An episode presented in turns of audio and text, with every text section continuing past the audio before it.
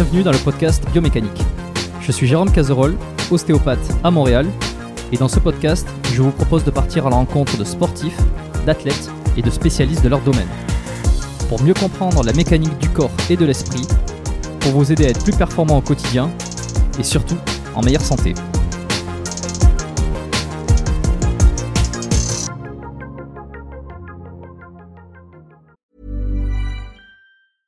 Ryan Reynolds here from Mint Mobile. With the price of just about everything going up during inflation, we thought we'd bring our prices down. So to help us, we brought in a reverse auctioneer, which is apparently a thing. Mint Mobile unlimited premium wireless. Ready to get 30, 30, bit to get 30, bit to get 20, 20, 20, bit to get 20, 20, bit to get 15, 15, 15, 15 just 15 bucks a month. So, Give it a try at mintmobile.com slash switch. $45 upfront for three months plus taxes and fees. Promo rate for new customers for limited time. Unlimited more than 40 gigabytes per month. Slows. Full terms at mintmobile.com. Avant de démarrer l'épisode, j'ai une excellente nouvelle à vous annoncer. Ça avait été un carton la première fois. J'avais reçu énormément de messages de remerciements. Ils m'avaient fait confiance. Ils ont eu raison. Et moi aussi. Et du coup, on a décidé de réitérer notre collaboration. Alors, vous l'avez compris, Unae est de retour sur le podcast. Et grâce aux nombreuses commandes de la dernière fois, ben, je vous ai encore négocié une super réduction. Et cette semaine, vous avez droit à 15% de réduction sur toute la boutique Unae avec le code biomécanique 15. Et c'est encore une fois de l'inédit. Alors, pour ceux qui étaient complètement passés à côté la dernière fois, Unae, c'est la marque de compléments alimentaires de Julien Vénesson qui fait l'unanimité dans le paysage français actuel dans le domaine de la santé et de la longévité. Ce sont des compléments d'ultra qualité avec des ingrédients de la plus haute pureté et qui sont issus de l'agriculture biologique. Ils ont une charte qualité incroyable et tout est vérifiable sur le site internet. Alors l'été arrive, il est temps de faire le plein de compléments et si vous voulez être au top de votre santé avec les meilleurs produits du marché, eh ben c'est l'occasion rêvée pour le faire. Je vous recommande à titre personnel les oméga 3 en bouteille qui sont considérés comme les plus quali actuellement sur le marché. Si vous voulez améliorer l'aspect de votre peau, la santé de vos articulations et de vos muscles, il y a aussi le collagène éthique qui est issu de poissons sauvages et d'ailleurs qui est en passe de devenir un best-seller chez eux. Euh, Je vous recommande aussi le magnésium Omnimag, hyper important pour le sommeil et la récupération nerveuse et musculaire. Vous avez aussi la vitamine D3 qui avait été un carton la dernière fois et qui est considéré comme beaucoup comme le complément à absolument avoir euh, et qui a un rôle dans quasi toutes les sphères de votre corps. Et puis ils ont aussi plein de nouveautés. Il y a le multivitamine spécial ménopause, il y a le sommeil serein qui est une version améliorée de la mélatonine pour ceux qui ont du mal à bien dormir. Il y a aussi, euh, alors je les ai pas encore testés, mais ça a l'air d'être du lourd. C'est le biotique immunité et le biotique digestion pour booster votre système immunitaire et votre microbiote. Enfin bref, vous allez sur la boutique, vous regardez ce qu'ils proposent, vous vous régalez. C'est sur unae.fr, unae.fr. La dernière fois, vous avez été des centaines à passer commande. Vous avez créé des ruptures de stock sur certains produits. Alors cette fois, bah, traînez pas.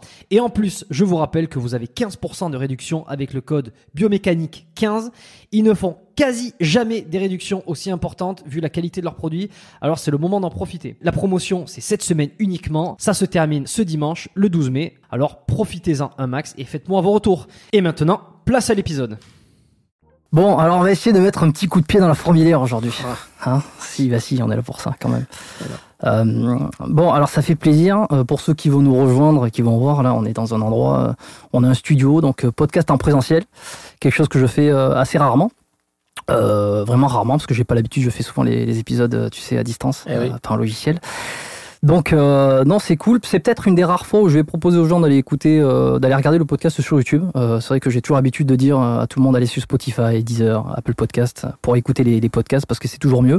Bon là, on a un petit setup, on a trois caméras, on a une, on en a une qui bouge en face, on a deux micros professionnels. Donc ceux qui veulent aller regarder sur YouTube, c'est toujours ça. Donc aujourd'hui, on va parler d'ostéo avec un avec un professionnel. Ça tombe bien, c'est mon métier. C'est ton métier. Bon, Euh, on, va, on va mettre un petit coup de pied dans la fourmilière parce que je sais que toi, euh, t'as pas ta langue dans ta poche. T'aimes bien un peu dire les choses comme elles sont. Euh, ça va être, ça va être sympa. On va s'amuser. Et puis, euh, ça va être l'occasion aussi pour moi de, bah, de dire au fur et à mesure qu'il va y avoir des changements qui vont arriver prochainement là, sur le podcast euh, et sur ma, sur ma vie de, de manière générale. Mais on aura le temps d'y revenir. Je vais te laisser, euh, comme la coutume le veut, euh, te présenter pour ceux qui ne te connaissent pas encore, s'il te plaît. Alors oui, effectivement, je suis un de tes fidèles auditeurs. Tiens, Euh, rapproche un peu le, le micro. hein. Je suis un de tes, je suis un de tes fidèles Voilà. auditeurs. Je t'écoute euh, fréquemment quand je suis sur la route. Donc, euh, je m'appelle Alexandre Lamarsal, je suis ostéopathe. Je suis propriétaire de la clinique d'ostéopathie Equisens à Montréal, Euh, la clinique où j'ai le bonheur de te côtoyer depuis bientôt 4 ans, un petit peu plus que 4 ans, je pense. Ouais, je crois que je me suis fait la réflexion il n'y a pas si longtemps. Je me demandais, ça faisait combien de temps que j'étais à la Je crois que ça clinique fait entre 4 ans et 4 ans et demi. Ouais. Et donc, euh, voilà, c'est euh, mon métier est ostéopathe. Je suis aussi ostéopathe équin. Donc, j'ai été formé pour, euh, pour traiter des chevaux. Et je suis euh, français comme mon accent l'indique. Sur ça, c'est pour les Québécois qui, qui écouteraient le podcast. Ouais. Et ça fait environ donc 17 ans que je suis au Québec. Et euh, après quelques années, j'ai fondé la clinique en 2010. Donc euh, voilà, la clinique Ok. a, a quasiment 13 ans. Ouais, expatrié. C'est vrai que euh, on va revenir sur l'ostéopathie équine parce que souvent on me demande euh, dans le dans le bureau, il y a des euh, il y a le il y a ton diplôme d'ostéopathie équine, tu vois, il y a des il y a des, des, des photos de, de chevaux et on me demande souvent mais euh, mais ça existe que- comment ça marche, comment on peut soigner les chevaux, euh, comment on fait de l'ostéopathie sur les chevaux, est-ce que c'est si différent? On aura le temps d'en reparler un petit peu. Euh, donc ostéo expatrié, euh, t'as monté cette clinique. Euh, pour toi, c'est quoi l'ostéo? Bon, pour moi, l'ostéo, déjà, c'est.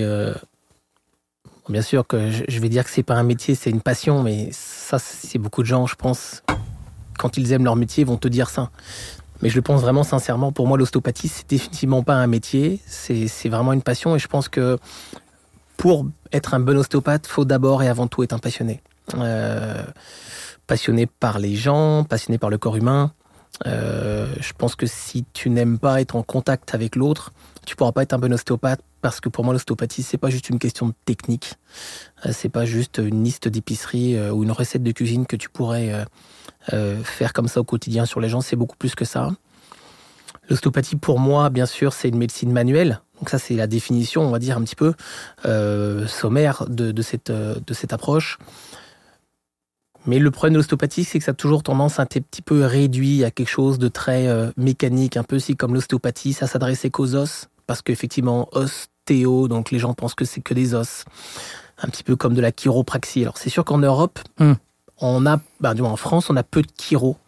Je crois qu'il y a 5 ou 600 chiropraticiens ou chiropracteurs en fonction de comment on veut les appeler Il n'y en a pas beaucoup. très peu de chiro en Mm. France. Il y a beaucoup plus d'ostéopathes. Alors les gens euh, ont rarement entendu parler de chiro. Il y a des médecins qui sont des vertébrothérapeutes, qui ressemblent un peu à des chiro finalement, mais avec le versant médecine. Alors qu'ici, au Canada, aux États-Unis, la chiropraxie est très très forte. Euh, était implantée depuis bien plus longtemps que l'ostéopathie. L'ostéopathie au Canada, c'est assez récent. Même si l'ostéopathie est née aux États-Unis, euh, a commencé avec Andrew Taylor Steele. Mhm. Euh, elle a un petit peu comme perdu de sa noblesse, puis elle, est- revenue, elle est repartie, il y a eu beaucoup d'influence, etc. Donc euh, l'ostéopathie, c'est vraiment une médecine qui a su évoluer, je pense, beaucoup dans le temps. Et, moi, je dis toujours à mes patients, l'ostéopathie, c'est un petit peu comme un, gâteau avec plusieurs couches. Euh, t'as le structurel, euh, t'as le viscéral, t'as le crânien, t'as le liquidien, t'as même des thérapeutes qui vont te dire l'émotionnel, etc. Donc euh, l'ostéopathie, c'est ça en fait. C'est tout- un ensemble de techniques qui te permettent d'approcher le corps et d'essayer d'aller au, au cœur du problème. Et moi, je dis toujours, finalement, euh, l'ostéopathe, c'est la personne qui va essayer de trouver la cause de tes problèmes, qui va essayer vraiment de comprendre pourquoi. Pourquoi tu es dans cet état-là Pourquoi t'as mal Exactement. Pour- le pourquoi. Euh, et je, je pense que c'est ça le. le- Est-ce qu'on y arrive vraiment à savoir le pourquoi? Ouais, regarde, ça, je pense que c'est compliqué parce que euh, il y a des gens. La cause est assez simple, euh, voire évidente. Puis des fois, malheureusement, euh, la cause, euh, elle va dire, est, est très antérieure à notre présence. Et il y a même des ostéopathes qui aujourd'hui font de l'épigénétique, qui eux te diraient que c'est même euh, des fois inscrit dans tes gènes ou, ou dans ta dans ta génétique, euh, qui a même des fois des problèmes qui seraient héréditaires. Donc tu imagines jusqu'où on va. Donc là, on, on rentre dans des, euh, Alors après, je, je- rentre dans des choses vraiment folles. hein. Oui, oui, non, mais l'épigénétique, c'est hyper intéressant. Moi, on, on m'a beaucoup recommandé de, de, de faire intervenir quelqu'un euh, spécialiste dans l'épigénétique. J'aurais du mal, euh, à titre perso, euh, voir comment en ostéo on va, on va traiter. euh, euh, alors. Peut-être pour ceux qui savent pas ce que ça veut dire, l'épigénétique, c'est. euh, est-ce que tu peux euh, déjà, est-ce que tu peux me dire à quoi ça correspond pour toi? Bon, c'est une définition compliquée, mais moi, je te dirais que j'ai- à peine effleuré la question parce que moi, je suis quelqu'un qui qui aime pas trop parler de ce qui sait de ce qui sait pas ou de ce qu'il connaît pas. Moi aussi, c'est pour ça. Alors, euh, c'est toujours compliqué, mais l'épigénétique, euh, ce- les spécialistes pourront peut-être nous, euh, nous nous éclairer plus, mais je pense que c'est vraiment en fait le passé a influé ou influencé sur tes anciens, donc tes parents, tes grands-parents. Et donc, ça a modifié ce que tu es aujourd'hui. L'idée, ça serait, si on prenait sur un animal, ça serait de dire, on va prendre un cheval si tu veux. Euh, les, les chevaux, il y a, il y a, il y a plusieurs euh, millions d'années, euh, étaient grands comme des chèvres. Ok, Ou- c'est c'est intéressant. Et avaient cinq doigts. Et puis, avec le temps. C'est vrai, ça C'est vrai. C'est- C'est c'est exactement vrai. Et donc, a- les chevaux, en fait. Il y a combien d'années ça? Oh, c'est il y a plusieurs millions d'années. Et en fait, les chevaux ont, ont donc évolué avec le terrain sur lequel ils vivaient. Et donc, au fur et à mesure, on est passé de 5 à 4, à 3, à 2 doigts. Et maintenant, en fait, le cheval marche sur son majeur. Donc, en fait, le cheval marche sur un doigt, Qui est le, qui est le sabot? Qui est le sabot? Le sabot, en fait, c'est l'ongle du majeur. OK? Ok. Je sais pas si c'est une, une la, photo la- qui la ressemble photo, à... la photo de droite, là, en haut à droite. Ouais, c'est là. voilà. ouais, ouais. C'est exactement ça. Donc en gros, le cheval, c'est un animal qui a avec le temps évolué et on voit la photo un peu en bas à gauche là avec toutes les espèces de, de chevaux, tu vois celle-là? Ici là, c'est Voilà. là. Donc en fait, on voit l'évolution du cheval euh, et en fait, on est passé euh, euh, d'un animal qui était très petit euh, et qui était plutôt fragile, on va dire, et, et, et on va dire faible, à aujourd'hui une, une bête de muscle qui est capable de sauter euh, 1m50, 1m60 euh, et qui est capable de porter des charges allant jusqu'à 250 kg, euh, et etc., etc. Donc on, on voit bien l'évolution et donc l'épigénétique, en tout cas de moi ce que j'en ai compris, c'est c'est un petit peu ça, mais bien sûr euh, euh, à, à plus courte échéance parce que ça se joue euh, dans ton, dans ton, dans ton être, euh, Dans qu'est-ce que tes parents ont vécu. Par exemple, l'épigénétique, l'épigénétique, ça pourrait être euh, un enfant euh, dont les parents ont vécu la guerre, euh, ont vécu des traumatismes majeurs, et euh, ces personnes-là ont eu un enfant. Et euh, dans, dans la génétique de cet enfant-là, en fait, bah, il y a des traumatismes que ses parents ont vécu lors de la guerre. Et donc, il a quelque chose en lui, euh, des, des- des- des traumatismes qui sont euh, in- inclus dans, dans son corps et qu'il va falloir essayer d'aider pour le faire avancer. Donc, c'est vraiment touché l'épigénétique, mais C'est l'environnement qui, qui, qui joue, qui influe sur ta, sur ta génétique, sur ton ADN, exactement. Donc sur ton, ton programme génétique. Alors en fait, c'est un peu comme si ton corps euh, s'était dit, OK, là, il y a- Ouais. il y a un problème, faut que, je le, faut que je me change pour affronter ce problème, mais que ça a été passé par la suite à ton enfant, à tes petits-enfants, etc. Ok, transmissible. L'épigénétique, alors c'est une définition qui me, qui me vient sur Google. Domaine de la recherche scientifique qui montre que les facteurs environnementaux euh, et les expériences, c'est-à-dire les expériences de l'enfant, ont un effet sur l'expression génétique. Autrement dit, selon euh, la théorie selon laquelle les gènes étaient coulés dans le béton a été réfutée. Donc en fait, les gènes sont, se modifient euh, Exactement. selon ton environnement. Tu vis quelque chose, ton gène, ton, ton génome, en fait, s'adapte. ton génome s'adapte. Ouais, ouais. Et tu le transmets forcément au suivant, puisque ton- tu, tu, tu es un génome et tu le transmets à tes enfants, etc. Donc c'est- quelque chose qui est assez nouveau.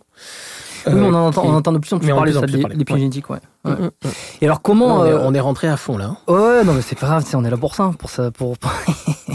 on est passé sur plein de trucs.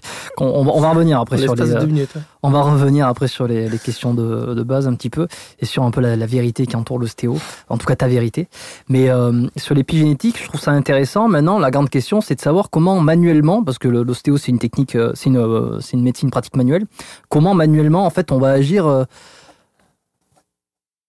qu'on va, on va associer des techniques pour modifier, pour améliorer le- le- la génétique. J'ai j'ai du mal à saisir pour le coup. Regarde, moi, euh, au Québec, j'en ai encore pas vu un seul de, praticien en épigénétique. Euh, je me suis fait proposer d'aller me former en France. Euh, je, dis pas que j'irai jamais. C'est sur ma bucket list. Pas forcément pour devenir un, praticien, mais pour comprendre. Euh, moi, je dis toujours, parler de quelque chose que tu ne connais pas, que tu ne comprends pas, c'est toujours compliqué. Donc ça, c'est un truc qui m'intrigue. Alors comme ça m'intrigue, j'ai envie d'aller me former, mais pour l'instant, je t'avoue, j'ai pas encore eu le euh, ni le temps et c'est pas dans ma liste de priorités. Mais euh, mais pour répondre à ta question, honnêtement, j'ai aucune espèce d'idée comment, à l'heure actuelle, moi, en tant qu'ostéopathe, je pourrais influencer un génome ou la manifestation d'un génome. Ça, franchement, je t'avoue, je reste. euh, Peut-être qu'il y en a qui arrivent. Non, mais sais, je, je pense que c'est un y peu en a qui, qui appuient sur les bons, sur les bons boutons. C'est un peu comme la voyance. Euh, c'est pas parce qu'on comprend pas, qu'on ne l'explique pas que ça Oui, n'existe sûr. pas. Mais euh, Ça, moi, ça, je te dis, franchement, à mon, à mon niveau aujourd'hui, en tant que petit ostéopathe euh, de Montréal, Euh, je t'avoue que je me pose encore la question comment c'est possible. Mais regarde, si, euh, si je vais me former, on fera un podcast sur l'épigénétique et l'ostéopathie. ouais, ouais. Mais c'est un peu de ce dont on discutait tout à l'heure dans la, dans la voiture, là, quand on est ici. C'est euh, revivre la naissance, un peu comme certains le font. Là, on en Exact. reparlera après, hein, parce que c'est assez. euh, ça, c'est c'est- c'est carabiné quand même. Euh, c'est, si tu veux, moi, je suis toujours dans ce débat en train de me dire euh, mon pragmatisme me fait dire attends, qu'est-ce que c'est que cette connerie? Est-ce qu'à un moment donné, on, on se foutrait pas la gueule du monde? Et mon ouverture d'esprit que je, que je tente d'essayer d'avoir, que, que je tente d'avoir, me fait dire attends, attends, attends, attends. Est-ce que à un moment donné, on passe pas aussi à côté de quelque chose? Est-ce qu'il n'y a pas des choses qu'on n'explique pas? Donc c'est toujours difficile. On se moque parce qu'on se rassure et en même temps, euh, pour pas euh, laisser la porte ouverte à tout et n'importe quoi non plus. Je pense que c'est le danger. Mais pour ça, je suis, je suis à 100%. Moi, je suis quelqu'un d'ultra cartésien. Euh, Pas facile d'être cartésien quand on est ostéo. hein. C'est ça. Je suis très cartésien. Je suis extrêmement pragmatique dans la vie. Euh, et j'essaye en fait d'avoir une ostéopathie, bien sûr, dans, dans, dans, dans la suite de ma logique, c'est-à-dire extrêmement pragmatique. Mais en même temps, je me ferme aucune porte et c'est pour ça que je suis plein de formations, euh, que ce soit le somato-émotionnel ou que ce soit d'autres choses, parce que, encore une fois, ma curiosité, elle est piquée par ça. Est-ce que euh, je suis toujours en accord avec tout ça? Pas forcément, mais c'est pas parce que moi, j'y crois pas forcément tout le temps à tout Mm. que, euh, que ça n'existe pas. Mmh, mmh. Et puis moi, je dis toujours euh, qui je suis, moi, pour, euh, pour juger. Moi, ce que je veux, c'est aider mes patients. Si, euh, si quelqu'un arrive à trouver une solution pour une autre personne que moi, je peux pas aider, tant mieux. Alors, il y a un truc qui m'a qui m'a vachement intéressé là tout à l'heure quand tu as présenté un peu le métier d'ostéo pour pour euh, pour nous pour nous dire un peu euh, ce que ça représentait pour toi. Tu as parlé, il faut aimer euh, il faut aimer les gens, il faut aimer le, le corps euh, d'une certaine façon. Euh, tu penses que c'est indispensable? Est-ce que tu penses que alors c'est ce que c'est indispensable déjà, mais est-ce que tu penses aussi que euh, tu as vraiment centré le truc là-dessus? Quand tu as dit pour moi l'ostéo c'est un métier, c'est une passion, faut aimer le corps, faut aimer ça. Euh, est-ce que c'est assez dit dans les écoles? Bon. Parce que moi, j'ai quand même l'impression d'avoir découvert le métier une fois que je suis sorti d'école. Bah, c'est- là, c'est deux questions dans une. Oui. Euh, moi, je te dirais toujours, bah, c'est ce que j'ai toujours dit aux étudiants à qui j'ai eu le plaisir d'enseigner, ou aux jeunes euh, qui sont venus me voir travailler ou, ou qui sont venus travailler à la clinique. Et ils me posent toujours, c'est comment tu fais, Alex, pour que tes patients comme ça, euh, ils, t'aiment autant, euh, ils te fassent autant confiance, etc. Et moi, je leur dis, je traite chacun de mes patients comme si c'était ma mère, ma sœur, ma grand-mère. Alors ça, c'est intéressant. On- je vais y revenir là-dessus. Rendu là, Est-ce que tu peux te rappro- rapprocher un tout petit peu le micro? Mais bien sûr. Ouais, comme ça, ça en post-prod, ça sera mieux. Alors, c'est sûr que si je traite euh, chaque patient, on va dire, comme mon père, ma mère, ma grand-mère, il y a déjà, moi, une partie de mon intention qui va aller vers le patient. Euh, en ostéopathie, on parle de l'attention et on parle de l'intention. Souvent, c'est des mots qui vont revenir chez les étudiants. Bien sûr qu'il y a la technique, mais c'est Mhm. un peu comme tout dans la vie, quoi. Si j'ai envie, bah, ça ira mieux. Euh, si, euh, si ça me fait plaisir d'être là, ça, ça- le temps passe plus vite. hein. On l'a bien vu quand on était à l'école. on- quand on était jeune, on regardait l'horloge. Quand on aimait un prof, ça passait en trois minutes. Et quand, on n'aimait pas un prof, tu avais l'impression que la- l'horloge elle faisait marche arrière. Donc moi, c'est mon, mon- mon- mon- c'est ma façon de, penser, encore une fois. hein. Chacun pense comme il veut. Mais j'ai vraiment l'impression que si tu es investi à 100% émotionnellement dans ce que tu fais et que tu t'impliques, mais dans tout, hein, dans tout dans la vie, tu y arriveras. Et, donc, euh, pour moi, l'ostéopathie, ça part de là. Euh, si, si, tu, euh, si tu aimes les gens, si tu aimes les patients, si tu aimes profondément être au contact des gens, parler, t'intéresser aux gens, et si tu t'intéresses vraiment à ton patient, à qui il est, etc., là, le patient, il voit la différence entre un mec qui est venu pour faire des techniques et un mec qui est venu pour l'aider. Est-ce que les patients te le disent Mais bien sûr. Qu'est-ce qu'ils te disent Il y a plein de exactement? patients qui te disent, bah, regarde, ici, euh, euh, je, je sens que tu, tu m'écoutes. Je sens ici que je suis pas un numéro de dossier. Je sens ici que je suis pas un patient euh, euh, qui vient juste pour se faire manipuler et puis après, ciao, bye. Donc, c'est que c'est bien qu'il doit y avoir une différence dans l'attitude. Parce que je suis pas meilleur que certains autres grands ostéopathes que je connais ou d'autres ostéopathes que je connais qui sont, qui sont sortis en même temps que moi de l'école. Par contre, je pense que la différence, c'est que je m'implique peut-être plus euh, personnellement dans, euh, dans, la vie de mes patients. Voilà. Hmm. Et là, pour moi, la, la- la différence par rapport à ça. Est-ce que c'est c'est pas justement un, un avantage ou une différenciation qu'a, euh, qu'ont les ostéos de base? Moi, j'ai pendant les études, ça a été souvent ça. Ça a été vous êtes les praticiens qui vont faire mieux en termes de prise en charge, en termes d'empathie, en termes d'écoute que euh, que le médecin, par exemple, non pas que c'était un, objectif de vouloir surpasser le médecin ou de, vouloir dire euh, on, va, prendre leur place sur un, sur un, euh, sur un, problème particulier, mais moi j'ai souvent été, été pas, élevé là-dessus, mais tu vois, sur ce truc-là, que vous allez être ceux qu'on va écouter. Est-ce que quand on te fait ces retours-là, est-ce que les patients qui te disent tiens, chez toi, Alex, j'aime parce qu'on se sent écouté, on se sent, on sent que tu es impliqué, est-ce qu'ils font la comparaison avec d'autres ostéos ou avec d'autres professions de santé? Je crois qu'ils font la, ils font la, ils font pas forcément la comparaison, mais ils font le constat. Ils font le constat que, que malheureusement aujourd'hui, euh, alors je vais le prendre très global pour choquer personne. La médecine, Oh, Tu peux choquer ici. La médecine aujourd'hui n'écoute plus les patients. Ok, on, ça, je pense que euh, les dizaines de milliers de personnes qui t'écoutent euh, entendront cette phrase. Aujourd'hui, la médecine n'a plus le temps d'écouter, n'a plus le temps de comprendre. Euh, elle cherche à résoudre euh, une liste de symptômes, euh, une liste de signes au plus vite et au mieux possible. Voilà. Euh, avant, euh, le médecin, par exemple, c'était le médecin de famille. Il connaissait euh, ton père, ta mère, ton frère, ta sœur, tes grands-parents. Il connaissait l'histoire de la famille. il pouvait détecter des troubles psychologiques, émotionnels, euh, Mm. des, des causes X, Y et Z. Aujourd'hui, tu es, littéralement juste un nez qui coule avec une prise de sang, avec une hématocrite qui est basse, une radio avec un os cassé. ou euh, voilà. Donc c'est aujourd'hui, tu n'es plus dans la médecine moderne, tu plus un tout. Aujourd'hui, tu es, des segments. Des os, des muscles, des ligaments, des organes, tu es, du sang. L'ostéopathie, j'ai l'espoir de, penser et de croire que aujourd'hui encore, les ostéopathes savent écouter le, le monde avec qui euh, ils interagissent tous les jours. Et je te dirais que je crois vraiment, on parlait d'écoute, mais si on s'interroge deux secondes, je crois que l'ostéopathe, c'est la dernière personne qui touche dans le monde médical hein, un patient de la façon dont on les touche. Je veux dire, tu as beaucoup de médecins aujourd'hui euh, qui n'ont pas le temps de, mettre la main vraiment sur leurs patients. Ils les auscultent, mais il y a toujours un outil. Il y a un stéthoscope, il y a un otoscope, il y a une machine entre eux et le patient. Euh, moi, euh, toi, notre, notre outil d'examen, c'est notre main. Donc on est- on n'a pas le choix que de toucher et d'entrer en contact direct et physique avec le patient. Donc de rentrer dans sa bulle. Sa bulle, il faut la respecter bien sûr, mais qui aujourd'hui rentre dans la bulle de quelqu'un, à part ton conjoint, ta conjointe ou tes enfants? Personne. Il n'y a plus personne qui fait ça. C'est ça, je pense, la force de l'ostéopathie. C'est cette capacité d'interagir au plus près de ce qu'est la personne dans son être. Parce que tu le touches. Et quand je dis tu le touches, tu le touches physiquement, mais tu vas le toucher aussi émotionnellement. Et c'est là la, force de l'ostéopathie, moi, pour moi en tout cas. Euh, bien sûr, d'autres gens vont te dire non, non, non, euh, c'est pas ça, la médecine. Mais c'est la vérité. Euh, un chirurgien, bien, bien sûr, il, il- il te touche. Mais encore une fois, euh, il a des gants, euh, il a des outils, etc. Il n'y a plus personne qui te touche comme un ostéopathe.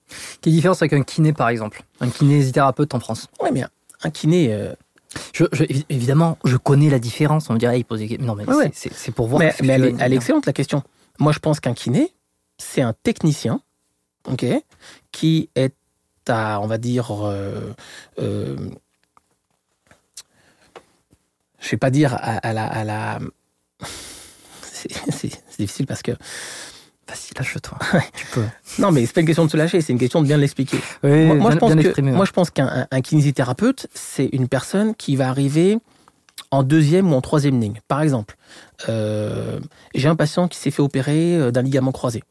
Eh ben, euh, par la suite, il va avoir des séances de rééducation.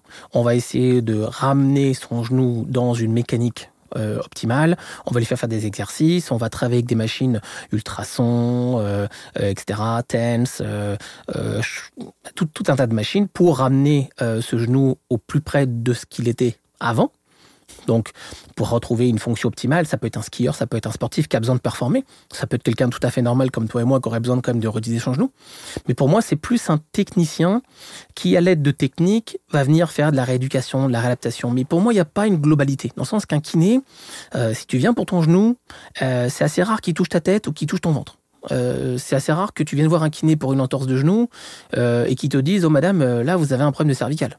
C'est assez rare qu'un kiné, tu viennes voir pour euh, euh, une fracture de poignet, te dise Oula madame, euh, là je vois qu'au niveau des lombaires, euh, ça, ça marche pas bien. Donc j'ai plutôt l'impression qu'ils segmentent un peu plus leur prise en charge et qui, et qui sont un peu plus dans la prise en charge locale. Déjà, un, parce que ils n'ont pas beaucoup de temps. Ils bah, sont assez mal payés, faut le dire, faut, faut même le, le- le dire aujourd'hui. Ils ont été revalorisés, je crois, de 3 euros récemment beaucoup, en France. ouais, ouais, ridicule. Je le dis parce que même si je suis ici, je trouve ça scandaleux. Euh, alors que c'est des gens quand même qui sont euh, qui ont fait des études euh, universitaires Ouais. Euh, et je crois pas qu'ils déméritent au quotidien, mais ils ont pas le temps, ils sont mal payés et donc forcément, bah pour eux, ils ont pas le temps de passer comme nous une heure avec quelqu'un. J'ai j'ai encore eu l'expérience hier euh, de quelqu'un qui m'a dit euh, j'ai été pris en charge pour une douleur du dos là, euh, par un kiné, ça a duré 15 minutes, il m'a à peine touché, il m'a foutu trois trucs. Exact. Parce qu'il avait 15 personnes derrière qui tournaient. Oui. et, et alors il ne l'a pas critiqué comme, tu sais, genre, ah, il avait pas le temps, c'est, euh, il, avait, il tenait le même discours. Oui, mais il a pas le temps, il est payé à rien, donc il y, a une- il y a une conscience. hein. Il y Combien- avait une conscience de sa part. Ah oui, combien de kinés on a vu en France quand on était jeune qui avait quatre personnes dans la salle? Une sur le tapis roulant, une sur le vélo, un sur le trampoline, et puis un avec qui il faisait exercice, et puis il faisait tourner. Hmm. Parce que bah, ça lui permettait de faire quatre fois les actes en une heure. Donc il gagnait plus sa vie comme ça. Hmm. Bah, moi, je suis désolé, un ostéopathe, c'est one-on-one. C'est toi et ton patient, une heure dans une, dans une pièce. That's Ok. it. Et par rapport au, au généraliste, tu vois, qui lui euh, est censé faire un peu le, le- le- rediriger vers, tu vois, tu, on, on compartimente beaucoup, mais le généraliste est là normalement pour essayer de faire un, un état général euh, du patient et d'essayer de, de, de, de raccorder les sphères, de raccorder les, les, les systèmes euh, pour justement euh, euh, ben, bilanter, bilanter l'ensemble. Tu penses qu'il fait pas le boulot Je veux dire, est-ce que, est-ce que le la question, excuse-moi, mais la question sous-jacente, c'est est-ce que tu penses que le boulot, le- l'ostéo finit par faire le, ce que devrait faire un, un, un- médecin généraliste, à savoir toucher, bilanter, euh, Regarde. évaluer? Ça, c'est une, c'est une, c'est une superbe question et, et je, je vais la raccorder avec, euh, avec, un- avec autre chose. Tu me parles des généralistes. Moi, j'ai toujours dit que l'ostéopathe, c'est le généraliste des médecines manuelles. Je vais revenir à ça en deux secondes. Un médecin généraliste, lui, c'est malheureux à dire, mais il est généraliste. Alors, il doit avoir des connaissances dans tout. Donc, on s'entend que lui, il faut qu'il soit un peu rhumato, un peu cardio, un peu gastro, un peu pneumo, un peu ci, un peu ça. Quand tu fais tout, à l'arrivée, tu fais rien. Par contre, sa force, et c'est ce que ce devrait être, sa force, c'est de pouvoir dire oula, détecter. attends, là, il y a un truc, je te réfère chez un cardiologue. Là, il y a un truc, je te réfère chez un rhumatologue. Là, il y a un truc, je vais te référer chez un ostéo. Là, il y a un truc, attends, bouge pas. Je vais t'envoyer faire une prise de sang, etc. Et donc, le médecin généraliste, pour moi, c'est un peu comme le, le, le- le- le premier aiguillage. Celui qui va te dire, OK, ça c'est urgent, hôpital, ça c'est pas urgent, je t'envoie faire des examens, ça c'est définitivement pas pour la médecine, je t'envoie là, ou fais autre chose. Ça, étant dit, eux aussi, ils sont pressés par le système. Ils ont pas beaucoup de temps parce qu'ils sont de moins en moins nombreux, parce qu'ils ont de plus en plus de patients, la population est vieillissante, le- le- le- les besoins en santé sont de plus en plus criants. Là, on parle pour la France, mais les gens devraient voir l'état du système de santé québécois, et je pense qu'ils s'estimeraient, mais plus que chanceux d'être en France. Souvent, je dis aux Français qui Hmm. sont en train de faire des manifs, des grèves en France, à longueur d'année, prenez un billet d'avion et allez ailleurs dans le monde. Je dis même pas le Canada, ailleurs dans le monde. Moi, j'en ai fait des dizaines de pays. Je peux te dire un truc, mais les gens, ils reviendraient à la nage en France. Et c'est pour ça que tous les jours, il y a des gens qui prennent des bateaux au risque de leur vie pour venir en France. Parce que la France, je dirais pas que c'est pas le paradis, mais c'est pas mal. Oui, bah, si on veut y aller, euh, c'est que visiblement, euh, Voilà. il y a un intérêt. Mais il y a que les Français pour dire que la France, c'est de la merde. Et c'est tout le temps comme oui, ça. mais alors attends, attends, attends, parce que là, je vais me faire l'avocat du diable. T'es parti. C'est facile pour toi de dire ça. Ouais. Moi, je suis parti pour voir autre chose. Parce que je pense que euh, découvrir euh, d'autres choses, c'est ce qui t'enrichit. Donc, depuis tout petit, moi j'ai eu la chance, mes parents m'ont- fait voyager. J'ai fait des échanges linguistiques au Mexique, au Canada, aux États-Unis, euh, dans beaucoup de pays d'Europe. Et je pense que tu es la somme de tes expériences. Et donc, plus tu vis de choses, et plus toi tu t'enrichis à chaque fois. Je suis venu ici en pensant que j'allais passer une année. Je te le dis sincèrement. Ouais. Je suis venu après les manifestations qu'il y a eu en 2006 en France. C'était quoi ces manifs? C'était les manifestations lors de lorsque le gouvernement voulait changer euh, la loi sur l'ostéopathie. Littéralement, Ah oui, d'accord, donc oui, c'était par rapport à ça. voilà, c'était littéralement, bah, à partir de demain matin, vous petits ostéopathes, vous ne pourrez plus faire de manipulation, plus faire de bébés, plus faire de femmes enceintes, etc., etc. Ça, c'était les médecins euh, qui venaient appuyer. euh, Ouais, c'était- en fait, c'était le, le- c'était, c'était pas les médecins, c'était littéralement le ministère de la santé qui avait décidé qu'ils allaient statuer sur l'ostéopathie. Oui, mais sous pression de qui? Bah, sous pression, de, de- sous pression bien sûr de, de, de, de- de l'ordre des médecins et de la médecine en temps normal. Mais ça, ça me dérange pas. Le- la régulation, ça fait partie de la job. Non, mais j'accuse personne, mais c'est juste pour savoir d'où ça vient. Parce que s'ils se décident pas à faire une loi et à, et à- et à provoquer des restrictions, Oui, mais si derrière il n'y a pas eu des gens que- qui ont voulu que ça, Parce qu'en fait, l'ostéopathie, l'ostéopathie jusqu'en 2006, il n'y avait pas vraiment de structure. Ok? Ce qu'il faut savoir, c'est qu'avant l'an 2000, euh, 95% des ostéopathes étaient des kinés. Donc des kinés qui avaient fait la formation d'ostéopathe Mm. à temps partiel. Il y avait quelques chiros et il y avait des ostéopathes qui avaient été formés en Angleterre et qui étaient revenus en France. À partir de l'an 2000 environ, il y a beaucoup de- de- d'écoles d'ostéopathie qui ont formé ce qu'on appelle des temps pleins, dont moi je fais partie. Des temps pleins, ça veut dire des gens qui n'avaient Des des ni, des nini. ni kiné, ni médecin, qui ont décidé de devenir ostéopathe. Et donc, c'était un temps plein, 5000 heures, 5 ans, tu fais l'école, tu sors ostéopathe. Donc ça, c'est sûr qu'il fallait le réguler, il fallait le structurer. Et donc, bref, en 2006, le gouvernement a dit, plus ci, plus de ça, plus de l'autre. Moi, j'ai dit, attends, j'ai étudié avec des excellents professeurs dans des excellentes écoles. C'est pas vrai que moi, je vais être réduit à faire euh, des massages et euh, des petits tripotages. Donc, je me suis dit, ben, je vais partir à l'étranger. Et euh, là? J'y étais. Ouais, T'étais- dans Ouais, j'étais, j'étais, dans ces Ouais. manifestations euh, à Paris plusieurs fois, à Lyon aussi. Ostéopathie en danger. Ouais. Et, euh, et en fait, euh, c'est sur. euh, c'était en vrai un hasard. J'avais rencontré quelqu'un lors de ma formation d'ostéopathie équine qui habitait au Québec. Et elle Ok. m'a proposé, elle m'a dit Mais pourquoi tu viendrais pas passer une année ou deux au Québec? Il y a une bonne école à Montréal. Je les ai contactés. Et, euh, et, et finalement, à l'époque, c'était facile d'avoir un visa. Il y avait personne qui voulait venir au Canada, forcément. Alors que maintenant tout le monde veut venir ici. Voilà. Alors je suis parti et puis j'ai fait une année. Et puis euh, bah, on pourra raconter la suite de l'histoire après si tu veux, mais, Non, donc, mais je suis resté. Bah, en fait c'est simple, j'ai fait une année, euh, j'ai refait des cours ici, ils m'ont proposé de passer leurs examens parce que ça se passait vraiment super bien. Ils m'ont dit bah, passe nos examens, on va te délivrer une équivalence et puis euh, bah, tu pourras travailler ici par la suite. Et, et en fait j'ai eu le, le- le plaisir de- d'avoir des professeurs euh, charmants, dont une, dont une professeure, Nathalie Vio, euh, qui est une femme extraordinaire et qui euh, m'a dit mais Alex euh, tu travailles vraiment pas comme nous Euh, c'est totalement différent ton approche ta façon de travailler tu sais quoi euh, On est en 2006 là alors. Hein. on est en 2006 ouais Nathalie Vio, attends. Nathalie Vio qui est ostéopathe euh, sur le plateau Plateau, donc est un quartier de Montréal pour ceux qui ne connaissent pas. qui a un, un quartier effectivement magnifique où il y a beaucoup de Français trop de Français peut-être même Il y a- je me demande si c'est pas que les Français qui disent qu'il y a trop de Français là-bas. ouais mais, mais je crois qu'il y a beaucoup de Québécois qui disent aussi qu'il y a trop de le Français. disent, ils le disent peut-être pas. Ouais, ils le disent pas au doigt. Et donc, euh, voilà, donc cette, euh, cette ostéopathe, Nathalie m'a proposé de venir travailler pour elle. Et, euh, et donc, j'ai commencé à travailler chez elle. Donc, j'ai changé mon visa d'étudiant pour un visa de travail. Je me plaisais beaucoup chez elle. J'ai eu la chance d'avoir beaucoup de patients. Et, euh, et donc, en fait, au bout de deux ans, je me suis dit, bah, pourquoi je resterais pas? Et donc, finalement, je suis passé euh, de euh, venir pour une année à venir pour deux, pour trois. Puis, j'ai demandé ma résidence permanente. Je l'ai obtenue. Et puis, euh, par la suite, en fait, euh, j'ai bah, j'ai réalisé que je me plaisais beaucoup au Québec. Ouais. J'ai introduit l'ostéopathie équine ici.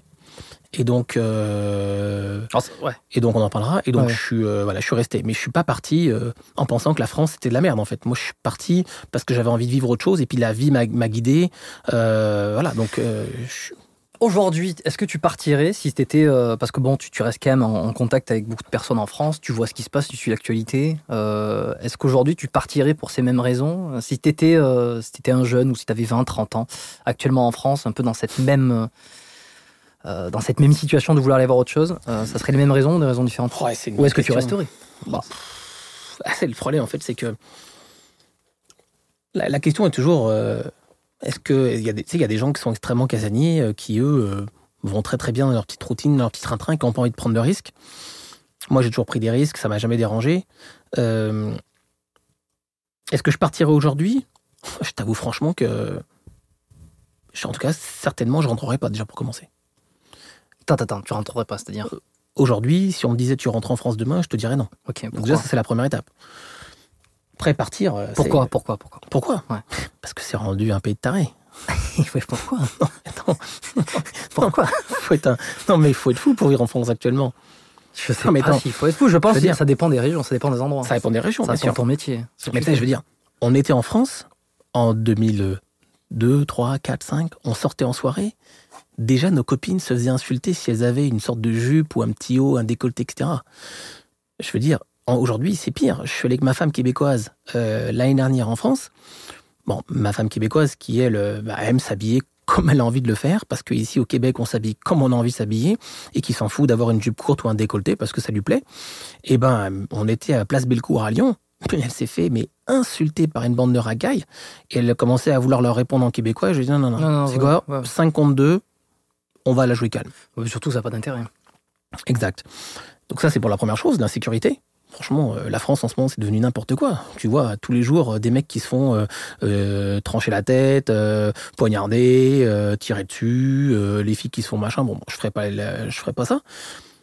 Et, et, et pour élever des enfants en France, aujourd'hui, faut, faut, faut, faut attacher sa tuque, comme moi, québécois. Moi, mes enfants, ils jouent devant chez moi, ils vont au parc à 300 mètres euh, quasiment tout seuls, et il n'y a jamais personne qui se pose la question s'ils vont revenir ou pas revenir, et si euh, je les laisse 10 minutes dans le jardin devant chez moi, s'ils vont être partis. Euh, au Québec, il n'y a pas de barrière devant ta porte de maison. Ta porte de maison donne directement sur la rue. en France, euh, 95% de chances que quand tu reviennes le soir, tu plus de porte, plus de télé, plus de machin. Donc c'est ça, c'est que ici... C'est c'est pas, c'est pas je- encore une fois, je, je suis ni, ni, ni pour à 100%, ni contre à 100%, parce que c'est pas. euh, Non, mais c'est un gros raccourci. ouais, c'est ça. Pour ça. Et je te dis, mais moi je te parle pour la première raison, ce qui me ferait c'est pas un biais aussi. Bien sûr que c'est un biais. Mais pour, pour cette première raison-là, franchement, je rentrerai pas en France. Deuxième raison, euh, en France, en fait, c'est mal vu de gagner de l'argent. C'est mal vu de réussir. C'est mal vu de travailler. Euh, Aujourd'hui, le travail, quand tu entends des partis politiques qui te disent euh, euh, bah, il faut avoir le droit de glandouiller, bah ouais, ok, mais tu glandouilleras sur tes heures, sur ton temps, sur ton temps libre, tu vois. Moi, je suis arrivé ici, j'avais deux valises et un prêt étudiant. Tu vois, j'avais eu la chance de travailler pour payer mes études d'ostéopathie en France. Je travaillais à la SNCF en tant que contrôleur, les vacances, Hmm. et je travaillais chez Securitas, euh, et je faisais des, des, des, euh, des gardes le week-end, 6h, 18h, le samedi, dimanche. Ok? Donc j'ai travaillé toutes mes études. Parce qu'on sait que les écoles d'ostéopathie, ça coûte cher. Je suis arrivé ici, j'ai réussi à faire un prêt étudiant en France, que je remboursais, et je me suis fait. Bien sûr, j'ai rencontré des gens géniaux, mais il a fallu que je me fasse. Et j'avais la pression, parce que c'était soit tu réussis ici, soit tu rentres en France. Donc la question se posait pas. T'as pas de choix. Il n'y a pas euh, d'aide au logement, il n'y a pas de ci, il n'y a pas de ça. Quand tu es un immigrant, que tu es un nouvel Non, arrivant, quand t'es- a oui, pas de ça. voilà, c'est ça. Quand t'arrives, euh, Il n'y a rien. Ok Ouais, Donc la question se posait pas. Donc fallait se, fallait sortir les doigts et il fallait y aller. Et donc, euh, Est-ce que tu penses que c'est une bonne chose? Bien sûr que c'est une bonne chose. Parce qu'aujourd'hui, on a trop tendance à donner tout dans le bec, tout cru, Euh, tout cuit. Moi, je pense qu'on a tendance à donner tout avant de, euh, c'est, euh, ou alors on, on- veut, on veut euh, recevoir avant de donner. Bien sûr, bien sûr. Mais moi, je te dis franchement, je suis extrêmement fier de mon parcours. Et je pense que je suis qui je suis aujourd'hui à cause de ce parcours. Tu sais, quand je te parlais tout à l'heure, les voyages, des expériences. Ouais, ouais. Donc, à force en fait d'être en France avec un système où tout le monde veut tout gratuit, euh, veut tout avoir sans rien donner, comme tu dis, euh, euh, bah, ça, ça pose un problème. Et, et littéralement, réussir en France, c'est devenu un gros mot. Faire de l'argent en France, c'est devenu un gros mot. Regarde les polémiques il n'y a pas longtemps, LVMH, parce que je suis quand même beaucoup l'actualité pas- française. j'ai pas suivi. Bah, le mec, c'est un... mais LVMH, c'est le groupe Vuitton. ok? Le mec fait des milliards, certes, mais combien de dizaines de milliers d'emplois directs et indirects en France? Elle est où la fierté d'avoir un mec comme ça en France qui réussit et qui tire la France vers le haut? Voilà. C'est ça le problème, en fait. C'est que, en France, faire de l'argent, réussir, c'est mal vu. Enfin, aux États-Unis, un mec comme Elon Musk, un mec comme euh, Buffett, un mec comme, euh, euh, comme Bezos, ces mecs-là, ils tirent les autres vers le haut. Parce que la, la mentalité américaine, c'est on va se servir de ce mec-là pour nous-mêmes monter. Alors qu'en France, c'est l'inverse. Il y a un mec qui réussit, tout le monde lui tire dessus, comme du trap en essayant de le faire descendre, ou tout le monde lui tire sur les pieds pour le faire redescendre. Hmm. C'est pas une belle mentalité, ça. Hmm. La mentalité, c'est Ça au vient contraire. ça? Ça vient d'où? Bon, je crois que c'est la bonne vieille mo- mo- morale judéo-chrétienne, quoi. Tu vois, l'argent c'est sale, euh, la réussite, etc. Donc voilà. Mais après, pff, ça, ça serait des, ça serait des spécialistes qui pourraient te parler de ça. Ouais, Moi, non, c'est ce compliqué. pense, tu sais ce que j'ai remarqué beaucoup? Moi, j'ai pensé à ça la dernière fois. Euh, Gad Elmaleh. Euh, on a, on a une tendance. Alors, je sais pas si c'est une espèce de jalousie à un moment donné qui vient se retourner parce qu'on a eu des, on a des gens qui réussissent en France quand même, euh, des humoristes, des acteurs, des chanteurs. euh, je pense à Gad Elmaleh euh, là, bon, qui montent, qui montent, qu'on adule et qui à un moment donné font une petite faute. Et j'ai un peu cette impression que c'est à ce moment-là qu'il y a une espèce de jalousie profonde qui vient dire ah ben voilà, ça y est, ça y est, bah en fait c'est pour ça, c'était c'était un vendu, c'était il volait. Je, je n'ai aucune idée s'il a. j'ai regardé un petit peu évidemment, mais je pense qu'il a évidemment il s'est inspiré, il a pris des trucs, mais je ne pense pas que tu établis une carrière comme il a établi si euh, il n'avait pas apporté, euh, si- si- s'il avait apporté zéro. Et alors il y a, cette espèce de, désir un petit peu, euh, ce, désir profond de une fois que tu es sur le piédestal, la personne elle, a tom- elle, est, un petit peu tombée ou elle a fait une faute, et il y a un malin plaisir à venir la, la, la descendre et la rabaisser au maximum parce que on va pas se le cacher, c'est rassurant. Regarde, c'est drôle que tu parles de Gad Elmaleh. Moi, j'ai eu l'occasion de voir son premier spectacle à Saint-Paul-Trois-Châteaux, dans le sud de la France. Ok? C'était une de mes amies qui était ostéopathe à l'école avec moi qui m'a envoyé voir ce spectacle. C'était son premier spectacle. Gad Elmaleh était inconnu au bataillon en France. Son Euh, premier spectacle, oui, quand il faisait encore la cigarette. Avant la cigarette. Ouais, hein. avant la cigarette même. Ouais. Ok? Et je l'ai vu ici, je l'ai suivi, et j'ai eu, la, eu chance à Montréal de le voir dans un tout petit, euh, dans un tout petit, euh, comment dire, un petit, euh, un, petit, une petite salle, un quoi. petit pub, un petit bar, un truc comme ça, faire son premier show en anglais. Et quand je dis son premier show en anglais, c'est-à-dire qu'il avait encore le calepin avec les papiers. Il faisait ses blagues, il faisait ses, ses, ses tours et il les modifiait en cours de route. Est-ce que c'était après sa carrière euh, en France qu'il avait déjà explosé ou Oui, il avait déjà explosé en France. Et là, il s'apprêtait à faire des spectacles en anglais. C'était, c'était à, c'était à, à côté du marché euh, à côté du, euh, c'était au Forum Colisée à côté de, de Concordia à Montréal. Et euh, c'était son premier, premier, premier petit spectacle en anglais. Il était en train de faire un petit rodage, il était en train de se lancer et voir comment ça allait donner. Je peux te dire un truc, des gars qui réussissent dans n'importe quel domaine, c'est des fous de travail. Ok?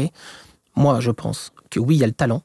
Puis ça, tu m'enlèveras pas dans l'idée que le talent, il fait partie de la réussite. Ok? La chance fait partie de la réussite. Mais le travail, c'est 90%, 80%. C'est un mec comme Cristiano Ronaldo, un mec comme Lionel Messi, si on parle de soccer. euh, N'importe quel mec rendu à ce niveau-là de, de, performance, ça peut pas juste être la chance et le talent. Excuse-moi du peu là, mais un chanteur, comme par exemple Céline Dion, qui est une star québécoise ici, planétaire maintenant, cette femme-là, elle a travaillé, mais comme une folle pour en arriver là où aujourd'hui. Les gens pensent qu'elle, d'un seul coup, elle est arrivée et pouf. Non, non. N'importe quelle personne qui a réussi à passer des dizaines, des centaines, des milliers d'heures, que ça soit être un ostéopathe, que ça soit être un, pianiste, que ça soit c'est un danseur, un, sportif de haut niveau, c'est des millions de fois qu'il a répété le geste, qu'il a, qu'il a fait des erreurs, qu'il a recommencé, qu'il a re-recommencé. C'est ça. Et le problème, c'est que la valeur travail, moi je te le dis, pense, je le pense comme ça. La valeur travail, Mhm. Je pense qu'elle a, malheureusement un peu perdu de, de, de, sa, de, sa brillance. Il faudrait remettre le travail au centre du débat. Malheureusement, aujourd'hui, les gens pensent que non. Travailler, euh, c'est mal. Travailler, euh, c'est pas bien, euh, etc. Ouais, mais excuse-moi. Si tu travailles pas, là, je vois pas comment tu peux y arriver. Ça sera pas grand chose. C'est parce que je pense aussi, bon, on dérive un peu, mais on est dans une société où finalement, le, ce qui compte le plus, c'est le plaisir. Bien sûr, moi j'ai pas de problème. hein, Je prends du plaisir dans mon travail. hein. Ce qui est- mais c'est ça, c'est ce qui est paradoxal, c'est que c'est une fois qu'on enlève toute forme de souffrance et toute forme d'obstacle que on finit par se faire chier et, euh, et c'est parce qu'il y a un obstacle et qu'on le surmonte qu'on qu'on est Ouais, mais qu'on se sent vivant, qu'on a l'impression que qu'on est le, le- enfin le bonheur, je pense, c'est à partir du moment où tu arrêtes de le chercher que déjà il va commencer à se manifester. Et c'est que si le bonheur, si, si pour toi dans ta vie ça va être d'éliminer absolument toutes les contraintes, les obstacles, les difficultés et le travail, euh, en fait, euh, tu, tu compares à quoi? C'est-à-dire, t'es- t'es bien, mais tu mais t'es bien euh, à comparer à quoi? Alors, Peut-être que les bouddhistes te diront. euh, T'es bien euh, dans l'absolu comme ça, tu, Ouais. tu, tu navigues dans les sphères. Moi je pense, moi je pense que le problème, en fait, c'est qu'on a, on a, on a un problème en fait avec, on pense que le travail c'est un effort, et donc il faut pas faire d'effort, mais ça va ensemble. Mais moi je pense Quand- que c'est bien de faire des efforts. Exactement. Moi, je pense que tu sais, quand- tu fais, par exemple, je sais pas moi, euh, tu vas, et on va prendre, on va prendre l'exemple d'un, d'un- de, de gars qui vont au gym, ok Toi, tu interviews beaucoup de bodybuilders, de sportifs de haut niveau. Ils sont passés par des séances extrêmement difficiles. Ils ont fait des efforts incroyables en termes de nutrition, en termes de gestion d'horaire, de ci, de ça, pour arriver où ils en sont aujourd'hui. Et c'est ce travail qui paye et qui leur permet d'accomplir leur objectif euh, personnel ou euh, des, résultats en compétition, etc. Donc, c'est un package, je veux dire, le travail, les efforts. Et quand tu te retournes et tu te dis waouh, et je suis parti de là, j'ai fait tout ce travail, j'ai accompli tout ça, j'ai fait tous ces efforts, mais regarde aujourd'hui où je suis. Là, tu es fier de toi. Et il faut redonner ce sentiment de fierté aux enfants, aux gens. Si tu fais rien, comment tu peux être fier de toi? Tu sais, je veux dire, moi, mon fils, il y a pas longtemps, euh, il voulait tirer euh, un arbre qu'on avait coupé, mais il était super lourd cet arbre-là. Tirer euh, quoi? Euh, Bah, tu sais, il voulait le, le tirer Le trac- jusque- oui, le il tracter. voulait le tracter ju- ju- jusqu'à un feu qu'on avait fait. Et là, il me dit, ah, papa, euh, je suis tanné, un bon québécois, euh, j'en ai marre, euh, je veux rentrer. Non, non, non, non. T'as décidé de prendre cet arbre et de l'emmener là-bas, tu l'emmènes là-bas. Je vais te filer un petit coup de main, certes, mais tu vas l'emmener. Il a tiré dessus, il y avait peut-être une cinquantaine de mètres, il, était comme, il faisait presque 10 cm de diamètre, là, peut-être 5-6 mètres de long. Une belle bête, franchement, pour un enfant de 6 ans. Il l'a tiré, tu verrais comme il, avait galéré, il. Quand il est arrivé au bout, qu'il a réussi, il m'a tapé dans la main, il m'a dit ah, Regarde, papa, c'est moi qui l'ai tiré tout seul. nanana. Il a couru jusqu'en haut pour voir sa mère et dire hey, T'as vu maman Hey, T'as vu l'arbre que j'ai tiré nanana. Il était super fier de lui, Ouais. de ce qu'il avait accompli. Si je lui avais dit Ouais, c'est bon, mon fils, c'est bon, allez, rentre à l'intérieur, là, je vais m'en occuper de ton arbre. Bah, lui, en fait, il s'aurait dit Ah, bah, regarde, quand j'y arrive pas, ouais, c'est pas grave, je le ferai pas, il y a quelqu'un qui le fera pour moi, ça va bien aller. Puis, qu'est-ce que ça lui donne, ça, comme image pour son futur? C'est quoi? Ça veut dire en gros à la première, à la première cap, à la première difficulté, à la première, euh, va dire contrariété, j'arrête, j'abandonne et puis euh, quelqu'un d'autre le fera pour moi, on verra? Non, non, t'as je suis désolé. l'assistanat. Ouais, mais moi l'assistanat, je suis désolé, j'ai pas de problème à aider. Quand je te dis, tu vois, je Mm. l'ai aidé, Ah ben non, mais tu passes ta vie à aider. c'est ça. Et, et, et l'aide, c'est une chose. L'assistanat, c'en est une autre. Et encore plus, je le ferai pas pour toi. Donc, si tu as envie que l'arbre il aille là-bas, je suis désolé mon gars, on peut le faire ensemble, mais c'est pas vrai que je le ferai pour toi. Et si on s'appliquait ça au quotidien, on aurait beaucoup moins de problèmes. Je te le dis moi. Alors ça me fait penser, tu vois, euh, avant qu'on, avant que je bosse euh, à la clinique et qu'on, bosse ensemble, quoi. Euh, c'était à Montréal, c'était à l'époque le Saint-Jude. qui avait euh, une histoire marrante ça aussi. Je sais plus si je l'avais déjà raconté dans les anciens épisodes, mais bon, peu importe. Et euh, non, là où je veux en venir, c'est que c'était intéressant parce qu'il y avait un des managers qui à un moment donné avait fait. euh, alors j'avais été présent parce que c'était une réunion un peu entre entre physio, entre entre masso. J'étais le seul ostéo dans le dans l'endroit, mais pour un peu une réunion d'équipe et un peu une espèce de de, de- de coaching, tu vois. Mhm. Et il avait montré une vidéo. euh, on va comprendre où c'est que je veux en venir. Il avait montré une vidéo d'une fille, euh, d'une petite fille qui essayait, de, monter sur un poney, monter sur un cheval, et qui s'était repris à peut-être 20, 30 fois euh, avant de, finir par y arriver. Et en fait, il nous avait posé la question avant qu'elle y arrive. Euh, il avait mis en pause la vidéo, le fameux manager, là, et il nous avait dit qui a envie de l'aider? Et tu sais, au bout de, de quelques-unes des fois, comme ça, on a presque, on a tous levé la main automatiquement, se dire bon, ben, elle a essayé, ça fait plein de fois qu'elle essaye. Euh, t'as envie de l'aider, t'as envie de, le- de, de- lui porter euh, Assistance. assistance. Bon, il avait, il avait dit ok, très bien. Il avait remis play sur la vidéo. Et au bout d'une dizaine de fois supplémentaires, elle finit par y arriver. Elle monte sur le cheval ou je ne sais quoi, et puis elle balade, elle se balade. Et ça avait été un petit peu la leçon, c'est que aider oui, assister non. Et c'est vraiment pas facile. Euh, et la conclusion, euh, si je me souviens bien, c'était euh, tu aides, tu fais pour la personne quand quand il n'y a plus de solution, quand il n'y a plus rien à la fin, quand il n'y a plus d'issue. Tu vois Mais là, jusque-là, elle a, fait, elle a essayé 30, 50, je sais pas, 30, 40 fois d'essayer. À la fin, elle y arrive. Elle n'a pas besoin d'aide. C'est pareil avec les patients. Alors attends, ça on va revenir sur ça. Je voulais revenir sur, euh, sur, sur l'histoire de Gad Elmaleh parce que tu vois, je me suis arrêté pour dire que c'est vrai qu'on aime bien faire descendre les gens de leur piédestal. Euh, surtout les gens qui ont réussi en France, bon j'ai l'impression. C'est arrivé aussi... euh, Alors attention, je, ici je- aussi, hein, je te rassure. ici aussi Oh oui, c'est la. c'est Je l'ai- moins c'est la- vu, hein. la- Oui, mais c'est la même culture. C'est quand il y a eu. J'ai l'impression que je le vois beaucoup moins ça. on le voit moins, Mais euh, mais il y a quand même un petit peu ce, ce penchant pour dire euh, les gens qui réussissent. euh, euh, le, le Québec, c'est On aime bien les voir chuter. Ouais, le Québec, c'est une société qui est hybride. Hein. C'est, moi, je dis toujours, c'est, Ouais. c'est la moitié de l'Europe et la moitié de l'Amérique du Nord. C'est, c'est- Oui, c'est pas fou. Oui, pas Le, fou. le- le Québec, c'est, c'est une province qui est à part. Hum. C'est la seule province francophone dans toute l'Amérique du Nord. Hum. Faut savoir quand même. 50 États américains plus 13 provinces et territoires canadiens, une seule qui parle français, c'est nous. Euh, donc oui, effectivement, le, le Québec, c'est vraiment une province à part pour ça. C'est vrai qu'il y a vraiment une culture euh, qui est très américanisée sur, euh, sur le, le- la, la pop culture, tu vois, sur les, les références, mais en même temps, il y a quand même euh, la culture européenne aussi. Ouais. Peut-être beaucoup les Français qui sont venus. Et puis il y a, il y a- il y a L'histoire. L'histoire. C'est quand même, c'est quand même quoi dire, mais il y a beaucoup d'Espagnols, beaucoup de Portugais, beaucoup de Grecs ici, be- beaucoup d'Irlandais et d'Anglais, parce qu'à la base, c'est quand même beaucoup des Irlandais, des Anglais, des Français qui sont venus au Québec. Donc effectivement, il y a quand même cette culture-là. Ce qui m'a fait aussi me remettre en question sur le- la question d'immigration, qui souvent, et pour beaucoup, euh, est, est considérée comme un- le, le mal, un des mots principaux euh, d'une société ou d'un pays, c'est l'immigration de masse, euh, le pluricult- le, le pluricultu- Le culturalisme. Ouais, exact, merci. Euh, je pense que le problème, il n'est pas là, il est peut-être sur ailleurs, parce qu'ici, effectivement, on a de tout. On a de tout. Et moi, On je des pense pas que l'immigration hein. soit le problème. Bon, Sujet politique après. L'immigration, c'est pas au Québec, c'est la beauté. Regarde, moi, je suis un Il y a vraiment tout. hein. Moi, je suis un immigrant. Si on prend ça comme ça. Moi aussi. Mais on, on a tous les jours plus de patients immigrants que de patients au Québec. Surtout nous, à Montréal. Parce que Montréal, c'est une ville, pour les, pour les, les, les- les- les Français qui nous écoutent, c'est une île, Montréal. Mais c'est la seule ville du Québec qui parle aussi bien français qu'anglais. Tout le reste du Québec, c'est 95% et plus des gens qui parlent uniquement français Et qui veulent pas parler anglais. et qui veulent pas parler anglais. Et donc, euh, l'immigration à Montréal, et même ailleurs, moi je pense que c'est une chance. Et d'ailleurs, on a beaucoup de patients. Mais combien j'ai de patients russes mariés avec des Colombiennes euh, qui m'amènent leurs enfants qui viennent se faire traiter? Combien on a de Italiens de, de- mais d'Italiens, bon, bien sûr. De, mais combien Là, j'ai j'ai un patient hier du Burundi euh, qui est marié avec une Sénégalaise. Ils sont venus m'emmener leur bébé, etc.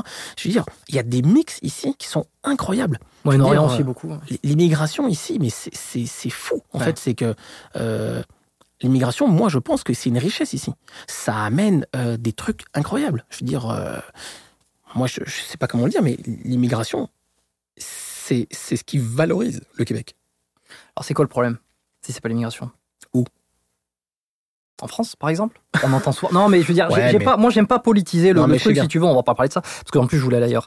Mais euh, Non, mais en France, on te dit que c'est l'immigration le problème, mais moi, je pense pas que c'est Ben l'immigration. non, parce que mais moi je pense, j'aurais eu tendance à, croire certains qui, qui, euh, qui diraient ça. Euh, en fait, quand je suis arrivé ici, je me suis dit alors attends, je comprends pas. Euh, on, on a de toutes les cultures, on a de toutes les nationalités ou presque. Par contre, il n'y a pas les il y a pas les pro- il y a pas les problèmes euh, qu'il y a en France et qu'on juge euh, être dus à Moi, je vais te le dire. Moi, je pense que c'est un problème d'éducation. C'est tout. Moi, je suis désolé. euh, ici, tu laisses ton téléphone portable sur la table ou tu le laisses euh, dans la salle d'attente. Personne qui va te le piquer, quoi. Tu laisses ta porte ouverte. euh, je te dirais que tu vas, tu fais 200 km au nord de Montréal. Tu laisses, ton, tu laisses ta voiture ouverte ou ta maison ouverte. Personne qui va rien te voler. C'est une question d'éducation. Ça fait pas. Voilà. Et euh, les gens, bah, ils, ils se respectent. Ils se respectent les uns les autres. Comment on fait pour que les gens se respectent? Bah ça, si je le savais, je serais pas ostéopathe. Je serais président de la République. Voilà, ce que je voulais dire sur Gad tout à l'heure, c'est que finalement, je pense pas qu'en France, tu vois, on a pas, on a une, euh, on a quand même un bon fond parce que regarde, pendant une dizaine d'années, on a tapé sur Gad Elmaleh. Bon, je reprends cet exemple parce que c'est lui là qui illustre ce que je veux dire. Alors, on a tapé sur Gad Elmaleh, euh, on l'a même euh, privé euh, de faire des spectacles, et là il revient. Et j'ai l'impression qu'il revient là, il fait beaucoup d'interviews. Ah ouais. euh, Il a fait un si- film en plus et Ouais, tout. donc ouais. Je sais pas s'il prépare un nouveau spectacle ou quoi, mais. Et il se fait re- re- re- reaccepter. Euh, J'ai l'impression que finalement, c'est comme une. euh, Il y a une boucle temporelle où on va aduler quelqu'un, ensuite on va vouloir le faire chuter, on va prendre du plaisir à ce qu'il chute. Et une fois que c'est fait, on va peut-être se dire attends quand même, il avait fait quand même, il avait quand même fait un travail. En fait, quand même, on l'aime bien. hein. Et ça, je le vois. Euh, alors pour les férus de fitness qui ont suivi un peu les débuts dans le, dans le fit game, euh, Thibaut InShape, ça a été ça pendant très longtemps. Ça a été ça pendant très longtemps. Enfin, pendant très longtemps. Ça a été un peu le même parcours. Il a été énormément aimé. Tu vois qui c'est Thibaut InShape Non ou non? Non, je le connais pas. Non. Bon, c'est le, on va dire, euh, c'est celui qui a propulsé le fitness en France euh, à son paroxysme. C'est lui, c'est lui qui a eu le plus d'abonnés. Aujourd'hui, il fait, il fait, euh, il fait plus que ça. C'est devenu presque un influenceur, comme on dit, mais, mais il a, il a vraiment propulsé avec la musculation, le fitness, tout ça. Et ensuite, il s'est fait euh, énormément euh, critiquer par, beaucoup de gens parce qu'il avait peut-être dit deux, trois conneries, parce qu'il a poussé le truc au bout, et parce que je pense qu'en fait, il a représenté euh, ce qu'on considère comme le succès dans l'absolu. Celui qui est allé au bout. C'est-à-dire que Thibaut InShape, c'est voilà, il est, il, intouchable. Donc il a été beaucoup critiqué. Ouais, mais non, c'est de la merde, ouais, ceci, cela.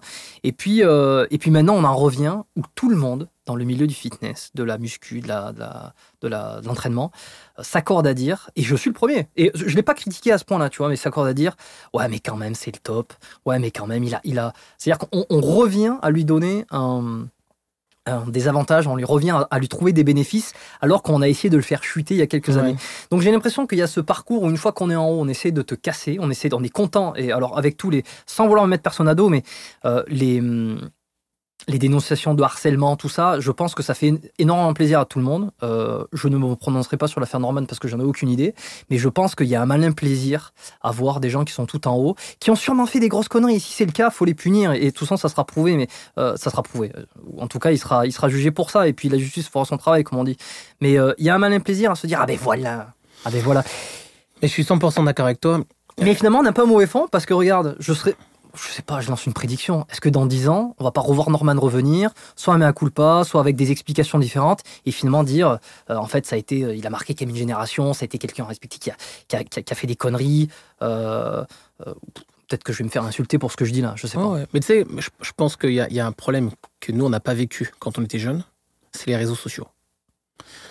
Aujourd'hui, les réseaux sociaux permettent à la vindicte populaire, en fait, de s'acharner et de se déchaîner sur quelqu'un.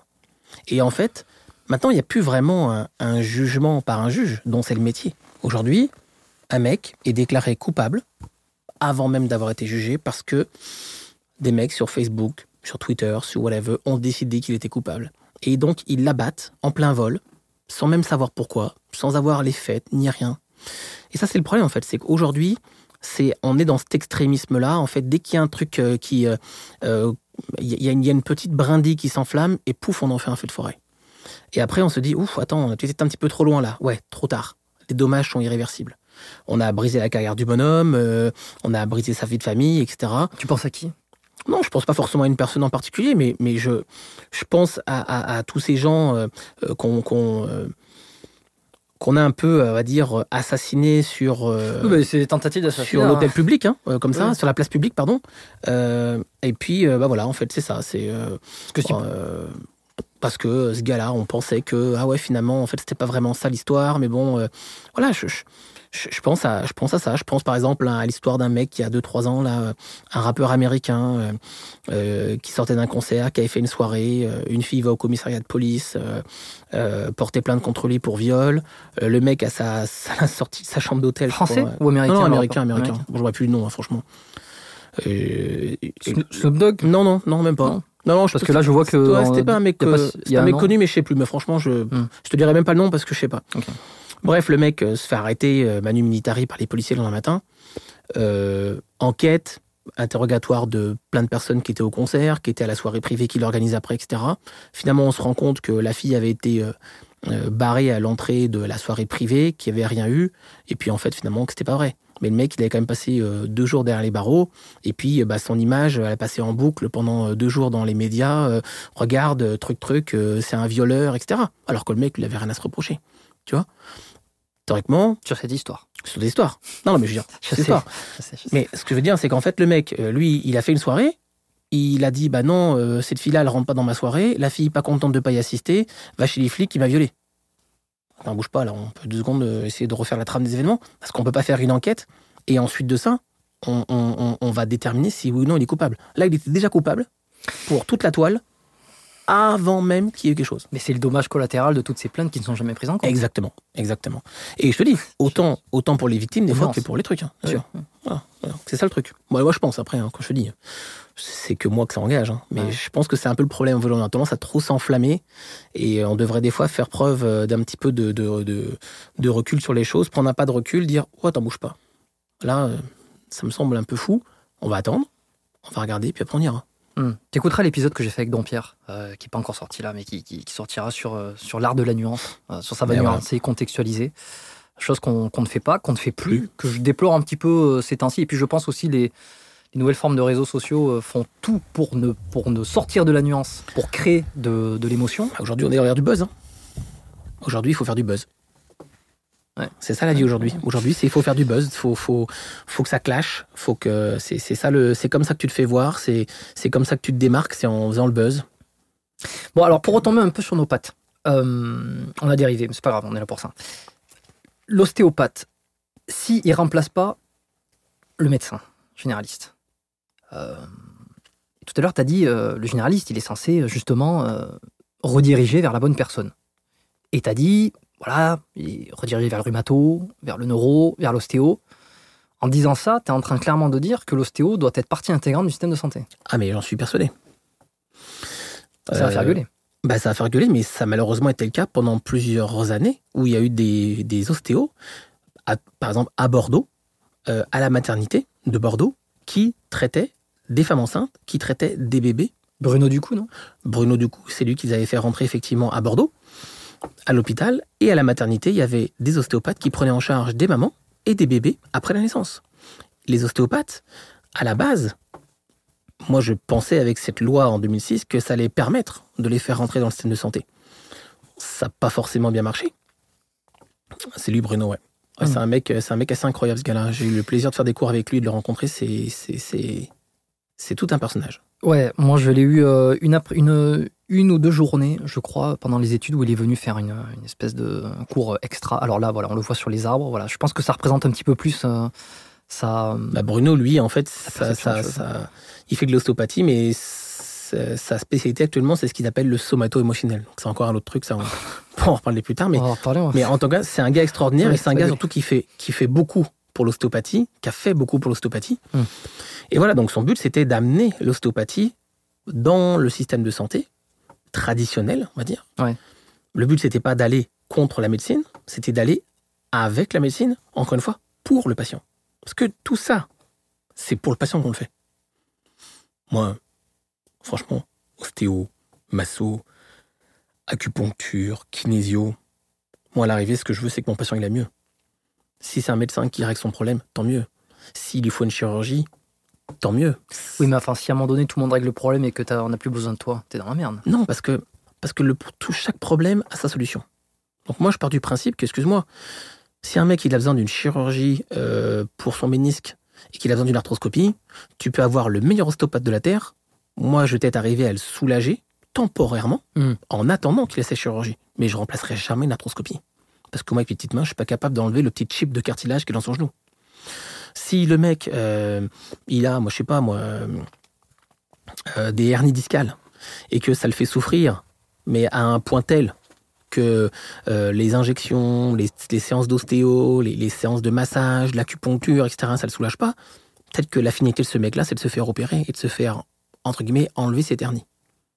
Voilà. Donc, moi, le savoir qui fait quoi, ça m'intéresse pas. Moi, je suis pas là pour tirer la couverture vers moi. Moi, je suis là pour mon patient. Mais on est un, plus, un petit peu obligé de savoir qui fait quoi, parce que sinon, comment on renvoie vers quelqu'un si on sait pas ce qu'il fait? Non, mais quand je dis qui fait quoi, dans le sens que, pour moi, ça m'intéresse Peu pas. importe qui a le résultat, c'est ça que tu veux dire. Oui, moi, ça- moi ça m'intéresse pas de savoir que c'est moi qui ai la solution. Si c'est lui qui a la solution, tant mieux pour le patient. T'arrives, t'arrives à mettre 100% de ton ego de côté sur ça? Ah ouais, ouais, moi j'ai aucun ego par rapport à ça. Je te le dis franchement, C'est pas, pas- je suis désolé, c'est pas le cas, c'est pas le cas de, c'est pas le cas de tout le monde. Ah ouais, mais... Non, mais des médecins, des kinés, enfin je veux dire. Et puis, allez, je m'y inclus, moi aussi, j'ai une part d'ego quand je soigne. Ouais, mais comment tu peux avoir de l'ego quand tu sais que c'est pas de ton ressort? Tu vois Si, par exemple, euh, j'avais un patient et que je l'ai Ah, vu, je l'ai vu 4-5 fois, et qu'au bout de 4-5 fois, ça va toujours pas mieux. Et puis, il va voir un autre ostéopathe, et puis là, le mec, en une fois, il règle son problème. Ah, là, je serais pas content. Parce que là, je me dirais, merde, Alex, qu'est-ce que t'as raté? Et là, mon ego, il en prendrait un coup. Parce que là, je me dirais, hey, mais qu'est-ce qui se passe? J'ai fait, j'ai fait tout que ce que tout, tout, tout ce que je pensais être bon pour lui. Hmm. Et j'y suis pas arrivé. Là, mon ego il prend un coup parce que je me dis merde, là je suis en situation d'échec. Donc là, je vais me remettre en question. Mais si je traite ce patient qu'après une, deux ou trois séances, j'ai eu peu, très peu d'amélioration, ma job à moi, c'est de trouver ce qui va l'aider. Est-ce que c'est l'acupuncture en médecine manuelle Est-ce que c'est la masso Est-ce que c'est l'autre approche Etc. Et donc c'est pour ça tout à l'heure que je disais, le médecin généraliste, c'est quelque chose. L'ostéopathe, c'est quelque chose. Et moi, je dis toujours, l'ostéopathe, c'est le médecin généraliste des médecines manuelles parce que je pense qu'avec la qualité de notre formation et l'ensemble des choses qu'on a appris, parce que quand on était en ostéo, on a eu des cours de rhumato, on a eu des cours de cardio, de pneumo, euh, on, a, on a eu des chirurgiens euh, orthopédiques en prof, on a eu tout ça. On est capable, entre guillemets, de sentir quand c'est pour nous, quand c'est plus pour nous, et on est capable de passer le ballon à un autre thérapeute ou un autre style de thérapie. Ou de dire, c'est quoi, là, moi, je pense que c'est retour case docteur, il faut faire des examens complémentaires, puis il faut vraiment qu'on trouve ce qui peut t'aider parce que je pense pas que ça va être en ostéo, en masso, en kinésio, en, en acupuncture qu'on va arriver à t'aider. Et si tu fais ça vraiment en le pensant comme ça, ben, tes patients, ils ne vont jamais t'en vouloir parce que eux, ce qu'ils vont aimer, Mm. c'est ta franchise, ta sincérité. C'est toute la difficulté du métier d'ostéo qui, euh, qui est un métier euh, factuellement où tu es payé euh, au résultat, à la performance, dans un certain sens. Carrément. Et c'est pour ça que c'est très très compliqué. moi, ça me l'a fait pendant, pendant très longtemps, de m'avouer vaincu parce que j'avais une sensation de me dire Attends, on m'a payé pour fournir un résultat, et puis je ne peux pas annoncer que je ne peux rien faire, je ne peux pas annoncer qu'il faut aller ailleurs. Il y a comme un espèce de. C'est comme si tu. T'as pas envie de trahir, tu vois, la confiance que tu as donnée, et surtout parce que tu sais que derrière, c'est aussi ton gagne-pain. Mais je vais te dire un truc. Un patient, s'il sait que tu es sincère, que tu es honnête, il t'en voudra jamais. Il t'en voudra jamais Et et il n'aura pas ce sentiment de trahison. Là où il va se sentir trahi, c'est si tu le sédules pendant dix fois, en sachant très bien que pour lui, tu peux rien faire, qu'il n'y a aucun résultat, et que le mec, il continue à payer dans le vent. Toi, tu fais du cash. Mais lui, là, il perd sa patience, il perd son temps, il perd de l'argent et il perd le respect qu'il a pour toi. Par contre, si tu dis au bout de deux, trois fois, regarde, j'ai tout essayé, on a essayé ça, on a essayé ça, on a essayé Ouais, ça. ouais. Regarde, gars, j'ai fait mon maximum au, au meilleur de mes connaissances, au meilleur de mes compétences. Je pense pas que je sois la solution pour toi. Je pense vraiment pas être le gars qui peut t'aider. Par contre, j'ai réfléchi et je te proposerais de peut-être d'essayer ça ou d'essayer ça. Là, le mec va se dire Attends, bouge pas. Ce mec-là, il a accepté de m'aider et de me guider vers le bon chemin. Et donc, il te renverra sa sœur, son frère, sa grand-mère parce qu'il se dira Hé, regarde, va voir euh, Alex, Jérôme, n'importe qui, à cette clinique ou ailleurs. Ils vont tout faire pour t'aider. Mais si ils n'y arrivent pas, s'ils savent que c'est pas pour eux, ils n'hésiteront pas à te référer ou à t'envoyer la bonne personne parce que eux ils sont pas comme ça. Hmm, hmm. Et c'est vraiment là où moi je dis aux jeunes thérapeutes que je forme, l'échec, ça fait partie du processus. Regarde, il y a des médecins, ils te donnent un médicament. Des fois ça marche, des fois ça marche pas. Tu retournes le voir, on change de médicament, on change d'antibiotique, il y a une change de résistance, ça marchait pas, on change le traitement, et puis ça marche. Ou pas. Des fois, ça marche. Et des fois, ça marche pas. Et le médecin, il dit, regarde, ça, ça a pas marché. Attends, là, faut qu'on aille creuser plus. Tu sais, il y a, il y a, Bon, y, en a- y en a un qui serait pas d'accord, c'est Jonathan Mulot, je pense. Non, Ouais. je, je- je suis quasiment sûr qu'il écoutera cet épisode. Et euh, mais il y a aucun, moi je dis, il y a aucun malaise à échouer. Par contre, et c'est là, c'est là où on va tous se rejoindre. c'est ça. Et donc là, moi je te dis, l'échec fait partie du process. Dans tout, dans toute construction d'un individu, l'échec fait partie du processus. Et je crois aujourd'hui, si on revient un peu plus global, c'est que les gens maintenant ont peur d'échouer. Et donc ils ne tentent plus. Mais qui ne tente rien n'a rien. Donc, t'apprends de tes erreurs. T'apprends jamais dans les victoires. Ça, c'est le, ce que tout le monde va te dire tout le temps. Mais c'est vrai, c'est la vérité. Combien de fois, moi, j'ai pris des murs avec des patients? Qu'est-ce qui se passe? Putain, Je comprends pas, j'y arrive pas, ça marche pas. Pourtant, j'étais sûr d'avoir fait le bon truc, machin, et tout, truc, truc. T'as tu toute la soirée, t'y penses, t'y penses, t'y penses. Ça, ça mec- te bouffe, ça te bouffe comme ça? Ça me bouffe plus. Mais ça m'a bouffé au début. années. Parce que quand tu commences, chaque patient, tu te dis, bon, est-ce qu'il est va revenir? Ok, est-ce que j'ai bien fait la job? Ok, est-ce que, est que j'ai fait le maximum de ce que j'aurais pu faire pour lui? Quand le patient ne revient pas, tu le vois pas pendant 2, 3, 4, 5, 6 mois, tu te dis, putain, merde, j'ai perdu le patient, j'ai pas dû faire la job correctement, ça a pas dû marcher. Le mec, au bout de 6 mois, 7 mois, il revient te voir, il dit, oh Alex, euh, je suis désolé, ça fait 6 mois que je t'ai pas vu, mais regarde, ça allait tellement Ça bien. allait très bien. Là, tu fais comme, oh, tu as un, t'as un soulagement au fond de toi, tu te dis, ok, cool. Sais, je me suis pas planté. Et plus tu accumules comme ça d'expériences positives, plus ça renforce, entre guillemets, ta, ta, ta, ta capacité de, de, de, de dire, OK, c'est bon, je pense que je suis quand même un peu au fait de ce que je fais. Mais des fois, tu prends des murs, même encore aujourd'hui, des fois. Et c'est pas grave. Tu réfléchis, tu t'assois, tu vas dans tes bouquins, tu continues à faire des formations, tu essaies de trouver des solutions. Puis si c'est pas pour toi, c'est pas grave. La solution, c'est peut-être ailleurs. OK, qu'est-ce que je peux faire pour que ce mec, il aille mieux? Et là, tu commences à réfléchir. Euh, Est-ce que l'acupuncture, ça pourrait l'aider Mmh, pour mmh, pour ça Ouais, mmh. Est-ce qu'un kinésio, peut-être pour travailler sur son mouvement, serait peut-être mieux, il sera plus fonctionnel, il sera peut-être moins en douleur, etc. Ok. Est-ce que si, est-ce que ça? En fait, c'est- tout un paradoxe parce que c'est lorsque tu débutes qu'il faudrait le plus être dans ce système-là et que tu aurais le plus besoin de renvoyer parce que justement, tu es, en limitation.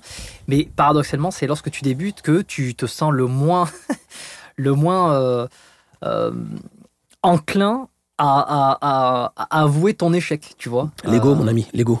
Ouais, mais je pense qu'il y a de l'ego, mais je, je suis pas sûr que ça soit que de l'ego. Je pense aussi que c'est un. c'est une pression, c'est une. Tu vois, moi j'ai mis du temps à, à- à me convaincre de ça, à me dire bon, ben là, euh, non, là, je suis au bout là, je sais pas. Mais regarde, Je sais pas. des- J'ai mis je- du temps à l'accepter et à le dire et à être bien avec ça. Moi, j'ai eu, eu un problème quand j'étais en école d'ostéopathie. J'avais des profs, des fois, ils disaient euh, si après trois traitements, ça marche pas, bah, c'est plus pour vous. Ah ouais? Merde. Et euh, bah, vous n'avez pas le choix, vous êtes condamné à réussir. Ah merde. Et là, t'as une, une putain de pression, parce que quand tu vois un patient pour la première fois en solo, tu te dis bon, j'ai trois shots, autrement, c'est euh, buzzer. Et euh, c'est The Voice. c'est The Voice. et si j'ai pas de résultat, euh, eh ben c'est le buzzer pareil, on t'élimine. Merde. Donc là, t'as une pression de psychopathe. Mais si tu te dis, bon, je vais aborder le premier traitement, je vais faire mon bilan, je vais essayer de lui apporter le maximum de ce que je peux, et on verra où ça nous amène. C'est le patient qui décide. faut faire confiance au patient. On parlera après de confiance à nous, mais le patient, il va te dire, OK, euh, Alex, je sais que tu as travaillé fort, machin et tout. Bon, regarde, j'ai vu peut-être euh, 15% d'amélioration, etc. Mais c'est quoi Je sens qu'il se passe quelque chose, j'ai envie qu'on continue. Très bien, on continue. Tu travailles fort, tu continues la fois d'après. Bon, regarde, je suis pas totalement établi, mais j'ai l'impression de gagner encore un peu. Puis regarde, ça m'a fait du bien. Puis là, je vois que je peux faire plus ci, plus ça. Ok, on continue. Moi, j'ai un patient qui, avait une, qui a eu un diagnostic d'hernie cervicale, double hernie cervicale. Le mec ne pouvait plus conduire sa voiture, ne pouvait plus longer son cheval. Ok? Il n'y a pas un neurochirurgien qui voulait l'opérer, euh, les médecins capotaient. Je l'ai vu 14 fois. 14 fois. Aux deux semaines, je le voyais. Beaucoup ça. Après 14 traitements, le gars est capable de faire Montréal-Boston sans douleur. Boston, dis. Boston, Boston, tu vas te faire engueuler. si. Boston Pizza. Boston Pizza. Le gars est capable de longer son cheval, le gars, le gars est capable de remonter à cheval, sans douleur. Alors, si j'avais écouté mes profs, après trois fois, j'aurais jeté le mec dehors et je leur ai dit, c'est quoi, moi après trois fois, euh, désolé, euh, tout bad for you. Le patient, lui, voyait qu'à chaque fois, il se passait un petit quelque chose. Il voulait continuer à persévérer, il sentait qu'il se passait un truc dans son corps et on a continué. Et je lui ai dit en toute honnêteté, retour à l'honnêteté, Monsieur Nanin, c'est vous qui me direz quand est-ce que vous pensez qu'on arrête. Et ça va dépendre de vous, c'est-à-dire en fonction de vos résultats, Mhm. de votre amélioration, de comment vous vous sentez. Moi, je suis pas ici pour vous pousser à prendre des rendez-vous. Je suis là pour vous aider. Tant que je vous aide, tant que je vous pensez que je suis la bonne personne pour vous, alors on continue. Et le jour où vous avez envie qu'on arrête, ou qu'on tente quelque chose d'autre, ou qu'on a, ou, qu'on aille sur un truc complètement ailleurs, il y en a pas de problème. Parce qu'encore une fois, j'étais pas dans l'ego, j'étais dans le partage avec le patient. C'est toi qui me guide. Et on fait ce que toi, tu pensais de bien pour toi. Moi, je faisais ce que je pensais de bien pour lui. Mais tu vois c'est un, partage, un échange. Et donc, ces, ces théories fumeuses, à l'école, on te dit, euh, oulala, si après trois traitements, vous n'y arrivez pas, euh, soit vous êtes mauvais, soit si. Non, non, faut arrêter que ça, là. Faut arrêter tout ça. La pression que les étudiants se mettent, parce qu'au début, ils se disent, mais si j'ai pas de résultat tout de suite, je vais perdre le client, euh, je ferai plus d'argent, euh, comment je vais faire pour payer mon loyer, etc. Ce qui est une bonne chose aussi d'avoir cette forme de pression. Oui. faut avoir la- faut avoir l'impression dans le sens que faut pas non plus que tu glandes, mais faut te dire que des fois c'est plus compliqué et que ça prend un peu plus de temps pour avoir les résultats escomptés. Et faut pas avoir peur de le prendre ce temps-là. C'est comme ça. On tire pas sur une fleur pour qu'elle pousse. Pas mal celle-là. C'est d'eau. Bon, alors, euh, Retour. c'est bien beau. Enfin, c'est bien beau. C'est bien beau. Là, tu nous as expliqué, par exemple, euh, le patient que tu vois 15 fois, qui s'améliore, tout ça. Moi, je me mets toujours dans la tête euh, de quelqu'un qui qui connaît pas la thérapie ou qui connaît pas bien l'ostéo. On parle souvent des résultats, euh, on parle souvent de tiens, ça a donné ça. Tu vois, quand j'ai fait l'épisode avec Guy Voyer, par exemple, tu vois, il y avait beaucoup de ben, les patients ils sortent, ils vont mieux, tout ça. Donc, euh, il y a quand même un- une espèce de logique comme on- il y a quelque chose qui est fait en ostéo. Qu'est-ce que tu fais concrètement? Ça, c'est ce qu'on se dit. Oui, mais alors c'est bien gentil, il nous raconte des histoires, mais il fait quoi Là, sur la personne qu'il a vue 12 fois, c'est quoi? T'appuies sur quel, quel muscle? Oui, c'est ça, le, ça le, le plus gros problème de l'ostéopathie. Moi, je t'avoue sincèrement, ça c'est une super bonne question. Je pense que la médecine, elle est déroutée par l'ostéopathie. Parce que, en médecine, imaginons, on fait un diagnostic de diabète. Parfait. Monsieur Intel, vous avez un diagnostic de diabète, mais pas de problème, on a solution, vous allez prendre de l'insuline. Ça va être tant de milligrammes, injecté, tant de fois par jour, blablabli, blablabla. Merci beaucoup, au revoir.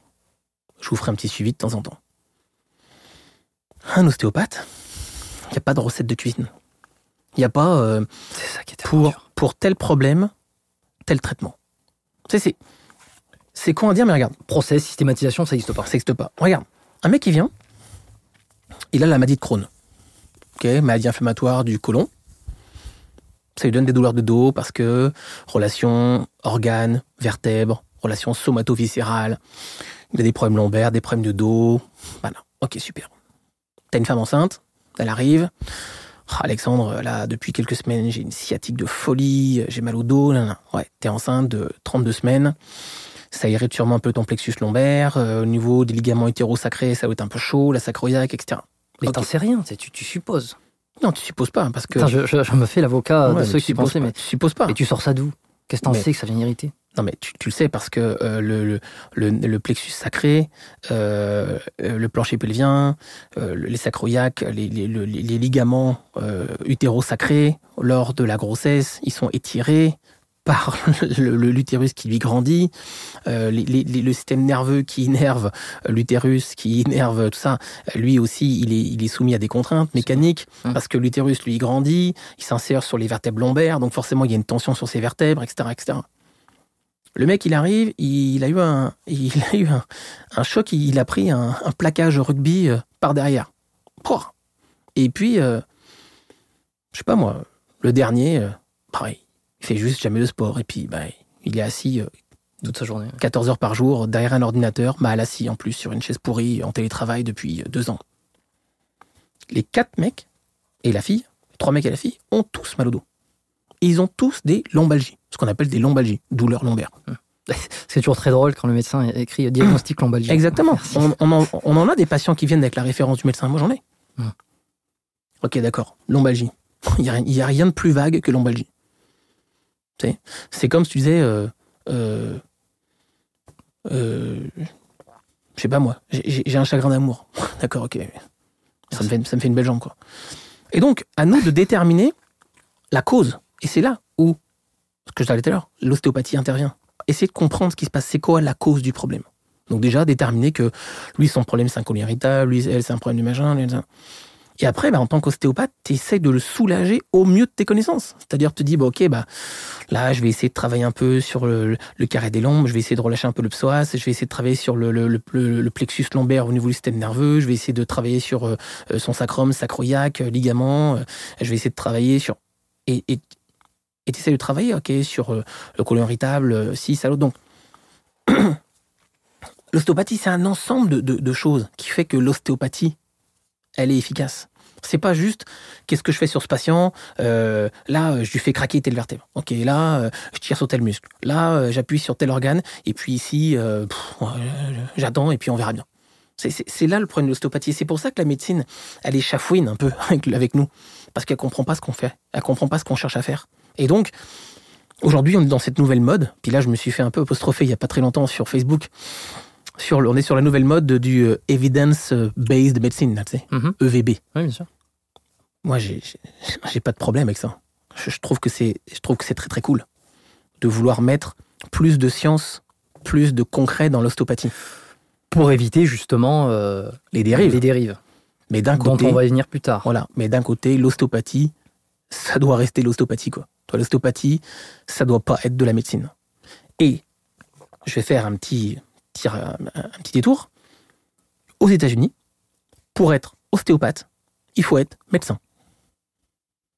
Les ostéopathes aux États-Unis sont des MD, des médecins, Hmm. qui ont, après leur formation de médecin, suivi une fille de formation d'ostéopathie. Ça, ça fait pas de toi un ostéopathe. Ça fait de toi un médecin ostéopathe. En quoi est-ce un problème? C'est pas un problème. Mais là-bas, l'ostéopathie n'est pas considérée comme une profession à part entière. C'est une spécialisation. C'est exactement. C'est un, c'est une addition Oui, mais à la regarde, regarde, regarde. Rhumatologue, euh, neurologue, c'est une spécialisation. Il y a un tronc commun jusqu'à la, je sais pas, 5, 6e, 8e année, j'en sais rien. Et ensuite, il y a une spécialisation. Pourquoi ça pourrait pas être le cas avec l'ostéo? Je dis pas que ça ne veut pas être le cas. Je dis qu'il faut être vraiment. Parce que tu penses que les philosophies sont, sont radicalement différentes à ce point-là que tu ne peux pas avoir ce même tronc commun Non, non, je dis pas qu'elles sont radicalement différentes. Je dis, je dis certainement pas qu'elles sont radicalement différentes, mais je pense que quand même, la façon d'approcher un patient en médecine versus la façon d'approcher un patient en ostéopathie, c'est quand même pas la même. Mais ça, ça serait une super question pour notre nouvel ostéopathe Ennis. qui est arrivé à la clinique, Ennis, qui lui est médecin depuis 20 ans, ostéopathe depuis 16, et qui fait un jour de la médecine et un jour de l'ostéopathie, par exemple, quand il était en Tunisie. Ouais, ouais. Mais ça serait aussi une question pour les ostéopathes américains, de dire, mais est-ce que toi, tu le sens médecin ou tu le sens ostéopathe? Ou tu le sens vraiment les deux? Hmm. Tu sais, je- je- Lui, ce sont ostéo. Hein. Oui, lui, c'est ostéo, mais parce que il est capable de faire cette différence-là. Mais lui, il a suivi une formation de médecine et il a suivi une formation d'ostéo, Dissocié. dissocié. Tu sais, il n'a pas suivi une formation d'ostéo pour médecin. Un peu euh, euh, à la... euh, ça serait en style de, de petit extra, quoi, tu vois. Pour moi, l'ostéopathie, c'est une vraie façon de penser. C'est un art de vivre, entre guillemets, tu vois Après, moi, je suis peut-être un petit peu trop candide, tu vois, par rapport à ça. Mais moi, j'ai l'impression que l'ostéopathie, c'est quand même une vision du corps, une vision de la santé. Moi, je veux dire, moi, c'est ce qui m'a beaucoup chamboulé à mes débuts, mes, mes premières années. Mais on va dire dans les deux, deux trois premières années, c'est qu'en fait, je n'avais pas une, euh, une réflexion qui était euh, dans ce sens-là.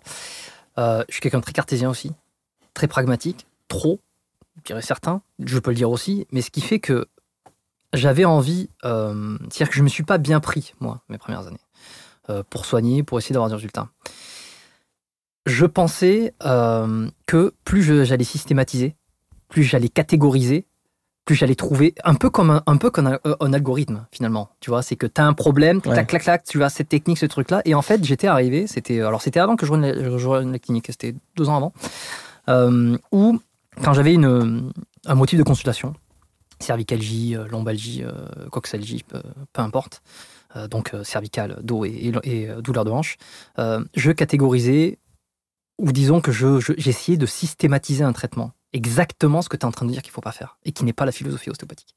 Et j'ai essayé de faire ça. Je ne pense, je n'étais pas euh, influencé par la kiné qui fonctionne un peu plus comme ça. Je n'étais pas.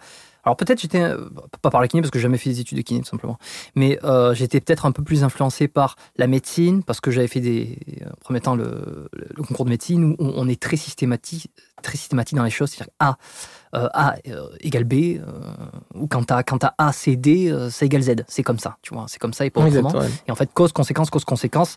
Euh, et donc, j'ai essayé de mettre en place des choses comme ça. Et je pense que ça a été une grande erreur. Et je l'ai appris au fur et à mesure. Mais ça a été la grande difficulté que j'ai que j'ai senti, euh, que, enfin que j'ai vécu et que je que je vis encore aujourd'hui.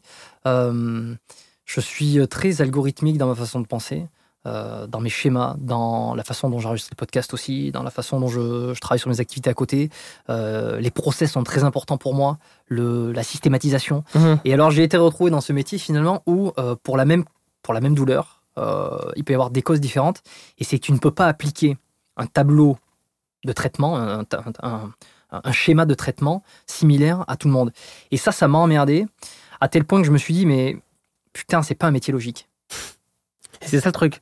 C'est que c'est pas un arbre décisionnel, l'ostéopathie. Tu sais, l'arbre décisionnel où, euh, tu sais, question, euh, est-ce que tu fais ça? Oui, non, ça part à droite, ça part à gauche, tu sais, puis ça descend là. L'arbre décisionnel, l'ostéopathie, c'est pas ça. Moi, je dis toujours, Ah non, c'est pas ça. moi, je pose mes mains, puis après, on discute avec le corps. Tu sais, m- moi, mes interrogatoires, là, ils durent très peu de temps. Je vais avoir les. Surtout, bon, surtout, surtout chez les patients que je connais bien. Les, les premiers patients, bien sûr, tu passes à travers la revue de système, etc. Bon, ça, normal. Mais après, mes interrogatoires durent peu de temps parce que, oui, ça, ça m'intéresse ce qui amène le patient. Mais ce qui m'intéresse, c'est le patient. Tu vois, c'est pas ce qu'il me dit. C'est ce que son corps me dit. Qu'est-ce que tu- Alors concrètement, qu'est-ce qu'elles font tes mains sur le... Eh, concrètement, c'est, je fais rien de plus, je pense, que, que, que les ostéopathes euh, qu'on- que toi et moi on connaît. C'est, je pose mes mains, j'essaye de sentir s'il y a quelque chose qui m'attire, euh, une, une, une zone de densité, euh, une chaleur, euh, une, une raideur. je sais pas, il y a, y, y quelque chose qui m'attire. J'essaie de pas trop me laisser influencer par ma tête. J'essaie de pas trop penser en fait au début, surtout sur les premières minutes. J'essaie juste d'avoir quelque chose de très pff, comme ça. Puis après, on part de là, quoi.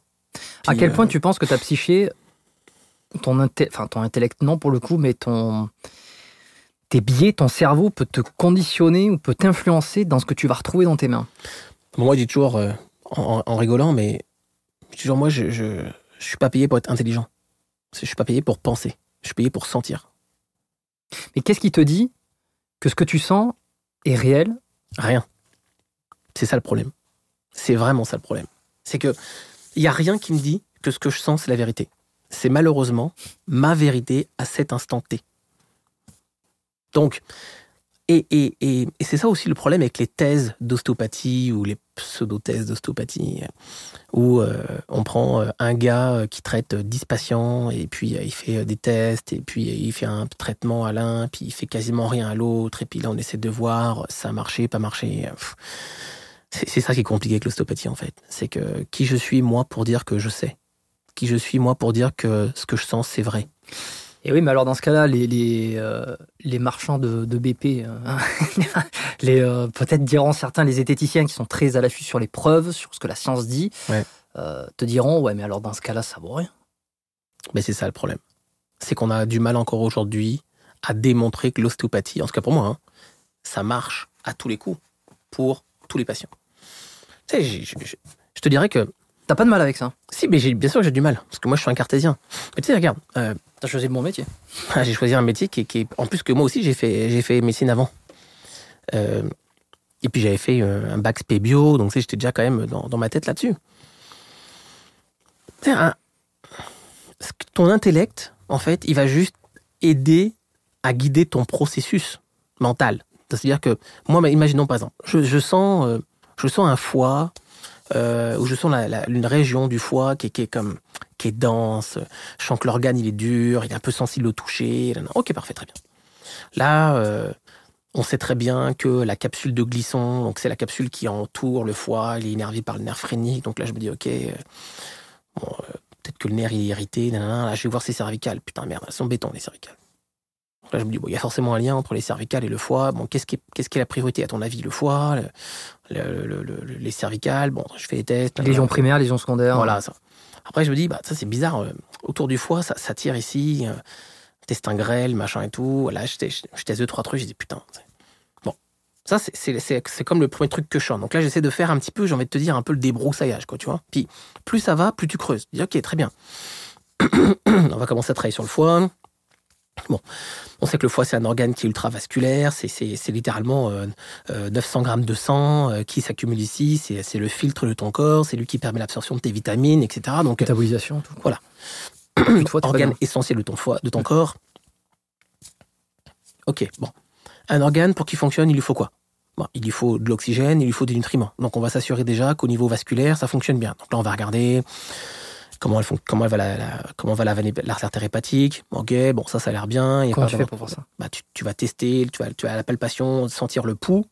Le Non, mais je te pose la question que les gens se posent. C'est, mais attends, il est marrant, lui. Comment il fait pour savoir si l'artère va bien Ouais, mais un ostéopathe, il est censé sentir avec ses doigts des choses que le commun des mortels ne sent pas. Parce que tu as eu 5 ans, 6 ans, 10 ans, 15 ans, 20 ans d'expérience pour sentir ça. Donc, tu vas faire des palpations, tu vas dire, ah tiens, c'est bizarre, le, le, pouls, là, au niveau de l'artère hépatique, il est pas super, super fort. Bon, est-ce que je pourrais pas aider à un peu améliorer la vascularisation de cet organe?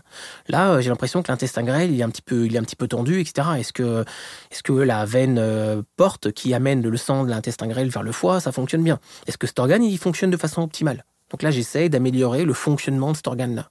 Si cet organe fonctionne mieux, peut-être que la capsule va être moins irritée. Si la capsule est moins irritée, peut-être que le nerf qui, entre guillemets, euh, l'innerve, c'est-à-dire le nerf phrénique, sera moins irrité. Donc mes cervicales seront peut-être moins sensibles. Et donc mon mec, qui a mal au cou aussi, aura moins mal. Et donc tu sais, comme ça, bien sûr, parce que tu connais, et c'est ton métier, l'anatomie, sur le bout des doigts. Guy, Voyer m'avait dit la même chose. Hein. T'avais écouté l'épisode avec lui. Je l'écoutais, ouais, globalement. Voilà, mais très, euh, sur ça, sur- sur, sur ça, je, sur ça, je suis pas, je suis pas en désaccord. Ouais. On, va, on parlera justement des désaccords après. Je pense que l'ostéopathie, c'est avant tout être un livre d'anatomie sur pattes. Moi, mon, mon livre de chevet quand j'étais étudiant, puis mon livre actuellement sur mon bureau, puis tu le sais parce que tu travailles dans mon bureau, c'est le Néter. Le Néter, c'est un livre là. d'anatomie. Voilà. Le Néter, il est pas là. mais- Non, il est là. Je Ah, il dire, est il est là. Il est, dans le bureau. Il mais dans le euh, bureau. si tu veux, je peux montrer Et, les termes. et, et, euh, et le Néter, c'est littéralement de l'anatomie, mais c'est dessiné. ok? Et c'est ce qui permet de, aux patients de visualiser, des fois, leurs problèmes, où est-ce qu'ils ont mal, etc. Parce qu'encore une fois, mettre une image sur un, sur un feeling, sur une douleur, c'est super important, moi, je crois, pour les patients. Hmm. Il n'y a rien de pire C'est celui-là que tu as, voilà, c'est ça que j'ai. Il n'y a rien de pire, je pense, pour un patient de pas savoir ce qu'il a.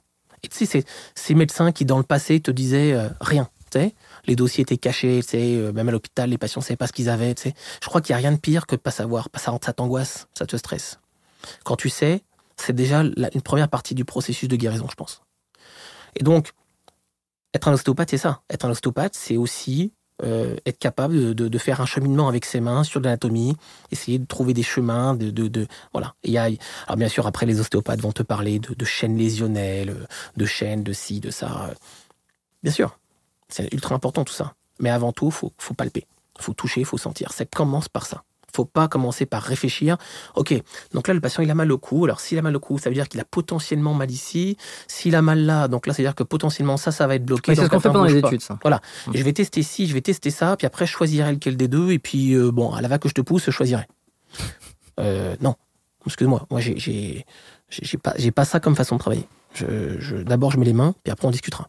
Puis si il faut réfléchir, on va se poser 30 secondes, on va essayer de réfléchir. S'il n'y a pas de logique dans ce que je sens, moi j'avais un, vieux prof d'ostéopathie qui avait été formé en Angleterre à Melstone, qui est euh, la plus grande école d'ostéopathie en Angleterre, et il avait toujours dit c'est la clinique qui prime, c'est ce que tu sens qui prime. Ce que tu penses, c'est bien, mais ce que tu sens, c'est le plus important. Parce que le corps ne te ment jamais. Le patient te ment, ta tête pourra potentiellement te mentir parce qu'elle va faire un, espèce de raisonnement, elle va vouloir trouver une logique parce que le corps, lui, il veut être logique, pas ton cerveau.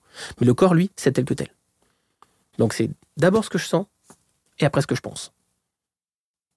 Et toi, alors, ta façon de pratiquer, est-ce qu'elle serait plus calquée sur euh, ce qu'on pourrait appeler euh, communément des, des techniques douces euh, Alors, non invasives, ça forcément, mais des techniques douces, faciales, de, de, de, de déroulés, somato-émotionnels, des choses, comme ça Bon, regarde. Ou est-ce qu'elle serait plus, est-ce que euh, ouais, ça serait plus une ostéopathie euh, comme on connaît en France, c'est-à-dire que ça fait craquer quoi.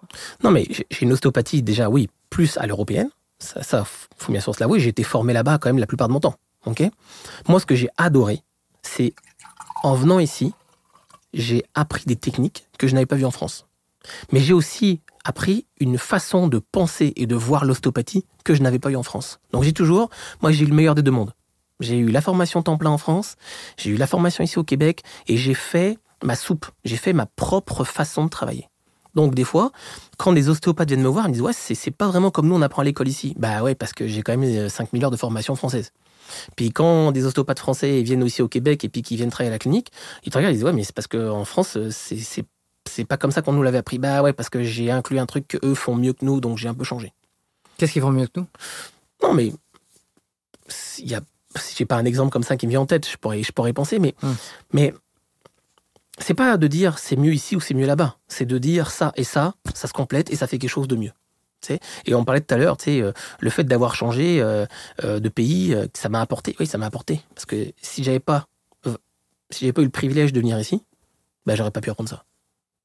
Je dis pas qu'en étant ostéopathe en France, j'aurais pas été bon. Je pense que je, je pense que la formation française est excellente. Mais j'aurais pas eu ce petit bonus. Donc je suis super heureux d'avoir appris ça. Et ce qu'ils m'ont apporté ici, c'est génial. Et j'ai eu accès à des formations, il y a des gens que j'aurais pas rencontrés là-bas. Et vice-versa. Tu vois? Hmm. Donc euh, c'est pour ça que moi j'encourage toujours les jeunes à faire des formations partout, avec plein d'ostéopathes différents. Parce que c'est comme ça que tu récupères des choses. Tu sais, j'ai eu l'occasion d'aller en Grèce voir Enzo Moinari, euh, je suis allé, en, je suis allé à Saint-Pétersbourg, en Russie, euh, je, suis- euh, je, je- je suis allé en France faire des formations, j'en ai fait ici, j'en ai fait aux États-Unis. euh, tu sais, chaque personne que tu rencontres t'apporte quelque chose. T'as l'impression qu'il y a des escrocs? Véritablement? Regarde, je pense que les escrocs, il y en a partout. hein. Ouais, bien sûr, mais j'ai l'impression que dans, ce, bah, dans ces métiers où finalement euh, on ne prouve. C'est difficile de prouver les choses. Tu vois, la science, euh, bon, euh, elle est un peu. Voilà, elle est un peu euh, inapte à prouver les techniques, comme tu le disais, c'est- un métier compliqué. Est-ce que c'est pas un peu plus la porte ouverte à, à des gens qui vont. Ouais, mais des regarde. escrocs? On se, on se perçoit jamais comme un escroc soi-même, hein, sauf peut-être Bertrand Madoff. Ouais, ouais. Mais, euh, mais souvent on l'est à son insu. Mais regarde, moi, j'ai j'ai part du principe que c'est pas parce que moi je comprends pas, j'y arrive pas, ou j'aime pas ça, que c'est de la merde. Donc, si par exemple actuellement, euh, je me considère pas par exemple comme un ostéopathe qui fait du somato-émotionnel, parce que le côté émotionnel sur l'ostéopathie. Tu peux nous dire ce que c'est exactement Oh, ça pour qui trop, ça c'est, j'ai du mal moi-même à l'expliquer. sais. Alors moi, j'ai non seulement j'ai du mal à l'expliquer, Je, c'est pas que j'ai du mal, j'y arrive pas. Et deuxièmement, j'ai du mal à le concevoir. Non, mais le somato-émotionnel, à la base, en fait, ça serait littéralement, j'ai l'impression, attention, hein, sous contrôle d'huissier, Il est là derrière. il y a derrière. Il acquiesce. Non, mais le est- somato-émotionnel, c'est- c'est littéralement une dysfonction. ok? Somato, c'est le corps, donc une dysfonction dans ton corps qui serait liée à une émotion ou quelque chose qui serait, on va dire, plus de l'ordre de la psyché. ok? Donc, c'est pas du tout le côté psychosomatique, hein, rien à voir. Mais moi, j'ai plus de mal à accéder à ça. Mais c'est pas parce que moi, j'ai du mal à accéder aux techniques somato-émotionnelles que je trouve que, c'est de la merde. Et que le mec qui les enseigne, c'est un charlatan. Parce que moi, je suis peut-être pas rendu là encore. Je suis peut-être pas encore assez bon. Je suis peut-être pas encore dans mon cheminement rendu là pour faire ça. Mais peut-être que dans 15 ans, si on se reparle, qu'on fait un podcast, alors 15 ans plus tard, t'en es où? Je te dirais, oh putain là, ça fait quelques années que je travaille en somato-émotionnel, c'est malade. Hum, hum. Mais là, aujourd'hui, je suis pas rendu là.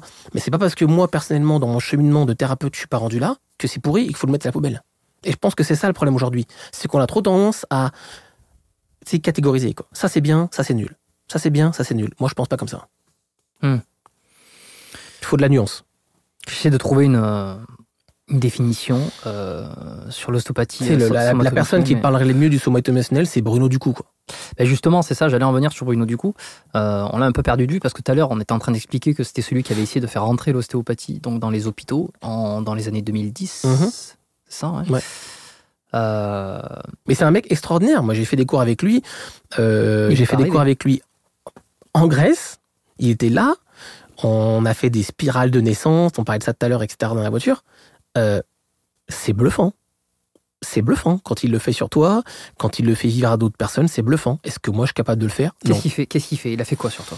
Non, mais c'est- compliqué à expliquer parce que pendant le moment où ça t'arrive, t'es pas dans le pas dans le ressenti, dans le sens que t'es pas en train d'essayer de comprendre ce qui t'arrive. C'est ça, c'est pour ça que c'est dur.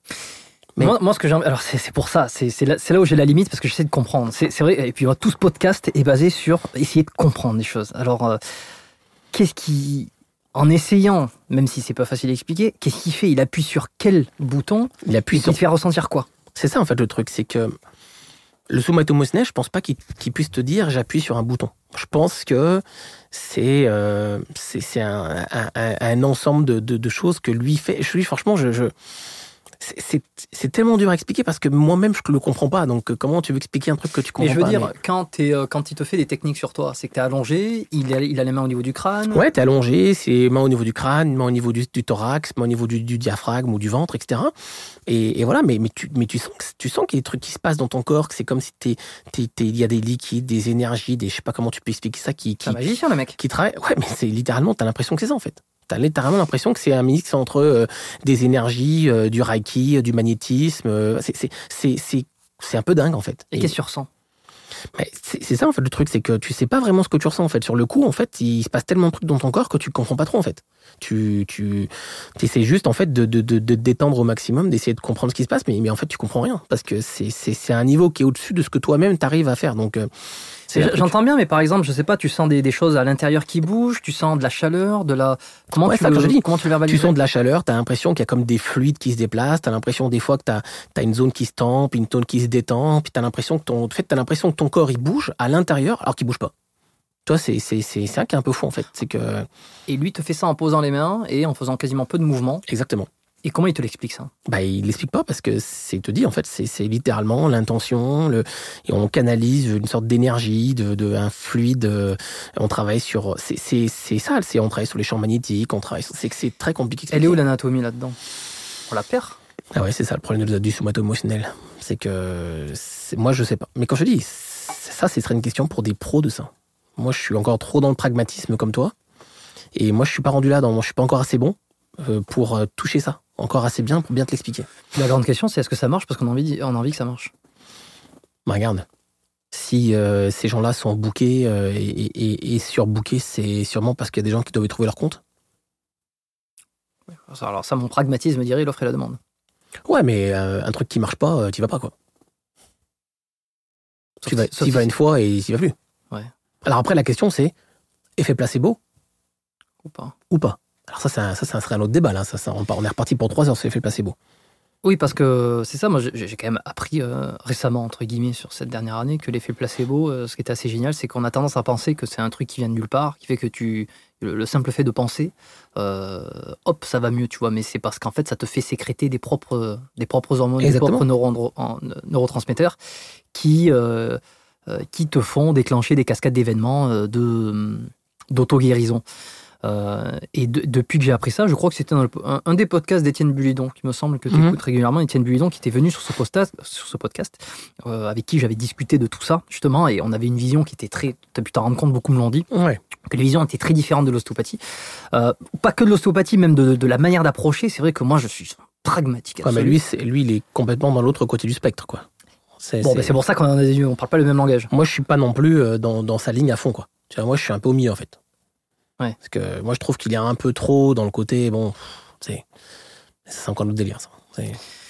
Ouais. Bon. euh, Moi, excuse-moi. non, euh, non, mais sais, t'as- un mec, un mec qui a une entorse de cheville ou qui, euh, qui a une entorse de genou, euh, qui est sportif de haut niveau, euh, un cheval euh, qui s'est pété la gueule, euh, moi je me vois bien euh, imposer les mains et puis lui faire mon énergie, mais je pense pas qu'il va sauter mieux ou que le patient va courir plus haut, quoi. Tu sais, donc euh, j'ai toujours un petit doute par rapport à ça, en fait. Tu vois, je, je, je dis pas qu'il n'y a pas une composante X, Hmm. mais il n'y a pas que ça, quoi. Excuse-moi, euh, le cheval, il n'a pas eu une peine d'amour hier soir ou euh, il n'a pas eu euh, son boss qui lui a dit bon, je t'augmente pas ton augmentation, quoi. Tu vois. Donc euh, c'est ou son fils qui a eu une sale note à l'école ou il n'y a pas de ça. Donc c'est pour ça que j'ai encore beaucoup de mal avec tout ça. Bon, Étienne, c'est Étienne, euh, il a sa façon de penser, moi j'ai la mienne. J'essaie d'être nuancé dans, dans ce que je dis, dans ce que je pense. Je pense qu'il y y a de la place pour tout le monde. Et littéralement, c'est aux patients, encore une fois, de se retrouver dans ce que eux pensaient bien pour eux. Quoi. Hmm. Mais c'est ça, donc c'est intéressant sur l'effet placebo parce que c'est pas, euh, tu en entends ça passer, oh ben c'est de l'effet placebo donc c'est pas bon, mais c'est aussi efficace. En fait, l'effet placebo est aussi efficace euh, qu'un traitement factuel. Tu fais rien, l'effet placebo, voilà, il, il en découle. C'est aussi efficace que de faire quelque chose qui fonctionne aussi. Mais je vais te dire un truc. Et une fois que tu as compris ça, euh, alors déjà c'est rassurant parce que tu dis ben en fait mais c'est génial, je veux dire euh, même si tu fais rien, si c'est placebo ça marche. C'est à la fois rassurant, enfin dangereux. Bah, je vais te dire un truc. Ça, j'y ai souvent pensé à l'effet placebo. Euh, En fait, si c'est l'effet placebo et que c'est pas moi, ben, je m'en fous en fait. Parce que ce qui m'importe, Oui, c'est que c'est c'est qu'au bout ça va mieux. c'est que le patient il a mieux. Mm. Donc, si c'est moi, cool. Si c'est l'effet placebo, bah, quelque part, c'est aussi un peu moi, parce que c'est quand même moi qui étais là à ce moment-là. Et recoule, parce que le patient va mieux. Donc, à l'arrivée, le- l'effet placebo, c'est que le prolongement de, de- ce que toi, tu as commencé. C'est ça, en fait, la magie du truc. C'est que, encore une fois, pas d'ego là-dedans. Si le patient, il va mieux parce que tu as réussi à lui apporter euh, euh, des corrections qui lui, qui, qui, qui lui ont fait du bien, tant mieux. Si tu as fait quelques corrections et que l'effet placebo a été, on va dire, encore plus fort pour aller jusqu'à bah, quelque chose qui est optimal, tant mieux. Moi, j'ai pas de problème avec. Moi, l'effet placebo, je, le- je le prends partie intégrante d'un Ouais, traitement. c'est dans c'est dans l'arsenal de, de, Mais- de la thérapie. arsenal de la thérapie ostéo, mais aussi médecine. Je veux dire, les, les tests de médicaments sont faits en double aveugle avec des traitements placebo. C'est-à-dire que c'est à la base, c'est à la base de la médecine l'effet placebo. Faut pas penser que l'effet placebo c'est uniquement en médecine manuelle. L'effet placebo, c'est littéralement, on prend deux groupes, ok, on leur donne des pilules, Hmm. une c'est du, c'est c'est du sucre, pardon, une c'est les médicaments, et on observe les résultats. Ni le patient, ni le thérapeute, donc c'est ce qu'on appelle double aveugle, ne savent ce qu'il y a dans les gélules. C'est la même gélule, elle est bleue, verte, jaune, ce que tu veux. Et à la fin, on mesure les, les résultats. C'est uniquement ça, l'effet placebo. Donc, l'effet placebo, il existe en médecine, il existe en Il existe ostéo, partout, hein. il existe partout. C'est pas grave, ça. Et ça fait partie de la game. Il faut pas penser que euh, on est euh, des mini-dieux, et puis qu'on est Superman, et puis qu'à chaque fois qu'on met les mains sur le patient, euh, yes, euh, le mec, il va ressortir ici en courant alors qu'il est arrivé à quatre pattes parce qu'il avait une sciatique, là. Mais est-ce que tu vois, il y a un élitisme dans cette, dans cette thérapie quand même, parce que on a discuté tout à l'heure aussi là sur le fait de ressentir les choses, le fait qu'il y en a qui, qui se se gargarise de ressentir des choses que personne ne ressentirait. Alors, je sais pas, moi, je ne connais pas Bruno Ducou. Enfin, je, connais pas Bruno Ducou. Je, l'ai vu, comme je te l'ai dit, deux fois. Je ne le connais pas à titre personnel. Euh, de ce que j'ai l'impression, ça a l'air d'être quelqu'un de, de très euh, euh, pas imbu, qui ne. C'est un ne- mec incroyablement humain. voilà, humain, modeste. Mais à un moment donné, quand, quand, quand il te dit, quand il te dit, pour, pour, les, pour les gens, mais en général, quand il dit, je, je pose mes mains sur ton thorax, il y a des fluides qui sortent, je ne peux pas t'expliquer, et tu vas, tu, vas rena- tu vas revivre ton accouchement. T'es quand même obligé, à un moment donné, de te Alors, demander, est-ce qu'il me prendrait pas Il pour te, un dit, con? il te dit pas, tu vas revivre ton accouchement. Je, je, bon, ou je ta naissance. caricature, hein. La spirale de naissance, c'est encore autre chose, là. Ouais, Mais je je caricature, je mets tout dans Ouais. le même sac. En fait, je, je, je crois que, je crois en fait qu'il te dit rien en fait. C'est ça en fait le truc qui est plus fou en fait, c'est que quand tu quand tu vas te faire traiter par Bruno, en fait, il pose ses mains sur toi et, c'est comme si le film partait quoi. En fait, il y te dit même pas, euh, ok, on va aller travailler sur ci ou sur ça. En fait, c'est littéralement, c'est tu, tu viens de monter dans le petit train euh, euh, de la montagne russe et c'est parti quoi. Et, et, le train s'arrête quand lui finalement il retire ses mains. Pendant tout ce temps-là, en fait, tu, tu, tu sais rien, tu, tu, je dirais pas que tu comprends rien, mais, mais en fait, t'es es dedans, quoi. Donc, c'est ça qui est, qui est fou. En fait, c'est ça qui est incroyable. Et c'est pour ça que l'ostéopathie, c'est compliqué pour nous à pratiquer, et c'est compliqué pour les médecins à comprendre, et pour les patients, des fois, à, à ressentir. Parce que il y a autant d'ostéopathie que d'ostéopathes. Et il est là Oui, le oui, problème. bien sûr. Et Il ça, est c'est ce que je dis à chacun des, des patients Il est qui, vraiment là le problème. qui voient euh, parce que c'est difficile ça, à concevoir. C'est difficile à concevoir. Et je pense que la médecine a du mal. Elle se dit ouais, mais alors si c'était si sérieux votre truc, pourquoi, euh, pourquoi tout est si différent? Eh oui, parce que le problème, c'est qu'eux, ce qu'ils cherchent, c'est des choses qui sont reproductibles.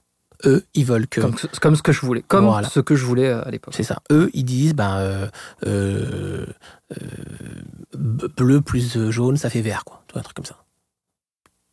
ça. Eux, ils veulent que tu puisses à chaque fois que tu fais quelque chose le reproduire, et ce de façon. C'est pas le meilleur, c'est pas la meilleure façon aussi de de s'assurer d'avoir un résultat?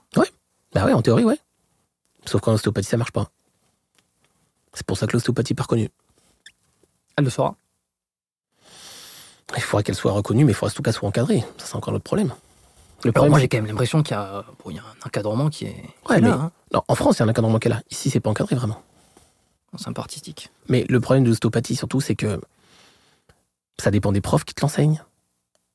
Parce que le problème, il est là. C'est que euh, si je t'enseigne des mathématiques, le livre de mathématiques, c'est le même pour tous les profs.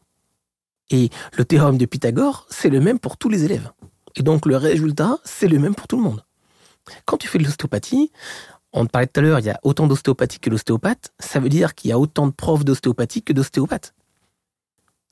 Et donc, il y a autant d'élèves formés par autant de différents ostéopathes qui Hmm. font une différente ostéopathie. Tu vois, c'est c'est ça en fait, c'est que c'est le chien qui se mord la queue. Pourquoi ne pas uniformiser la formation? C'est ça l'encadrement au final? C'est uniformiser, c'est faire en sorte que ce qui va être appris euh, à l'école de Montréal ou à l'école de Paris ou de Marseille ou de Bordeaux, ça va être la même chose. Parce que le problème, c'est que tu peux uniformiser l'enseignement, tu peux pas uniformiser l'enseignant. L'enseignement, on va former à telle technique sur l'estomac, telle technique sur le foie, telle technique sur le genou, telle technique sur le crâne, on va faire tel test diagnostic avant. Ça, c'est possible. Ça, on structure l'enseignement. Si je te dis sur Mhm. une feuille toutes les techniques que je vais enseigner en première, deuxième, troisième année, ça, c'est facile. C'est facile à faire ça. Le problème, c'est que tous les ostéopathes qui enseignent n'ont pas le même background, le même ressenti, la même façon d'approcher l'ostéopathie par rapport à la philosophie de l'ostéopathie, par rapport à ci, par rapport à ça. Et donc, la, la, le- le- la, la clé de tout ça, c'est l'enseignant. C'est pas l'enseignement. Moi, j'ai rencontré plein de différents ostéopathes qui m'ont enseigné les mêmes techniques, mais de façon complètement différente. Alors, putain, qui a raison? Est-ce que c'est le mec qui te l'a enseigné à Paris? Est-ce que c'est le mec qui te l'a enseigné à Lyon? Est-ce que c'est le mec qui te l'a enseigné à Montréal? Ou est-ce que c'est le mec qui te l'a enseigné euh, à New York? Est-ce que ça serait pas la même chose des, des fois en médecine sur, ou en, par exemple en rhumato? Est-ce qu'il n'y aurait pas ce même système-là? Où, où finalement, selon le prof, l'enseignement va être différent? Ouais, mais j'ai l'impression que euh, en rhumato, par exemple, si je te dis euh, t'injectes telle quantité de cortisone dans telle articulation, bah ça va toujours être la même quantité de cortisone dans la même articulation, même si c'est fait par euh, 10 rhumatologues. Alors qu'en ostéopathie, malheureusement, si je te dis tu fais tel, euh, travail musculaire sur tel muscle quand tu as tel problème, bah tu as 10 bonhommes parce qu'ils ont les mains différentes, parce qu'ils ont une expérience différente, qui vont le faire différemment. C'est ça le problème. C'est que l'ostéopathie, c'est opérateur dépendant. C'est exactement comme l'échographie. Une radio, t'as un mec qui se colle contre la plaque, respire plus, tic clac Kodak. Ça, c'est une radio, c'est simple, c'est carré, c'est net, c'est précis. Une échographie, c'est un mec avec le petit échographe qui bouge et qui va observer en temps réel ce qu'il a sous les yeux sur l'écran. Ça veut dire que c'est lui qui intègre, euh, qui interprète, pardon, en même temps qu'il fait l'examen. Donc, si tu dois te fier à son interprétation de l'image. Donc, l'ostéopathe, c'est pareil. Oui, mais euh, celui qui fait les échos, généralement, c'est un radiologue. Ouais. Il est médecin. Ouais. Mais c'est pas grave, ça qu'il soit médecin ou qu'il soit pas médecin. Non, non, mais ce que, ce que je veux dire par Regarde, là, c'est que un, ostéopathe américain, il est bien médecin. Ok, mais ce que je veux dire, c'est que si c'est euh, un peu la même chose, pourquoi il y en a un qui serait. euh, Pourquoi l'ostéo euh, serait, euh, ne serait pas dans le, dans le cursus médical? Puisque tu, là, tu viens, de, tu viens de me donner, par exemple, ouais. un- un- une, comparaison avec un, un métier médical qui, en fait, est, est- est basé sous, les, sous la même interprétation en Bon. temps direct. Regarde, quand j'ai fait médecine, on avait des cours de sémiologie. La sémiologie, c'est l'étude des signes, donc l'étude des signes cliniques. J'adorais ça, d'ailleurs. C'est ce qui est le plus passionnant, franchement. C'est un peu Dr House, hein, en fait, finalement. hein. Ouais. C'est- ce qu'il y a de meilleur. Bah, t'étais- en fait, c'est le détective. Ah oui, c'est ça, détective, mais c'est ce qu'on fait en ostéopathie tous les jours. Mais avec nos mains. Et euh, littéralement, en bas de la feuille, il y avait euh, cierge à Lourdes, ostéopathie. Lourdes, pour les Québécois, c'est littéralement euh, là où euh, on emmène les gens quand on veut faire un miracle, quelqu'un remarche ou sort de son fauteuil roulant ou guérit d'une sclérose en plaques, etc. Ouais, mais je pense que c'est pour, pour- partout pareil, on pense. Voilà. C'est ça. Mais- Donc le mec, il est médecin, il est enseignant à la faculté de médecine, et il te dit, bon, de toute façon, au pire, euh, il y aura toujours le cierge à Lourdes et puis l'ostéopathie. L'ostéopathie, Il y, a cette, idée que c'est vraiment le dernier recours. c'est que le mec, on n'en a a- aucune idée, mais le allez, mec, il a voir. zéro respect pour le truc, quoi. Tu vois, le mec, il pense qu'on est des charlatans, mais, mais, mais jusqu'au bout des ongles, quoi. Tu vois? Euh, Mais littéralement, qui se réserve que si un jour il y a un miracle, et c'est un peu comme à Lourdes, tu vois, si on- Voilà. on, rigole, on rigole, mais un jour il y a un miracle, on se dit, Ah, oh putain. littéralement, t'as le sourcier avec sa baguette de noisetier et nous, quoi. Ok? Sauf que si tu veux faire une digression sur le, le, le, le sourcier avec sa baguette de noisetier, moi, je l'ai vu ça, de mes propres yeux. Attends, attends, attends, faut que je tape ça, ça ressemble à quoi? Un sourcier? Sourcier avec Allez, sa baguette? Sourcier. Bah, tape sourcier, ça va sortir de suite. Pas un sorcier, hein. Sourcier. Un sourcier. Sourcier, ouais. Voyons à quoi ça ressemble. Un sourcier, en fait, littéralement, c'est un gars qui a un don, on sait pas, de magnétisme, euh, de, de whatever. Ouais. Il prend une baguette de noisetier, et là, en fait, il va marcher dans un champ à la recherche d'un filon d'eau, d'une sorte de, de, de petite rivière souterraine ou d'une nappe phréatique. Alors qu'en théorie, dans ce champ-là, il n'y en a pas. C'est- une, euh, une fronde, une espèce de fronde. Ouais, mais c'est en, bois, hein. c'est une, baguette en bois, c'est une branche de noisetier, si tu le vois sur l'image là. C'est vraiment une baguette, ok? Et donc le mec se baguette là, se, se baguette, se, se balade, pardon, avec sa baguette, comme ça, un peu comme un, comme un mec qui est perdu dans un champ. Et puis d'un seul coup, la baguette, elle se met à bouger. Mais le mec, il la tient super fort dans les mains, et la baguette, elle est en train de se plier au point que le mec, il en a les mains rouges, ok? Ok. Là, il te dit, l'eau, elle est ici. Oh, c'est le pendule, quoi. C'est voilà. Donc là, tu te dis attends, attends, attends. Euh, je dis ça parce que mon père travaille dans ce domaine-là, hein, dans les forages, le- l'eau, etc. Je me Donc, demandais quand tu connaissais autant je de l'ai choses. je l'ai vécu pour de, je l'ai vécu. Donc ça, qu'on, là, on part dans tous les sens aujourd'hui. Donc là, le mec, il te dit, il y a de l'eau ici. Non, non, non, monsieur, là, moi j'ai la carte géologique, il y a rien. Puis on a fait des tests, là, il y a rien, je- il y a pas d'eau. Non, non, non, je vous dis là, ici il y a de l'eau. Ok, très bien, monsieur. Combien de profondeur? Bougez pas, j'arrive. Et là, il sort ses petits haricots. Et là, il a la baguette, hein. Il te dit, mettez, mettez, les, mettez votre main là, et puis on va compter. Donc là, il a la baguette, elle bouge comme une folle, la baguette. Hein. Un haricot, ça fait 10 mètres. Ça bouge. Deux haricots, 20 mètres. Trois haricots. À 5 haricots, 50 mètres, la baguette, elle bouge plus. Le mec, il dit, il y a de l'eau ici, 50 mètres. À, cinq- à 50 mètres, 50 mètres de profondeur. mais personne ne pourra jamais vérifier. Eh ben, on y arrive. Ah, le mec, il dit, bon, là, vous êtes sûr, sûr. Ok, là, tu te dis au client, monsieur, euh, bah, le mec dit, on va le faire. On fait un forage ici, ouais, 50 mètres, ça va coûter tant. Ok, là, on commence à. Donc, ils sortent là, la foreuse, une grosse machine sur un énorme camion, et on fore 10 mètres. 20 mètres, rien. 30 mètres, rien. Attends, histoire vraie? Histoire vraie, que t'as vécu? Que j'ai vécu. 40 mètres, rien. Ah, les mecs commencent à flipper, monsieur, ça va coûter euh, tant de midi, vous êtes sûr? Ouais, on continue. 50 mètres, de l'eau. De l'eau, là. Là, tu te dis, eh, putain, c'est pas, c'est pas un peu ouf ce truc-là? Que le mec, est-ce que le mec, je sais pas, non mais attends, moi, j'ai, moi, j'ai aucun problème avec, avec ça. hein. Moi, je, moi, je te dis franchement, c'est pas que je crois ou j'y crois pas. Je l'ai vu. J'ai, plus besoin de croire, en fait. C'est, c'est pour moi, c'est pas, c'est pas comme si tu me disais, est-ce que tu as déjà vu Dieu? Je l'ai pas vu. Je peux pas dire j'y crois ou j'y crois pas. Est-ce que je suis croyant? Oui. Est-ce que je peux te dire j'ai vu Dieu? Non. Par contre, j'ai vu le mec avec ses baguettes, dit il y a l'eau ici à 50 mètres, la baguette elle bouge, après elle bouge plus, il fait 5 mètres de plus, elle bouge pas. Et l'eau elle est là. Voilà. Donc, Quelle explication t'as trouvé pour, aucune? pour te rassurer ou pour. euh, je me rassure pas avec ça. Je reste comme un con sur mon cul et je me dis, oh le mec quand même, t'imagines? Voilà, c'est ouf. Et je me dis, imagine si le client il avait payé 50 mètres, mais le mec il aurait été comme un fou pour rien, tu vois? Bah c'est ça, c'est c'est comme le coupeur de feu. Regarde, les coupeurs de feu. Avant, les charlatans, les coupeurs de feu, nanana. Maintenant, dans tous les centres hospitaliers en France, au grand brûlé, ils ont le nom ou numéro de téléphone d'un coupeur de feu. Et très souvent, ils font appel à ces mecs-là. Parce que quand il arrive un moment où le mec il est busé au deuxième ou troisième degré, on fait que les moyens du bord. C'est mon père qui avait un, un truc comme ça quand j'étais vraiment tout petit, je ou alors j'étais pas né, je sais plus, qui avait raconté qu'il s'était brûlé la jambe. euh, et il avait fait appel comme ça, un, un coupeur de feu, ou comment on dit sinon un, Bah, c'est un magnétiseur quoi. Ouais, c'est un autre c'est un nom, magnétiseur. coupeur de feu, ou, euh, ouais. bon bref. Et que, euh, ben, que écoute, euh, quelques jours après, ça allait très vite. euh, enfin, je sais plus exactement les détails, mais ça, avait été beaucoup mieux. Et puis les poils avaient repoussé, alors que normalement, sur, une, sur une brûlure, Ouais. bon, ben, c'est brûlé, tu vois. Mais qui on est nous pour dire je crois ou je crois pas? On est juste Jérôme et Alexandre sur ça ce petit caillou au milieu de l'univers. C'est ça qui est dur. Moi franchement, du jour, moi je, moi je suis rien. Et j'ai pas le droit de dire ça c'est bien, ça c'est pas bien, j'y crois, j'y crois pas. Non. Moi, je suis pas là pour, je suis pas là pour ça. Alors, Moi, moi, je fais de mon mieux. Je fais de mon mieux. Bien sûr. J'avais une problématique, moi, avec, euh, avec les choses qu'on qu'on n'arrive pas à prouver ou disons qui, sont, qui sortent du domaine de la logique. C'est vrai que, par définition, je suis qui, comme tu le dis, pour finalement euh, juger que ça c'est de la merde, ça c'est pas de la merde, que revivre sa naissance, euh, ça vaut pas un pétard euh, ou que ça, ça vaut le coup. Non, non, moi je- je- j'essaye de pas juger le plus possible. Euh, évidemment, j'ai mes biais. Des fois, j'ai le, sourire. Mais oui. Quand, quand, euh, Mais quand moi, dit- quand j'ai vu le mec avec sa baguette de, de noisetier, je l'ai regardé, je fais ok d'accord, c'est bon. t'es obligé de sourire. Qu'est-ce qu'on fout ici au milieu d'un champ paumé comme ça. ça Non, mais, Ouais. mais moi, surtout, ce que j'ai voulu défendre, enfin, ce que j'essaie de défendre plutôt, c'est de me dire, ok, euh, il y a des choses qu'on ne peut pas expliquer. Euh, Il y a des choses qui marchent en termes de traitement, en termes de, voilà, la baguette, le truc, le, magnétisme, le- les, coupeurs de feu. de- de feu.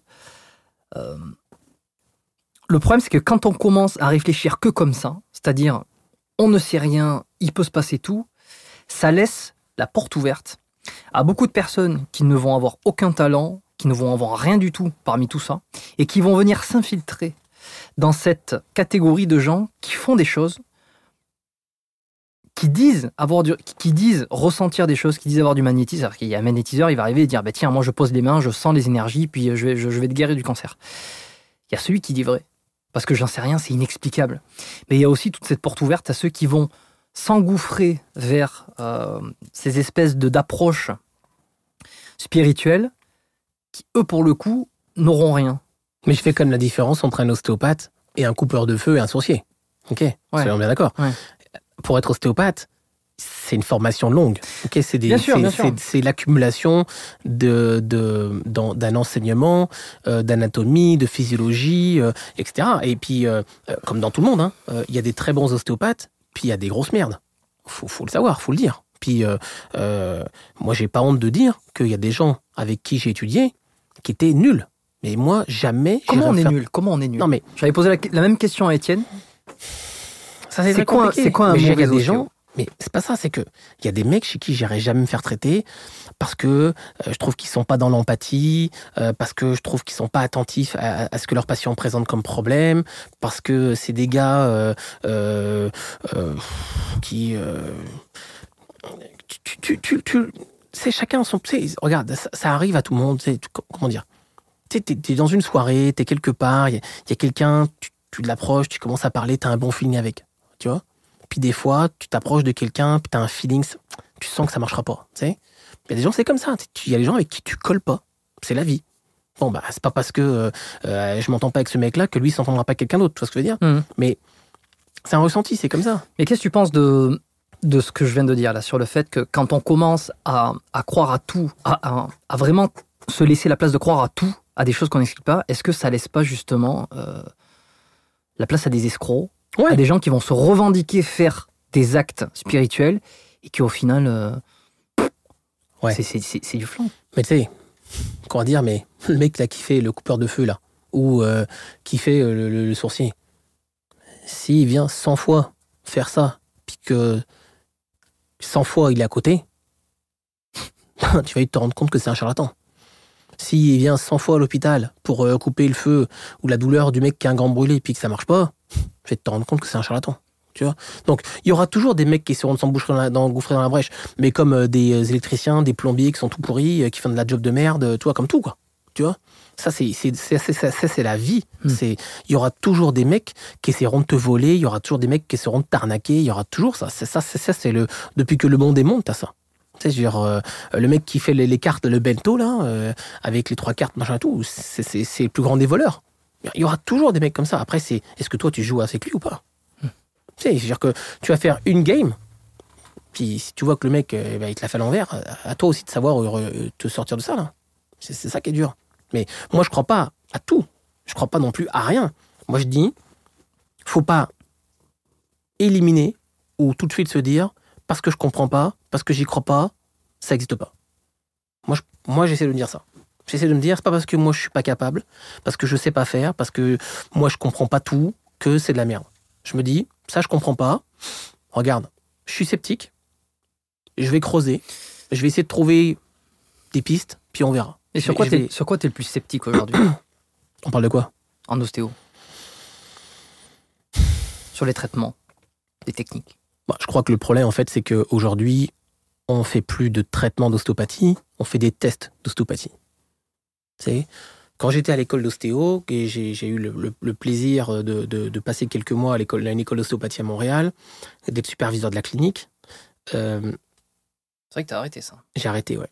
Euh, mais en fait, c'est bien simple. Sur une heure, les mecs passaient 50 minutes à tester. Moi, je, je l'ai regardé, mes étudiants, je leur disais, attendez, là, temps mort. le mec, il est venu pour un traitement d'ostéopathie. Il n'est pas venu pour des tests d'ostéopathie. Ouais, mais là, tu comprends, Alex, euh, il faudrait que je fasse ce test pour tel syndrome, puis là, il faut que je fasse le test pour tel truc, puis là, tu sais, parce que ici, si je teste pas ça, puis... Non, mais attendez. J'entends. Mais le mec est venu pour se faire traiter. Il n'est pas venu pour se faire tester. Faut bien se protéger. J'entends. Mais t'es peut-être pas obligé de lui faire la panoplie de tests pour euh, le, le syndrome pyramidal, l'extra-pyramidal, euh, le ci, le ça, euh, les réflexes de tout le corps, incluant le, le réflexe sur l'oreille. Tu sais, Je veux dire, tu vois ce que je veux dire? C'est qu'à un moment ou un autre, trop, c'est comme pas assez. Il faut aussi savoir un petit peu ce. Le plus c'est l'ennemi du mieux. tu vois un médecin généraliste, excuse-moi, à chaque fois que tu viens pour une angine, il te fait pas un scanner, un IRM, une échographie du cœur, un ECG, un EEG. Que dire C'est très cher à la sécurité. Eh ouais, pour un rhume, quoi. Tu vois, donc, Ah, ici, ils ont le problème inverse, tu vois. C'est t'as tous les, t'as, t'as tous les symptômes, mais ils t'enverront pas faire l'IRM. Bon, bah, c'est encore un autre problème ici.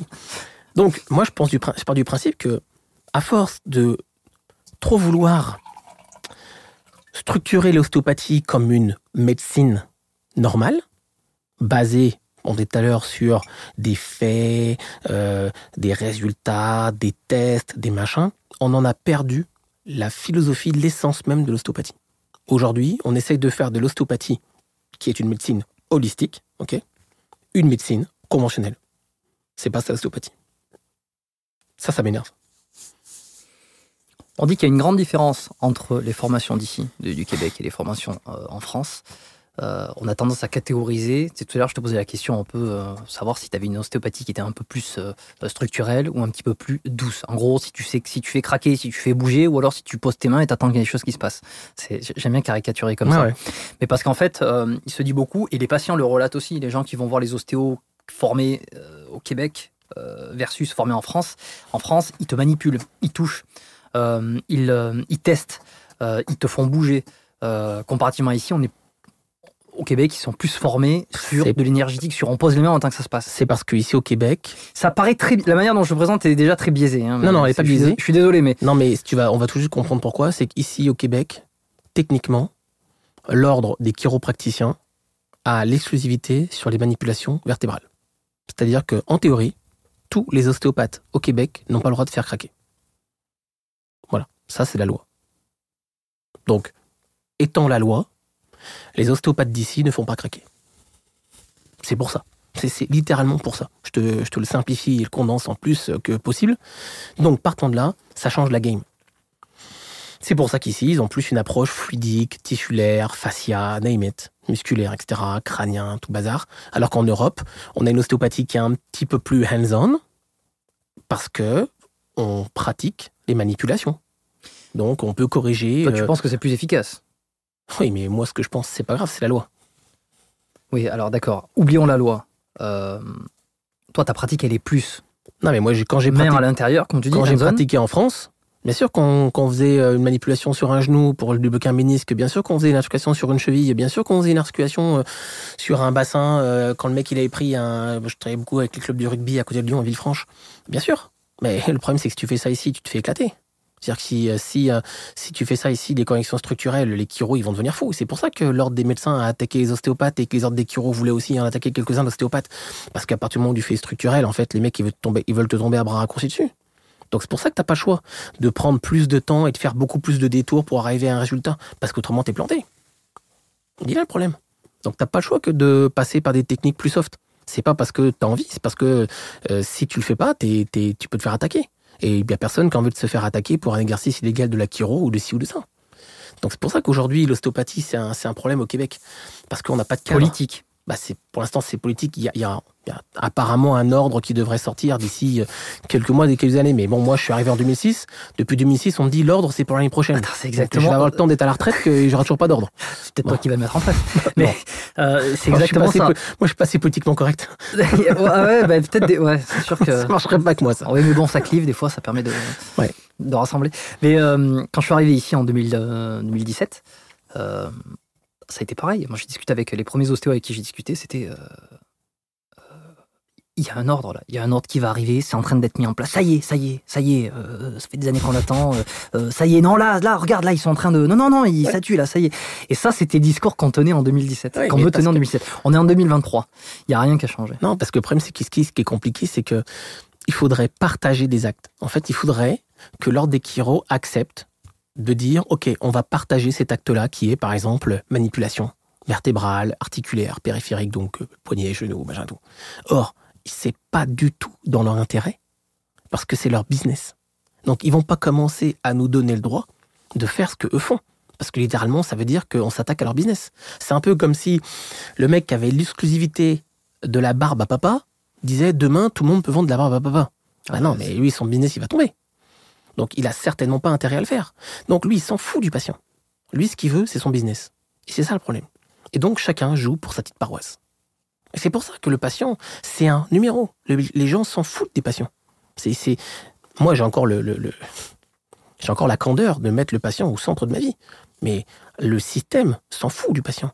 Si on s'en foutait pas des patients, on changerait ça. On dirait, par exemple, peut-être qu'au lieu d'avoir une liste d'attente de tant de mois chez les orthopédistes, on pourrait dire aux ostéopathes qui savent faire les, tests orthopédiques, on va envoyer chez des ostéopathes ces patients et on va permettre à ces patients d'être filtrés. Seulement les patients qui ont vraiment besoin de voir un orthopédiste iront chez l'orthopédiste. Déjà, on va, diviser la, la liste d'attente par trois ou par quatre. Là, il faut que tous les patients voient un orthopédiste avant de se faire opérer, par exemple. Ce qui fait que ça engorge le système au complet. C'est toute une logique, en fait, qu'il faut changer. Mais Si c'est si évident. je suis pas ministre de la Santé, hein. Non, mais Je peut-être bientôt. Non, non. Non, encore une fois, parce que moi, je mettrais un gros coup de pied dans la fourmilière, tu vois. Marcherait pas, cette histoire-là. Si, si c'est si évident, comment tu le, comment, comment tu le verbalises Bah, c'est politique. Pourquoi c'est pas. Pourquoi il n'y a, pas de solution? Je veux dire, il y a un problème qui est énorme ici au Québec, enfin à Montréal en tout cas, c'est l'accès aux soins médicaux, l'accès aux chirurgiens, aux spécialistes. C'est des délais d'attente qui sont de, de l'ordre de plusieurs mois. Euh, pour avoir un rendez-vous chez le médecin, c'est très compliqué. Si tu passes pas par le privé, le privé te coûte un, te coûte un, un bras. Euh, le, le- le public, ça, prend- ça prend des années. Pour avoir une imagerie, c'est l'enfer. Laisse tomber. Après, bon, certains, dir- certains diront, l'imagerie, on n'est pas obligé d'en avoir à chaque fois.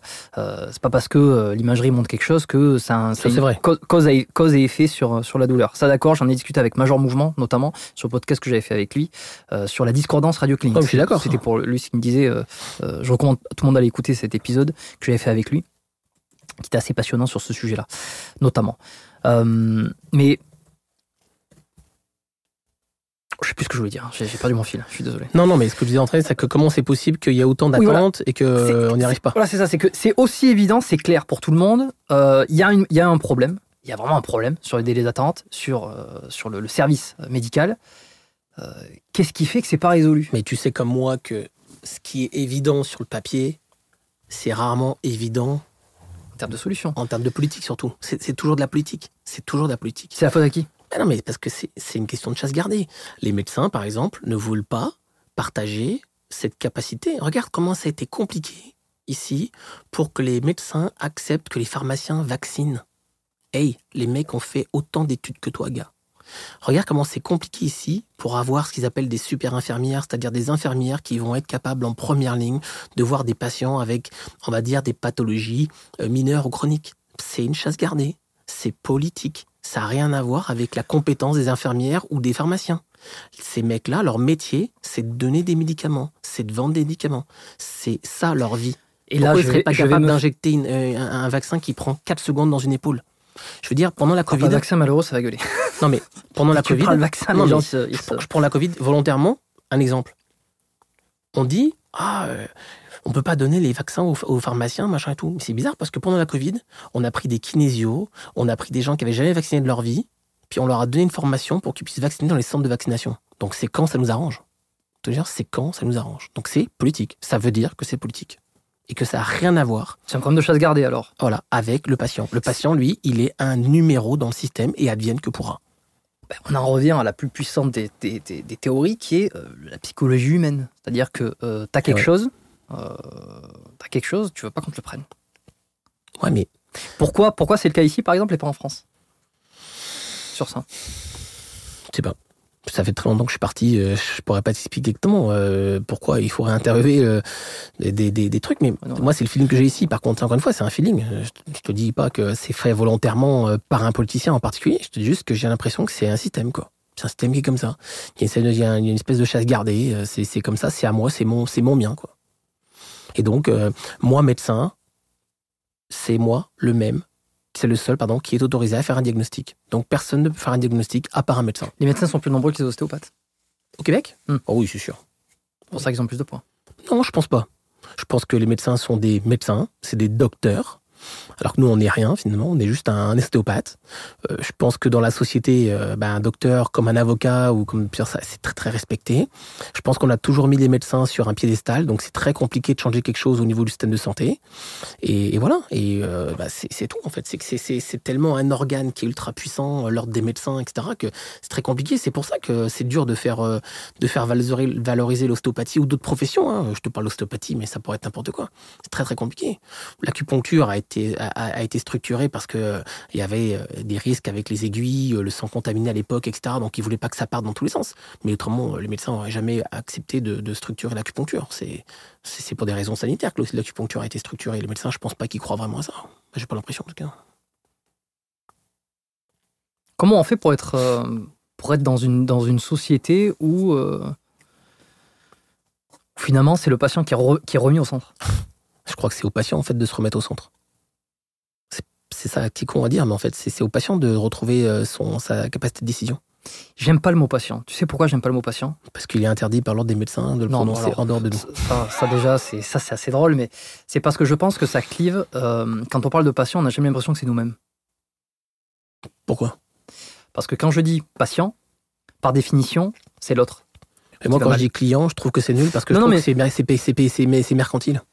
Oui, mais je suis d'accord aussi, je suis d'accord aussi. Mais quand je dis patient, tu vois, là on parle des patients, mais peut-être des individus? Ouais, on veut d'individu. Parce que je pense, ceux qui, ceux qui vont écouter, euh, lorsqu'on dit patient, c'est un, on c'est un peu comme s'ils ne se, sentaient pas concernés. Parce que quand on est patient, c'est qu'on est malade, c'est qu'on est, c'est vraiment une catégorie à part. Ouais. Comment on fait pour mettre la, la personne qui a besoin de soins, qui a besoin d'un traitement pour une douleur? Alors, On va rester sur la douleur, on va pas rester sur un, on n'est pas sur un cancer, on n'est pas sur quelque chose de, euh, de, de, de, de- de grave en soi, on va dire sur une lombalgie, sur une cervicalgie.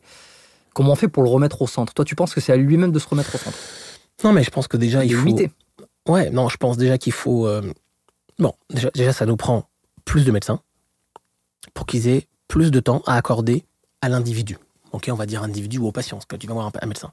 Ouais. Si ton médecin avait le temps de te voir et de t'aborder comme un individu au complet, il aurait peut-être plus de temps aussi pour mieux te guider, pour mieux appréhender tes problèmes, etc. Là, la médecine aujourd'hui, c'est une médecine à la chaîne.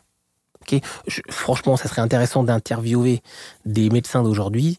Je, je pense pas qu'il y ait beaucoup de médecins qui te disent qu'ils prennent du plaisir à voir 45-50 patients par jour. Je crois pas.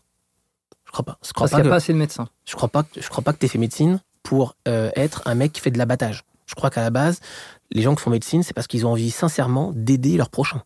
Moi, je le, je pense. Je suis, alors moi, je suis pas certain. Tu penses pas? Je pense pas que c'est vendu comme ça aujourd'hui. Je pense que c'est la, la.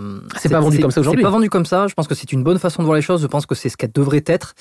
Mais euh, quand j'ai fait les, quand fait des- le concours de médecine, euh, ça n'a pas été mon.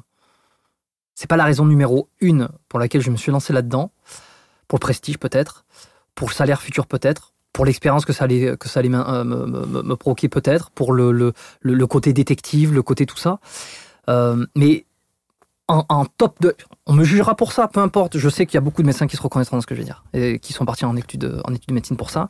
Le top de la pyramide des, des arguments pour lesquels je voulais faire médecine, c'était pas pour l'amour absolu de l'être humain. Ok, Je pense que c'est un problème. C'est un problème. Moi, je suis parti en médecine parce que quand j'étais petit, un pédiatre m'a littéralement aidé. Il a changé ma vie. Et je me suis dit, waouh, moi, je veux faire une différence dans la vie de personnes comme lui, il a fait une différence dans ma vie. C'était ça, moi, ce qui m'intéressait dans, la médecine. Je me suis retrouvé dans l'ostéopathie parce que finalement, euh, j'ai rencontré des ostéopathes et des ostéopathes équins et j'ai encore plus été bluffé par ça. Mais moi, je voulais sincèrement faire une différence dans la vie de mon prochain, si on va Mais dire il y en a plein qui peu. sont dans ce cas-là aussi. hein. Mais je dis pas que l'autre façon est pas bonne non plus. Sais, je pense qu'il y en a pour tout le monde. Mais alors, com- comment on fait, tu vois, d'un point de vue, euh, on, on critique souvent les salaires des médecins euh, en disant euh, ils sont pas assez élevés, en fait, on- ils sont pas assez rémunérés par rapport à leurs actes, au temps passé, aux à l'investissement financier, psychologique, euh, physique, euh, etc. Donc, il faudrait que ça soit un peu plus valorisé. Pareil pour les kinés. Alors, C'est- alors mais- qu'ici au Québec, c'est l'inverse. Ils sont trop payés, je trouve. moi. Bon, ça, alors ça, c'est pour le coup, le, le problème est à l'envers. Mais euh, parce qu'à partir du moment, c'est- un peu l'œuf ou la poule dans cette histoire. Mhm. Parce que si on augmente la valorisation de ces métiers, euh, des salaires, est-ce que finalement ça va pas attirer, attirer davantage de gens qui ne sont pas faits pour aider leur prochain, mais uniquement euh, qui veulent de l'argent? Et c'est c'est pour ça, parce que là, tu vois, ça pourrait être un discours, bah, très bien, si, c'est- si, si ça doit vraiment venir d'une vocation de- d'aider son prochain, faisons comme à l'ancienne, demandons aux patients de payer comme ils ont envie de Ouais. payer. Moi, j'ai envie de te dire. Et le problème, c'est qu'il y aura encore, plus, il y aura Ouais. encore moins de personnes. Mais- Tu es obligé de. C'est toujours le. le- Ouais, et ça, c'est mais- mon grand discours en ce moment. C'est l'intérêt individuel versus l'intérêt collectif.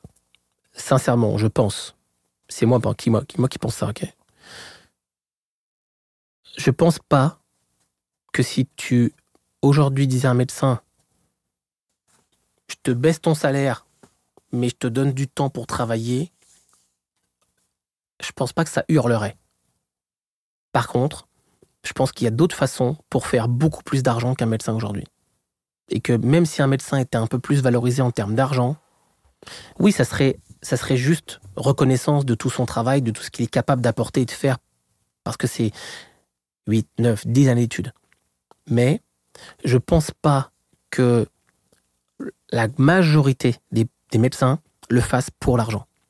Parce que c'est dur, je pense, puis nous on le vit à petite échelle, avec des trucs beaucoup moins gras, donc on ne se mettra pas là-dedans, mais tous les jours, d'avoir des gens qui viennent avec des douleurs, avec des problèmes, qui se plaignent, euh, c'est- pas facile. C'est pas facile. Je veux dire que euh, euh, il y a pas très longtemps, j'ai un patient qui est avocat et qui me disait euh, Alexandre, en fait, toi et moi, on- on a, on a un travail qui est un peu similaire. Je fais ah ouais, comment ça?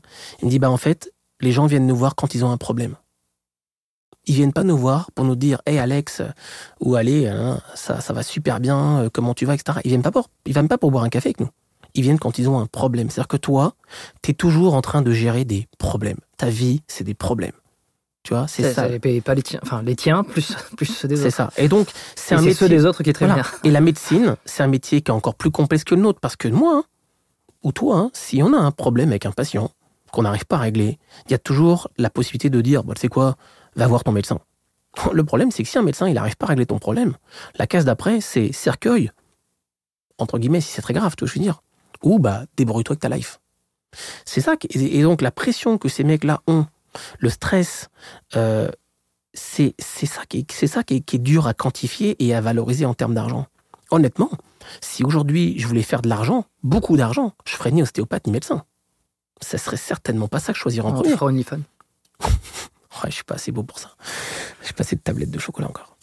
Euh, mais, mais tu vois ce que je veux dire, c'est que c'est que je pense pas que il faille prendre le problème de la médecine sous le côté pécunier, parce que franchement, hein, la médecine, ok, d'accord, ils font des salaires décents, mais il y a des mecs qui font dix fois leur salaire. Oui. Et, et donc, franchement, mais mais faut être faut être un dingue aujourd'hui pour faire médecin. Et je vais m'aller plus loin pour faire vétérinaire, si on veut parler de l'ostéopathie pour les chevaux après. Mais faut être un fou, honnêtement. Faut être un fou aujourd'hui pour faire ça. Donc, moi, je pense que la valorisation de leur salaire ne fera pas amener plus de gens qui sont uniquement là pour l'argent. Parce que les mecs qui sont là pour l'argent, ils vont se décourager. Les études sont longues, sont difficiles, les internes, les externes, ils font des gardes de malade mental. Si tu es uniquement drivé par l'argent, tu vas lâcher. Parce que c'est l'argent, ça peut être un moteur pendant quelques temps. Mais, mais, mais, Faut qu'il y ait y quelque chose au-delà. au- s'il n'y a pas, s'il y a pas au-dessus de l'argent, t'es mort. quoi. Exactement, exactement comme si tu te mets dans une activité sportive.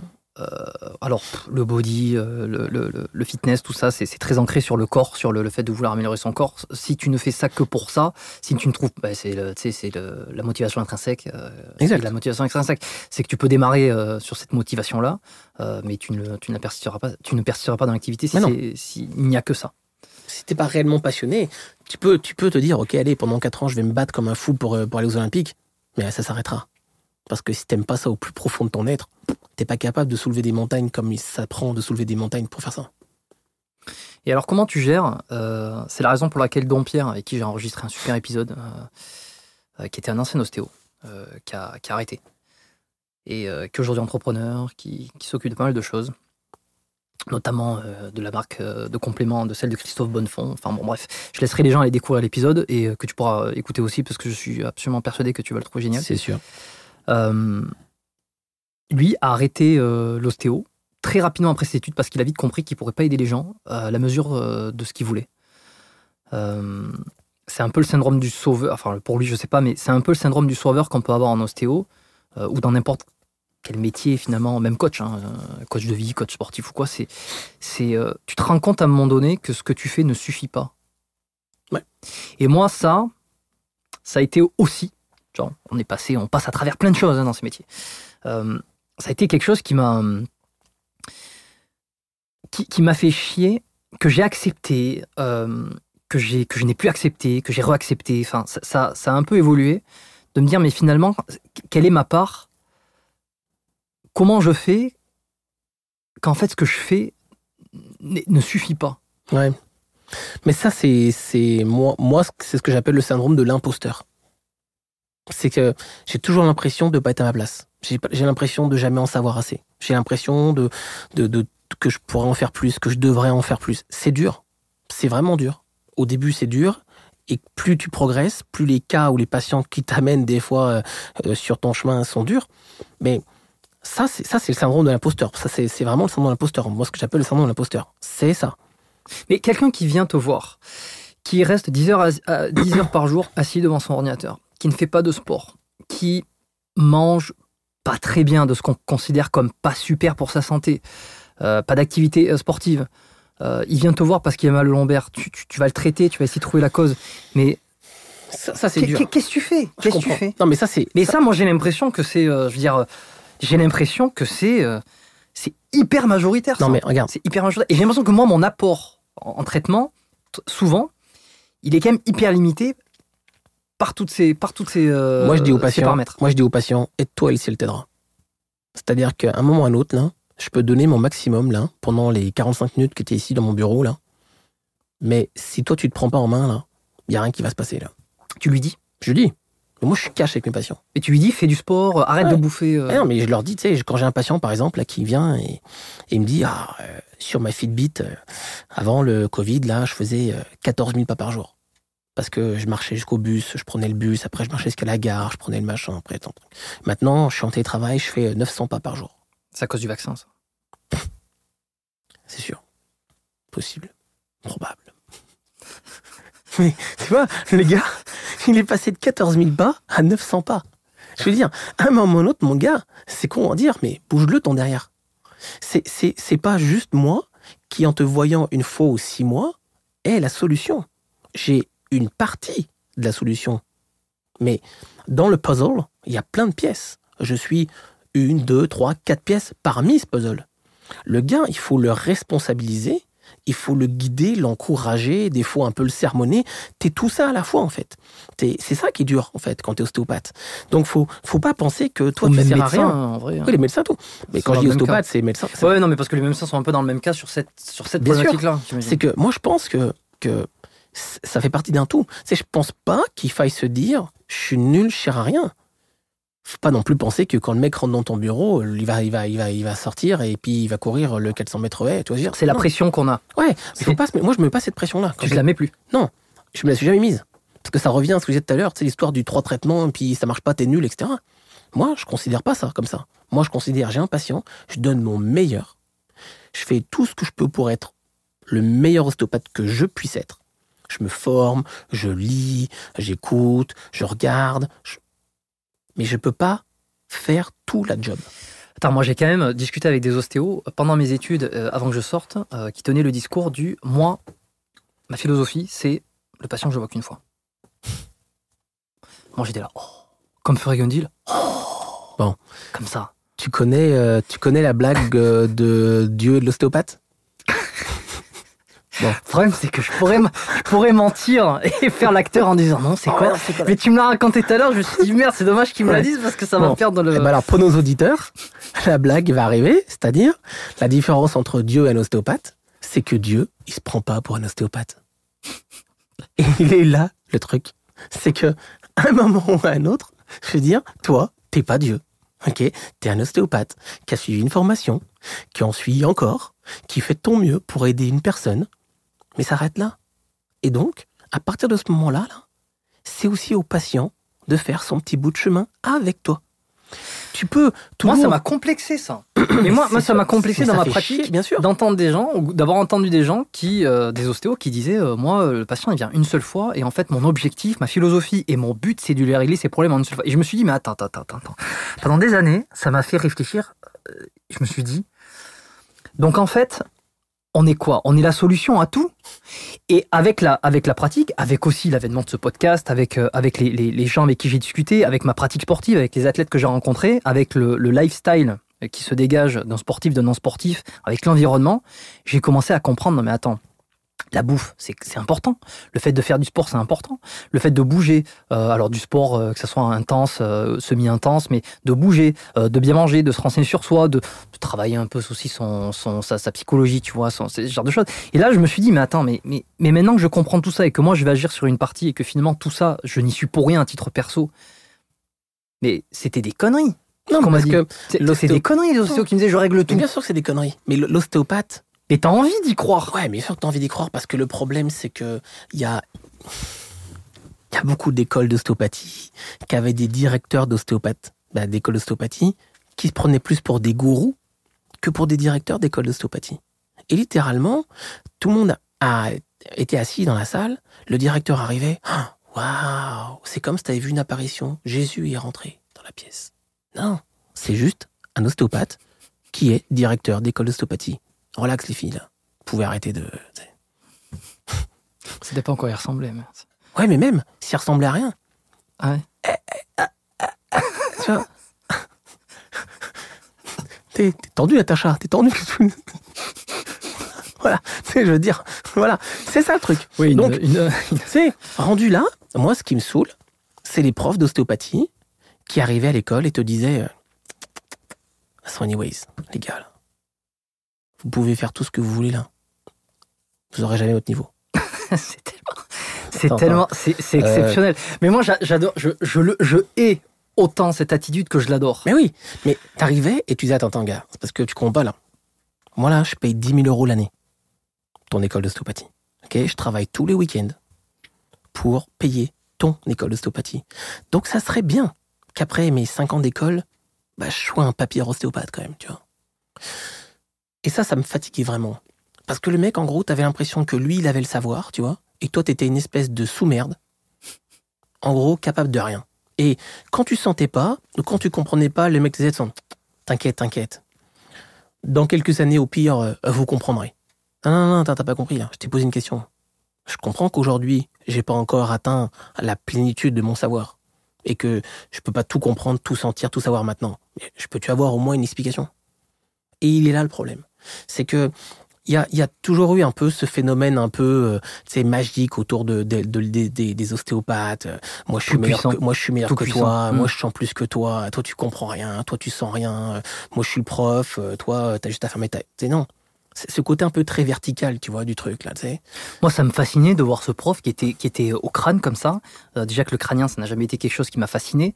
Euh, Mais si ça se trouve, il sentait, si ça se trouve, il sentait que dalle, ça le se mec. il sentait que dalle, c'est ça qui me tue. Et il était là, et puis il disait, il y a quelque chose sur le foie. Et moi, je regardais l'assistant. Ou, ou d'autres profs, ils disaient, mais, mais c'est possible ça. Non, mais hé, C'est possible. c'est comme le mec qui te dit, bon, alors attends, là, je mets la main sur le crâne. Là, t'as un strain vertical haut avec un truc, machin. Oh, oh, oh, oh. Tu, moi, j'en ai fait des dissections, t'en as fait aussi, là. Tu sais, un bonhomme, à partir de 40 ans, là, les sutures, elles sont fermées, là. C'est pas vrai, là. T'as un Alors là- strain qui monte, qui descend, qui truc. Ça bouge pas, ça. OK?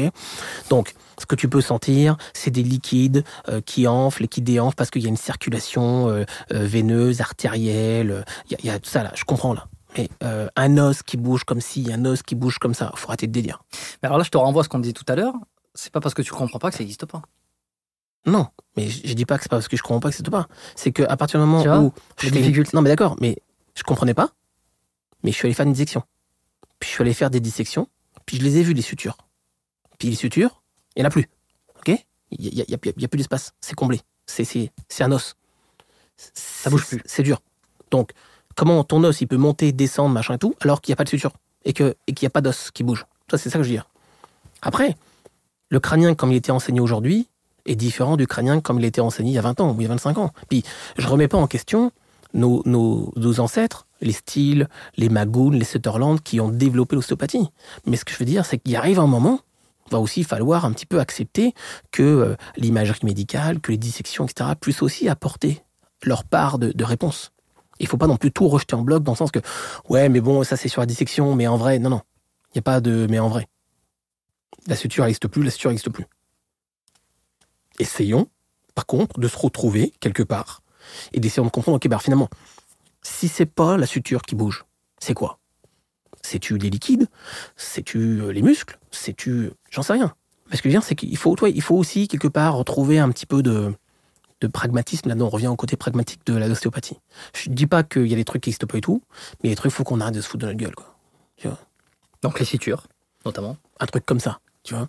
Donc, qu'est-ce qui aujourd'hui, outre, euh, en plus des sutures, te paraît euh, complètement inapproprié ou Non, qui, mais- qui, qui est plus d'actualité? Non, je, je, je sais pas, comme ça, vite, vite, là, je, je pourrais pas te dire, mais, mais, mais parce que ça viendra peut-être dans le cours de la discussion, mais, mais ce que je veux dire, c'est que ce côté un peu euh, euh, ostéopathe tout-puissant, qui sent tout, et puis euh, qui essaye de t'imposer un peu sa vision, et puis même si tu sens pas, mais en fait, faut que tu le sentes.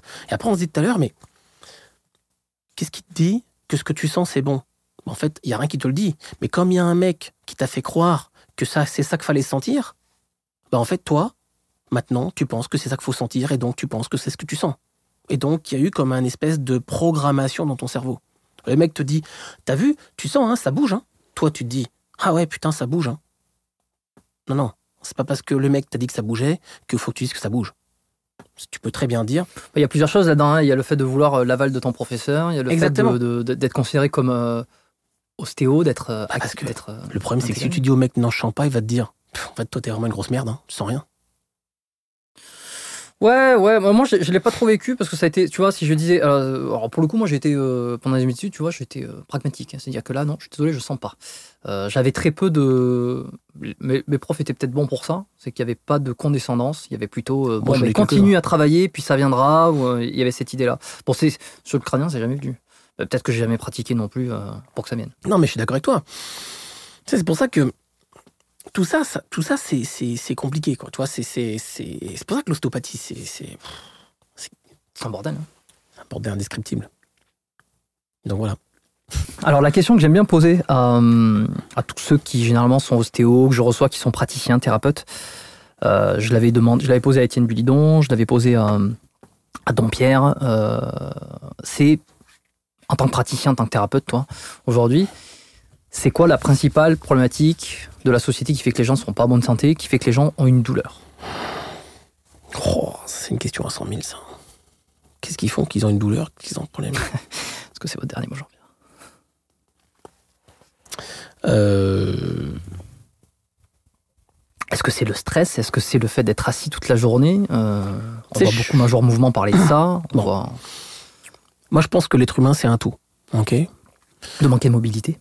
Donc, euh, on l'a tous vécu, là, tu sais, mais quand on se sent super bien dans notre tête, euh, qu'elle sait qu'on est dans une super bonne journée, qu'on est un peu euphorique parce que peut-être qu'on est en amour, peut-être que euh, a eu une super bonne nouvelle, etc., tu sais, on se sent bien.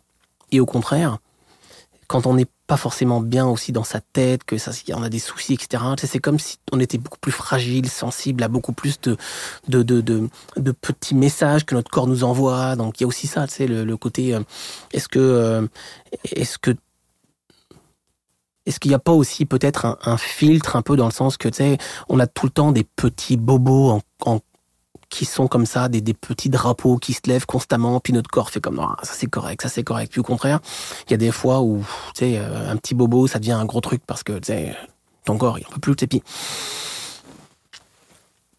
on, on, dévie deux secondes, mais tu sais, combien de personnes, par exemple, après un deuil ou après euh, un événement ultra traumatisant dans leur famille ont commencé à développer euh, des douleurs d'épaule.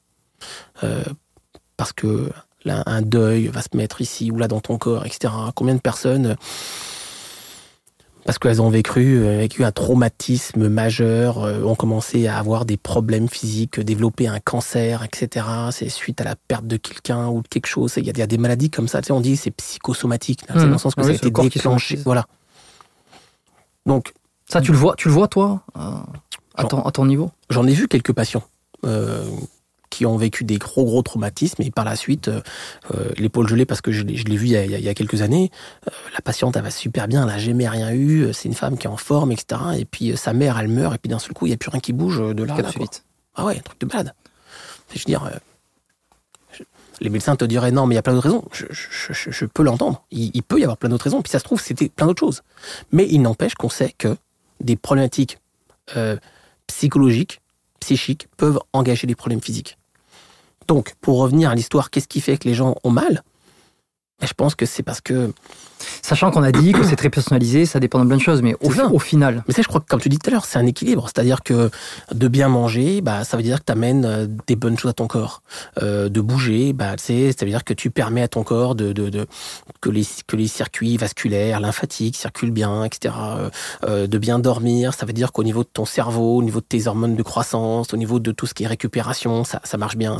Je pense que c'est un mix de tout. C'est-à-dire que bien manger, bien bouger, bien boire, bien dormir, dormir, c'est tout ça, c'est un, ensemble de choses. Tu sais, et puis quand je dis bien bien bien se sentir dans sa tête, c'est aussi super important. Tu sais, tu peux avoir le meilleur athlète avec la meilleure diététique, le meilleur entraînement avec les meilleurs coachs, les meilleures dispositions physiques. Si le mec dans sa tête, il est pas bien, il jamais il va la gagner la finale. Parce que la préparation mentale, elle est presque aussi importante que tout ce qu'on a fait en amont. Et donc, c'est tout ça, c'est un mix. Donc, pourquoi t'as mal? Bah, Pour toutes les raisons inverses. Tu manges pas bien, tu t'entraînes pas, t'es pas entouré des bonnes personnes, euh, t'as des problèmes dans ton dans ta vie parce que mentalement t'es peut-être pas là, etc. Euh, tu vis des soucis au travail, euh, ton banquier, ton mari, tes enfants, machin tout. Je pense que c'est tout ça qui fait qu'à l'arrivée, bah, tu déclenches un mal, une douleur. un symptôme. ouais. Et c'est ça. Ça voudrait dire que chacun devrait être son propre médecin.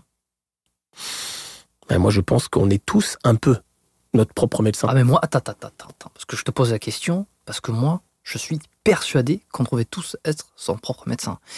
Maintenant, comment c'est possible? Nous, on est dans le métier. Bon, moi j'aime le sport, j'en ai fait euh, ce podcast aussi. Euh, je me suis beaucoup intéressé, j'ai beaucoup d'amis et de, connaissances euh, et de personnalités maintenant qui sont là-dedans, tu vois. Dans la santé aussi, puisque ça a été, ça voilà, l'ostéopathie j'en ai fait pendant des années. J'ai été formé là-dessus. Donc c'est un peu mon monde, tu vois. La nutrition aussi, bon voilà. Pour celui qui euh, n'est ni dans la santé, ni dans le sport, comment il fait pour être son propre médecin? Bah, ce qui est dur, en fait, c'est que d'un côté, t'as Google, De l'autre côté, tu les réseaux sociaux. faut trouver un équilibre entre les deux, et après, tu ton ressenti. Donc en fait, c'est un espèce de triangle amoureux. Tu vois, c'est que dès que tu as mal, là, faut pas que tu ailles sur Google, puis tu commences à te dire euh, douleur de foie. Puis là, il va te sortir euh, cancer du foie, euh, euh, euh, tu vois, euh, cirrhose, machin. Puis là, tu vas faire comme oh putain merde, j'ai une cirrhose du foie, je vais mourir. D'un autre côté, tu peux peut-être te dire ok, mais comment je peux faire pour peut-être commencer à mieux manger? Peut-être que je pourrais avoir une alimentation avec un peu plus de vitamines. Peut-être que euh, je pourrais peut-être boire un peu moins d'alcool et peut-être boire un peu plus d'eau. Peut-être que je pourrais un peu plus marcher. C'est faut se remettre en truc. De l'autre côté, c'est pareil que les réseaux sociaux, ce qui se passe actuellement. C'est qu'en fait, euh, sur les réseaux sociaux, maintenant, tout le monde il est coach, tout le monde il est, euh, il est, euh, il est, euh, il, il a, Médecin. il est médecin, tout le monde il est ostéo, tout le monde il est kiné, et puis là, euh, je te fais croire, en- quand tu regardes mes vidéos, que tu vas être capable de reproduire tous mes exercices, et puis que tu vas être au top de, la, de ta shape, etc. Non, non, mais attends, c'est plus compliqué que ça, là. Sais, faire un exercice pour une épaule, pour un genou, pour une cheville, ça prend un minimum d'encadrement, au moins pour l'apprendre. Donc, de faire croire à quelqu'un dans une vidéo de 25 secondes que lui, maintenant, il va pouvoir rééduquer sa cheville ou son genou, etc., alors qu'il sait même pas s'il y a une prédisposition à un problème, s'il y a une, une contre-indication. Quelle est la lésion? Exactement. Moi, ça, je trouve que c'est de la fumisterie. Et je, et je les, et je les suis tous, hein, les mecs, sur les Tu réseaux penses à qui? Non, mais je pense, je pense à personne parce que j'en citerai pas un. Je pense à tous euh, euh, ces coachs sportifs, ces, ces kinés, ces machins qui sont sur les réseaux et qui sont super cool, super sympas, euh, euh, mais je veux dire, il, faut faire attention parce qu'il y a des gens qui reçoivent les messages différemment. Et Ils sont bien obligés de jouer les- le jeu des réseaux pour se faire une place. Bah non. Parce que moi, je suis désolé, toi, nous, bah, nous, tu, tu le sais très bien, à la clinique, hein, euh, on est nul sur les réseaux. Je le dis, j'aimerais être meilleur, mais c'est pas ma J'ai pas été éduqué avec ça. J'ai pas grandi avec les réseaux. Moi, je fonctionne avec le bouche-oreille. Les gens viennent chez nous parce que les- nos thérapeutes sont excellents et parce que nos thérapeutes, ils ont des résultats qui sont honnêtes, sincères et qui donnent le meilleur d'eux-mêmes. C'est pour ça qu'ils viennent chez nous. C'est pas parce qu'on a le meilleur Facebook. C'est définitivement pas parce qu'on a le meilleur Instagram. C'est définitivement pas parce qu'on a le meilleur site web. Par contre, c'est parce qu'on a des excellents thérapeutes. Et c'est la raison du succès. C'est rien d'autre que ça. Après, j'ai rien contre les mecs qui, font des réseaux sociaux, qui font de la pub, etc. Mais moi, j'ai pas le temps de faire des réseaux. Pas parce que j'ai pas envie, parce que moi, je traite des gens. Ok Quand je suis dans mon bureau, j'ai pas le temps de prendre une photo de ma tronche et du patient. J'ai pas le temps de commencer à montrer les exercices, etc. Parce que moi, malheureusement, je travaille hands-on sur les gens. Donc, il y a peut-être une question à se poser par rapport à ça aussi. C'est c'est facile, les gens qui donnent des conseils, qui parlent, etc. Mais peut-être que si tu parlais un peu moins et que tu faisais un peu plus, ça irait mieux. Tu, penses à quelqu'un. Non, je pense, je, je pense à plein de gens. Non, mais sans forcément les Non, citer. Hein. Mais parce que moi, là, tu me, étais en train de me donner une définition de quelqu'un euh, de précis. Euh, Ouais, mais je que, je reconnais sur ce. Mais je suis en train de donner la définition de, de plein de, Plein de de- monde. plein de monde. Ils, ils sont tous comme ça là. Tu sais, donc on, on, ça sert à rien d'en donner un. On n'en aura pas un parce que les autres vont être jaloux. Parce que sur les réseaux, c'est aussi ça. Hein. Je veux faire mieux que mon pote, je veux plus de likes et de followers que mon pote, etc. Oui, puis si ça sert à un business, c'est. Voilà, mais c'est pas ça le truc. C'est que moi, à l'arrivée, ce qui m'intéresse, c'est mon patient. J'en ai rien à foutre, moi, de savoir si j'ai euh, 30 000 followers ou 40 000 followers. Sans, je les verrai jamais, ces gens-là. Les followers sur Internet, c'est pas mes patients. Mes patients, c'est les gens qui se déplacent, qui me font le privilège de venir me voir, qui viennent, prennent de leur temps pour venir essayer de trouver une solution à leurs problèmes avec moi. C'est ça, mes patients. C'est ça, mes followers. Mes followers, c'est ni plus ni moins que ça. C'est mes patients. Mes followers, c'est pas euh, les gens sur la toile qui suivent tes vidéos euh, par dizaines, par milliers, par centaines de milliers, qui verront jamais et, sur qui tu feras peut-être jamais d'impact. C'est cool, ça passe le temps le soir, t'es dans ton canapé, tu, tu, tu, tu regardes les vidéos, tu swipes, ah tiens, elle est cool sa vidéo, là le mec il est en train de faire un petit élastique, euh, tiens, il est en train de faire un petit saut, tiens, il est en train de faire un truc avec ses oreilles et tout. Ok, c'est super cute, mais je regarde ça comme je regarde une série Netflix, quoi, tu vois. Pour moi, pour moi, ça fait aucun sens. Et ce qui m'embête, c'est qu'il y a des gens qui malheureusement pensent que ça, c'est la solution à leurs problèmes. Et qui derrière vont pas avoir une vraie prise en charge par un médecin, par un vrai kiné, par un ostéo, par n'importe quoi, qui leur permettra d'aller mieux. Mais alors, où est la responsabilité de C'est le chacun? shortcut en fait, tu vois. Est-ce que tu connais Michael Gundil? T'as as dû écouter un podcast euh, ou deux. Ouais, est c'est possible, mais comme ça. Bon, lui, il est quand même assez partisan. euh, c'est des podcasts qui fonctionnent, euh, enfin, qui, qui, parmi ceux qui cartonnent le plus sur ce, sur ce podcast. Ces épisodes que j'ai fait avec euh, Michael Gundil. Euh, lui, il a une façon de penser qui est j'en ai rien à branler. euh, si t'es con, t'es con. Je veux dire, si t'es assez con pour suivre quelqu'un qui dit de la merde, c'est ton problème. Non, mais le problème, en fait, c'est que. Ce que Qu'est-ce que tu penses de ça? Ça veut dire que- non, mais dans, dans- ça veut dire que dans ce monde où il y aurait euh, des, des dizaines, des centaines de comptes d'influenceurs, de coachs, de, de- de thérapeutes, Ouais, mais- peu importe qui font des vidéos, le l'individu, le, le patient, pour le rappeler le patient, il faut qu'il soit son propre médecin. Ouais, mais Mais s'il n'est pas dans le milieu du sport ni de la santé, comment il fait pour être son propre médecin? Comment, À qui, qui c'est qui c'est qui croit? Qui c'est qui euh, Est-ce que s'il suit un, un mec qui te donne, que dit de, de faire bouger les oreilles pour aller mieux sur les cervicales, euh, la faute elle est, elle est où? Elle est à celui qui le suit ou à celui qui le dit? Celui qui. Le problème, c'est que le mec qui le fait, la vidéo, machin et tout, ce qu'il ce qu'il met dans sa vidéo, c'est pas forcément de la merde. C'est peut-être un exercice que toi et moi, on aurait donné. Tu vois ce que je veux dire? C'est décontextualisé. C'est c'est un exercice qu'on connaît, qu'on a vu dans des livres, dans des machins. Ces mecs-là n'ont rien inventé. Oui, on non. leur a enseigné ces trucs-là. Ils l'ont juste embelli avec une belle vidéo, une belle musique et un beau fond, c'est tout. Mais c'est pas ça, moi, qui m'embête. C'est que cet exercice, toi et moi, et tous les ostéopathes ou kinés respectables de ce monde qui nous écoutent, vont les donner en fonction du patient. C'est en fonction du patient, de son problème, à cet instant T, que je lui donnerai tel exercice ou pas. Et le problème, c'est que quand tu mets une vidéo et que tu dis T'as des problèmes de dos? Eh ben vas-y, fais ça. Ouais, mais non, c'est parce qu'il y a peut-être des contre-indications. Peut-être que j'aurais pas fait ça en premier parce que t'as une faiblesse ailleurs et que là tu risques de te blesser encore plus. Peut-être que si tu fais cet exercice, ça risque de déclencher ça. C'est que l'expertise de la prescription, elle revient à un professionnel. C'est comme si tu disais Bon, et ben plus besoin de médecin, euh, t'as mal, euh, t'as mal au foie, et ben prends tel médicament. Ouais, mais attends, bouge pas, parce qu'il y a plein de raisons pour lesquelles tu peux avoir mal au foie. Et là, ça prend peut-être des examens médicaux. et C'est un médecin qui, après avoir lu tes résultats, après avoir analysé, parce que le mec, il a fait 10 ans d'études, qu'il va te prescrire ce médicament et pas celui-là. Tu vois? Et il est là le problème, en fait. C'est que moi, je pense que ça prend un professionnel pour te guider. Que ça soit un coach pour guider un sportif, que ça soit un ostéo, un, un médecin, n'importe quoi. Tu sais, je veux dire, moi, là, demain matin, avec la plus grande volonté de la Terre, si je vais au gym et je commence à soulever des poids n'importe comment, dans six mois, je suis au même résultat. J'aurai aucun résultat. Ouais, probablement tu, seras, tu te seras niqué en plus. Exactement. Et je vais te décourager, je vais faire, tu sais quoi, de la marde.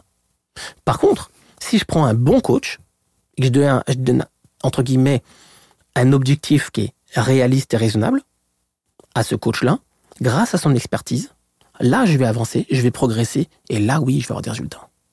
Et c'est là, pour moi, la différence entre le, le- marasme dans lequel on vit aujourd'hui, où en fait, on a l'impression que tout, est formidable, tout est facile, c'est un peu la gratification instantanée, j'ai qu'à regarder une vidéo, faire trois exercices avec un élastique, ça va être correct, et puis des vrais professionnels dont c'est le métier. Et, et, et là, est le bas qui blesse pour moi. Ok, donc il faudrait que chacun soit un minimum soit propre médecin, mais pas non plus jusqu'au bout pour consulter des professionnels qui vont prendre le relais. Non, mais je pense qu'il faudrait être Mais non, mais je suis d'accord. hein. ton premier médecin, c'est-à-dire qu'il faut que tu sentes quand il y a un problème. Mais par contre, il faut savoir aussi t'entourer des bonnes personnes. Et c'est toute la difficulté. Eh oui, pour résoudre ce problème-là. Mais tu sais, je veux dire, moi, je, te dire un truc. Euh, je- comment dire? Si moi, je dois aller choisir entre un mec, ok, qui a 100 000 followers sur Internet, ou un mec qui m'est référé par quatre amis qui ont eu des résultats, mais je prends directement les quatre amis qui ont eu des résultats. Parce que je m'en fous qu'il ait 100 000 followers, parce qu'il a une belle face et qu'il est bien coiffé. Moi, ce qui Eh m'intéresse, c'est toi, c'est toi ça. je non, mais, parce que mais ça devrait être tout le monde parce que c'était comme ça, c'était comme ça avant. Mmh, mais c'est plus le cas. Oui, mais, ça, mais le problème, c'est ça le problème. C'est que c'est plus le cas. Avant, t'allais dans un restaurant parce que euh, on t'avait dit qu'il était bon. T'allais euh, chez un boucher ou un boulanger parce que son pain était bon ou le mec il faisait de la belle Oui, viande. mais oui, maintenant c'est la vitrine. C'est la vitrine. Maintenant, c'est euh, est-ce Eh que oui. le mec il a un super compte Instagram, est-ce qu'il fait un. TikTok et puis machin et tout, tu te dis ah putain, eh, lui, t'as vu, euh, il a que 50 000 followers, son restaurant doit être génial. Bah, c'est la preuve sociale euh, des réseaux qui, qui a Ouais, bah excuse-moi, c'est de la merde. qui a des euh, La vérité, tout, la vérité, rien que la vérité, monsieur le juge, je vous le dis, c'est de la merde. non, mais tu sais, à un moment ou à un autre, dis, appelons un chat un chat. Ok, non mais ça, ça donne des idées comme ça hein, pour ceux qui euh, qui justement veulent essayer d'entreprendre leur euh, une, une thérapie euh, quelle qu'elle soit, savoir un peu comment essayer de se comporter. Franchement, entourez-vous des bonnes personnes. Parlez autour de vous, prenez des informations regardez où c'est que les gens ont été formés, euh, demandez aux gens autour de vous qui sont, qui ils ont vu, qui ils sont allés voir, les résultats qu'ils ont obtenus. C'est comme ça que vous saurez si vous êtes à la bonne place ou pas. C'est tout. C'est tout. Tout à l'heure, tu m'as parlé du cerveau, du, de la psychologie qui, euh, qui était quand même très importante et qui avait un rôle euh, presque, euh, presque au-dessus, enfin, qui, qui, qui gérait les douleurs aussi. Tu vois. Quand tu vas pas bien dans ta tête, tu vas pas bien dans ton corps, et puis si tu vas bien dans ta tête, ça va quand même mieux dans ton corps. Ça veut dire quoi? Ça veut dire que les psychologues devraient être beaucoup plus mis en, mis en avant? Mais bien sûr. Mais bien sûr. Moi, je pense que il y on sous-estime. il en a un qui va pas être content, hein, c'est c'est- Stéphane Edouard. Ouais, mais le problème, c'est que Stéphane, je sais que tu vas écouter. Et je sais que, Moi, ça- je moi, sais que, que- tu n'aimes pas les Non, psychologues. mais que les gens soient heureux ou pas heureux, moi, ça, ça, ça m'embête pas, moi. Franchement, s'ils pensent qu'il a pas besoin de voir un psy, tant mieux. Non, mais je parle pas de lui. De manière générale, c'est sur la profession de psychologue. Non, mais tu, tu sais, euh, aujourd'hui, on a un psy. Avant, les gens avaient une maîtresse. Il lui parlait pendant des heures. Il se parlait. Il ventilait. Puis le mec, il ventilait, il allait mieux. Psy, c'est ça. Hein. Psy, c'est une personne qui te permet de ventiler. Et quand on dit ventiler en québécois, c'est en gros qui te permet de parler, de, de, de réfléchir sur des choses, de t'ouvrir à quelqu'un. C'est ça, un psy. C'est pas mieux si ici il t'aiguille sur comment le, le monde fonctionne pour mieux l'appréhender? Ouais, mais ça, c'est un psychothérapeute. Ah, je, je, je suis dans ce Bah, en cas-là, fait- euh, il me manque des nuances. Ouais, mais en fait, c'est que. euh, bon, bref, on va dire un psy pour, pour être plus simple, mais. La, la, un- il, il peut t'aiguiller, un psy. Mais très souvent, quand même, les réponses, elles sont en toi. Il y a des choses, bien sûr, qui peut t'apporter, ce que je vais me faire détruire par les psys, mais je veux dire, c'est que. Des fois, juste le, juste le fait de rephraser, de, de, de, de juste de, de reprendre la phrase, de la retourner, tu fais comme Ah ouais. Des fois, c'est pas plus que ça. Qui Le recul. le recul. L'introspection. Tu vois je, je dis pas. Je, je suis pas un psychologue. Je m'y connais pas assez en psychologie pour, euh, pour euh, m'exprimer là-dessus. Mais, mais je veux dire, c'est que j'ai vraiment l'impression que un psy, ça serait une clé essentielle. Et regarde, hier, au Québec, on a vécu un drame avec un chauffeur de bus qui est rentré volontairement dans une gare de bus. Le mec était en détresse psychologique profonde. On va, on va avoir les enquêtes, etc. Il y a quand même deux enfants qui sont morts, cinq qui se retrouvent à l'hôpital. Ce mec-là, s'il avait été suivi par un psy au premier symptôme, au premier signe, s'il avait eu cette opportunité-là, peut-être que hier, on n'aurait pas eu ce drame. Donc je pense sincèrement que on devrait plus s'occuper de la santé mentale des C'est gens. ce que j'allais dire, ouais, Parce que- santé mentale. On met tout sur les symptômes physiques, mais excuse-moi, un mec qui a mal au genou, c'est bien. Un mec qui a mal dans la tête, c'est pire. Et malheureusement, la santé mentale, c'est un tabou. Et c'est tabou de dire que tu vois un psy, c'est tabou de dire que tu vas pas bien. Et donc, il y a des gens tous les jours qui se suicident. Combien de personnes se sont suicidées pendant le Covid? Ok, c'est passé sous silence. On a mis ça sur le dos du Covid. Mais moi, j'ai des patients qui sont policiers qui décrochaient des gens pendus tous les jours. Ça, c'est une réalité. Et donc, on ne prend pas assez la mesure de la détresse psychologique et de la force du mental en plus ou en moins. Ça, ça c'est un vrai problème.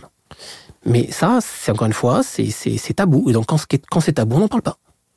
On, met ça sous le tapis, puis on verra ça plus tard. Puis après, on a des détraqués qui, qui, qui font des actes comme hier, où on a des gens qui commettent l'irréparable, puis qui laissent des enfants, des femmes, seuls, etc. Et qui brisent des familles. ou des c'est ça le truc. C'est ça le problème. Euh, le mec de la, le mec de la, de la, de la compagnie allemande, là, tu sais, qui avait craché l'avion euh, dans les Alpes françaises il y a quelques années, là. Je plus. Il était au commande de son avion, puis il a littéralement craché l'avion dans la montagne. Il y a eu euh, 100 et quelques morts, 150 Si, morts. ça y est, quelque ça revient. Voilà. La, la santé mentale. Oui, le est- mec s'est enfermé dans le cockpit. Exactement. Oui, la c'est bon. santé mentale, elle est aussi importante, voire plus, que la santé physique. Parce que t'as mal au genou, t'as mal au ventre.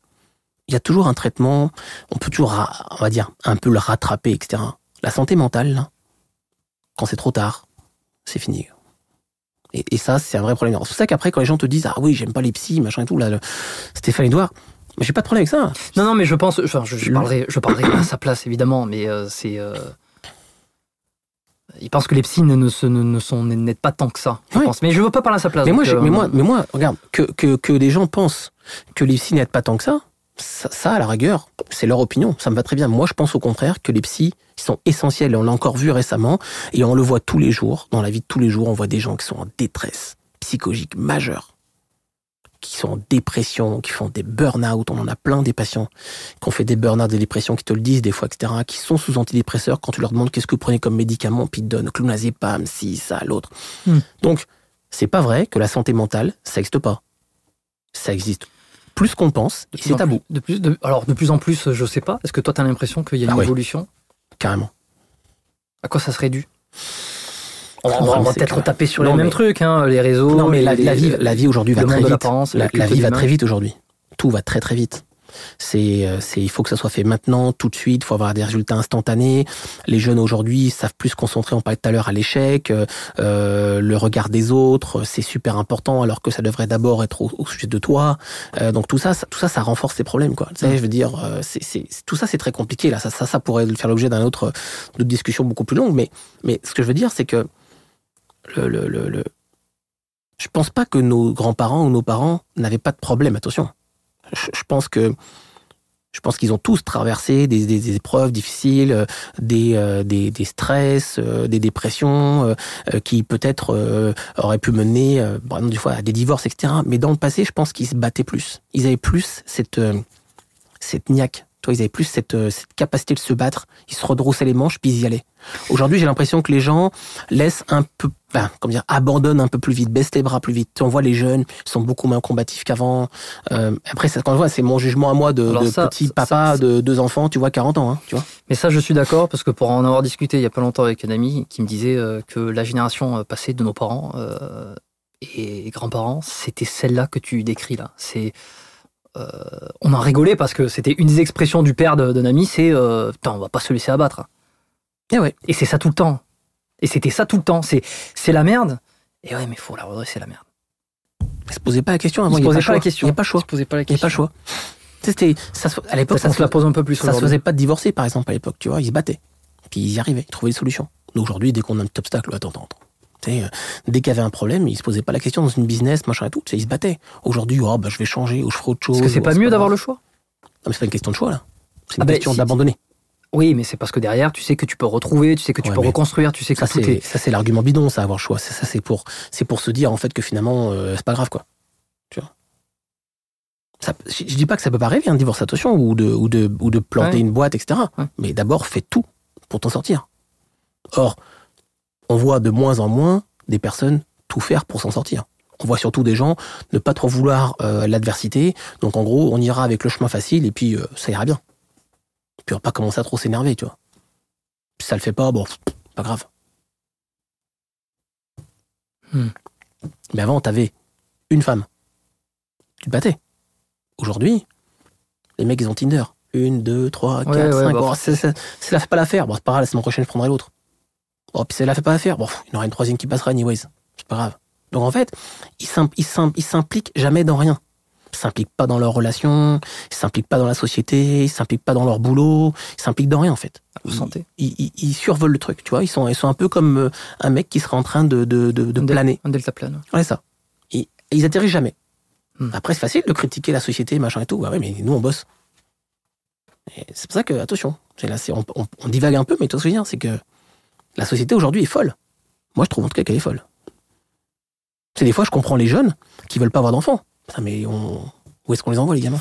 Je, je- je le comprends, j'ai du mal à le concevoir. Parce que pour moi, c'est un, suicide programmé. Ouais, regarde, on parlait tout à l'heure des OnlyFans. Mais tu sais, t'as une Hors, gamine, hors caméra, Hors caméra. hors micro, on parlait micro. Mais tu sais, je prends un exemple simple. Va expliquer à ta gamine, moi j'ai la chance d'avoir deux garçons, mais va expliquer à ta gamine aujourd'hui qui a 12 ans, 13 ans, ma chérie, euh, tu sais, c'est important l'école, euh, faut que tu donnes ton meilleur, euh, parce que tu sais, comme ça, ça te permettra d'avoir un métier qui te passionne, puis avec ça, tu vas pouvoir, tu sais, euh, te payer de belles choses, une maison, puis voyager, etc. Et à côté de ça, ça, t'as sa copine qui est tous les jours à moitié à poil, en train de se tripoter, et qui, elle, fait euh, euh, 300 000 boules par, par mois. C'est exactement, la- c'est Comment- exactement la discussion que j'avais avec, euh, Comment avec The t'es- Rob. Voilà, comment me disait la même chose. qu'est-ce que tu lui dis? Qu'est-ce que tu dis à ta gamine? Qu'est-ce que tu lui dis? Ah oui Ma chérie, c'est qui, la, c'est qui la fille qui est intelligente finalement au bout du, au bout du compte? C'est elle ou c'est toi? C'est ça qui est dur. Comment toi, en tant que parent, tu gères aujourd'hui la société qui va à 100 000 à l'heure, que même toi, et moi en plus, toi et moi, on est quand même relativement encore jeune, on est au contact de, de, de, de clients qui sont jeunes, on, on est là-dedans. Hmm. Imagine les gens qui sont pas au contact de jeunes tous les jours, qui voient pas ça, c'est fou. Sais, quand moi, des fois, j'ai des sur les sur les terrains de concours, j'ai des jeunes qui me disent ah non mais mets pas cette photo, mets celle-là parce que euh, bah, les filles entre elles, hein, parce que comme ça les, les filles elles sont plus jalouses de toi. Attends, mais le but c'est pas de partager un moment que t'as aimé, c'est- ou c'est de rendre les autres jaloux. C'est c'est tout un truc. C'est ça, c'est complètement nous, nous on n'a jamais appris ça. On est complètement paumé là-dedans. On va expliquer à ta gamine, toi, qu'il faut qu'elle travaille, qu'elle aille à l'école pour se réaliser en tant que personne, quand l'autre à côté, elle fait 300 000 et puis qu'elle est à moitié à poil toute la journée. C'est, c'est, et, qu'elle- et, et- et c'est, fou, quoi. C'est complètement fou. Comment tu. Alors, t'as pas, toi, t'as pas de fille, hein. T'as deux fils, mais euh, si t'en avais une, qu'est-ce que, qu'est-ce que tu lui dirais pour éviter Franchement, je te dis, hein, je sais, je, je sais pas. Franchement, je pense que je serais dépité, quoi. Je, je sais pas. Je la, sais pas. et la vraie raison, et c'est ce que disait Stéphane dans l'épisode que j'avais enregistré avec lui, c'est si on était à leur place, est-ce qu'on ferait pas la même chose? Non. Non, moi, franchement, non. Mais bon, encore une fois, j'ai moi, je 40 ans, hein, j'en ai pas 13. Hein. Non, mais si on était, si les hommes étaient à la place des, parce que c'est vrai que ce sont surtout les femmes qui sont sur OnlyFans, parce que c'est les hommes qui sont prêts à payer euh, pour ça. Les femmes sont pas prêtes à payer pour un compte euh, OnlyFans, ou en tout cas en, en majorité, hein, un pourcentage en- de, de manière générale. Euh, on disait, mais c'est un, un trait psychologique aussi à qui on doit en vouloir, parce qu'on peut pas en vouloir non plus à la veuve et l'orphelin. Si, si, si les hommes étaient dans la même capacité de faire 20 000, 30 000 euros en, en, en se- en prenant des selfies à poil dans la douche, ils le feraient. Non, et moi, moi, franchement, je dis, à qui en vouloir? À personne. C'est la société, c'est le système. Tu veux pas changer la société du système. faut juste s'adapter. Faut juste apprendre à vivre dans ce système, dans cette société. C'est ce qu'on disait tout à l'heure par rapport aux médias sociaux, la clinique, etc. Euh, bah ouais, bah nous, on n'est pas connectés. Mm. Est-ce que c'est bien? Je sais pas. Est-ce que c'est mal? Je sais pas. Je sais juste qu'on l'est pas et peut-être qu'on devrait plus. Peut-être qu'on qu'on perd des patients potentiels. Je sais pas. euh, je sais pas. Qu'est-ce que tu fais pour ta santé, toi, au quotidien? En tant que, que thérapeute, l'arroseur arrosé, il fait quoi? Mon l'arroseur arrosé, euh, il essaye euh, de, Ouais, il essaye de manger le mieux qu'il peut. C'est déjà la chose. Donc, euh, bah, C'est dur euh, Ouais, c'est dur. Bah, depuis trois mois là, j'ai coupé les sucres. J'ai perdu pas mal de poids. Ouais. J'essaye de, de faire Ça se voit, hein plus attention à ça ça. se voit. Je pense qu'on te l'a dit, les patients du tout. Ouais, les patients me le disent, mais euh, j'ai réalisé qu'à 40 ans, euh, c'est plus dur de perdre du poids. Je me suis mis à jouer au padel. Alors, euh, j'essaie de jouer toutes les semaines, une ou deux fois. Donc, activité physique. J'essaie de passer beaucoup de temps avec mes enfants. Ça, c'est plutôt pour mon côté mental. Donc, on parlait de la santé mentale. J'ai la chance d'avoir deux super garçons. Alors, j'essaie de passer beaucoup de temps avec eux.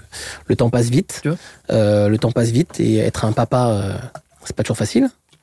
Donc, euh, voilà. Et puis après, bah, qu'est-ce que j'essaie de faire Euh, il me reste pas forcément de temps pour faire autre chose, mais, mais j'essaie de passer du temps avec ma femme de qualité. C'est pas toujours facile. Une vie de couple, une vie de papa, assembler avec une business. Et puis, Tu vois des ostéos euh, ouais, j'essaie de te voir toi quand quand on a le temps. c'est pas facile. Souvent c'est des quick fix parce que quand tu te dis Ouais. cordonnier mal chaussé. mais je t'avouerais que je t'avouerais que depuis quelques années, t'es es le seul qui me traite parce que moi je on se prends présente, pas le hein. temps pour moi, ouais. Quand j'ai le temps, euh, je me fais masser. Euh, et puis voilà quoi. Je reviens sur une petite question qui était restée en suspens parce que là, ça vient de me revenir en tête. Euh, qu'est-ce qui fait que Bruno Ducou, euh, qui a voulu faire entrer l'ostéo dans les, dans les hôpitaux, qu'est-ce qui fait que ça n'a pas marché? Moi, j'ai l'impression que le, système médical traditionnel, dont par exemple les kinés, ont vu que effectivement là, il y avait quelque chose. Et je pense que ces mêmes kinés sont allés se former en ostéo.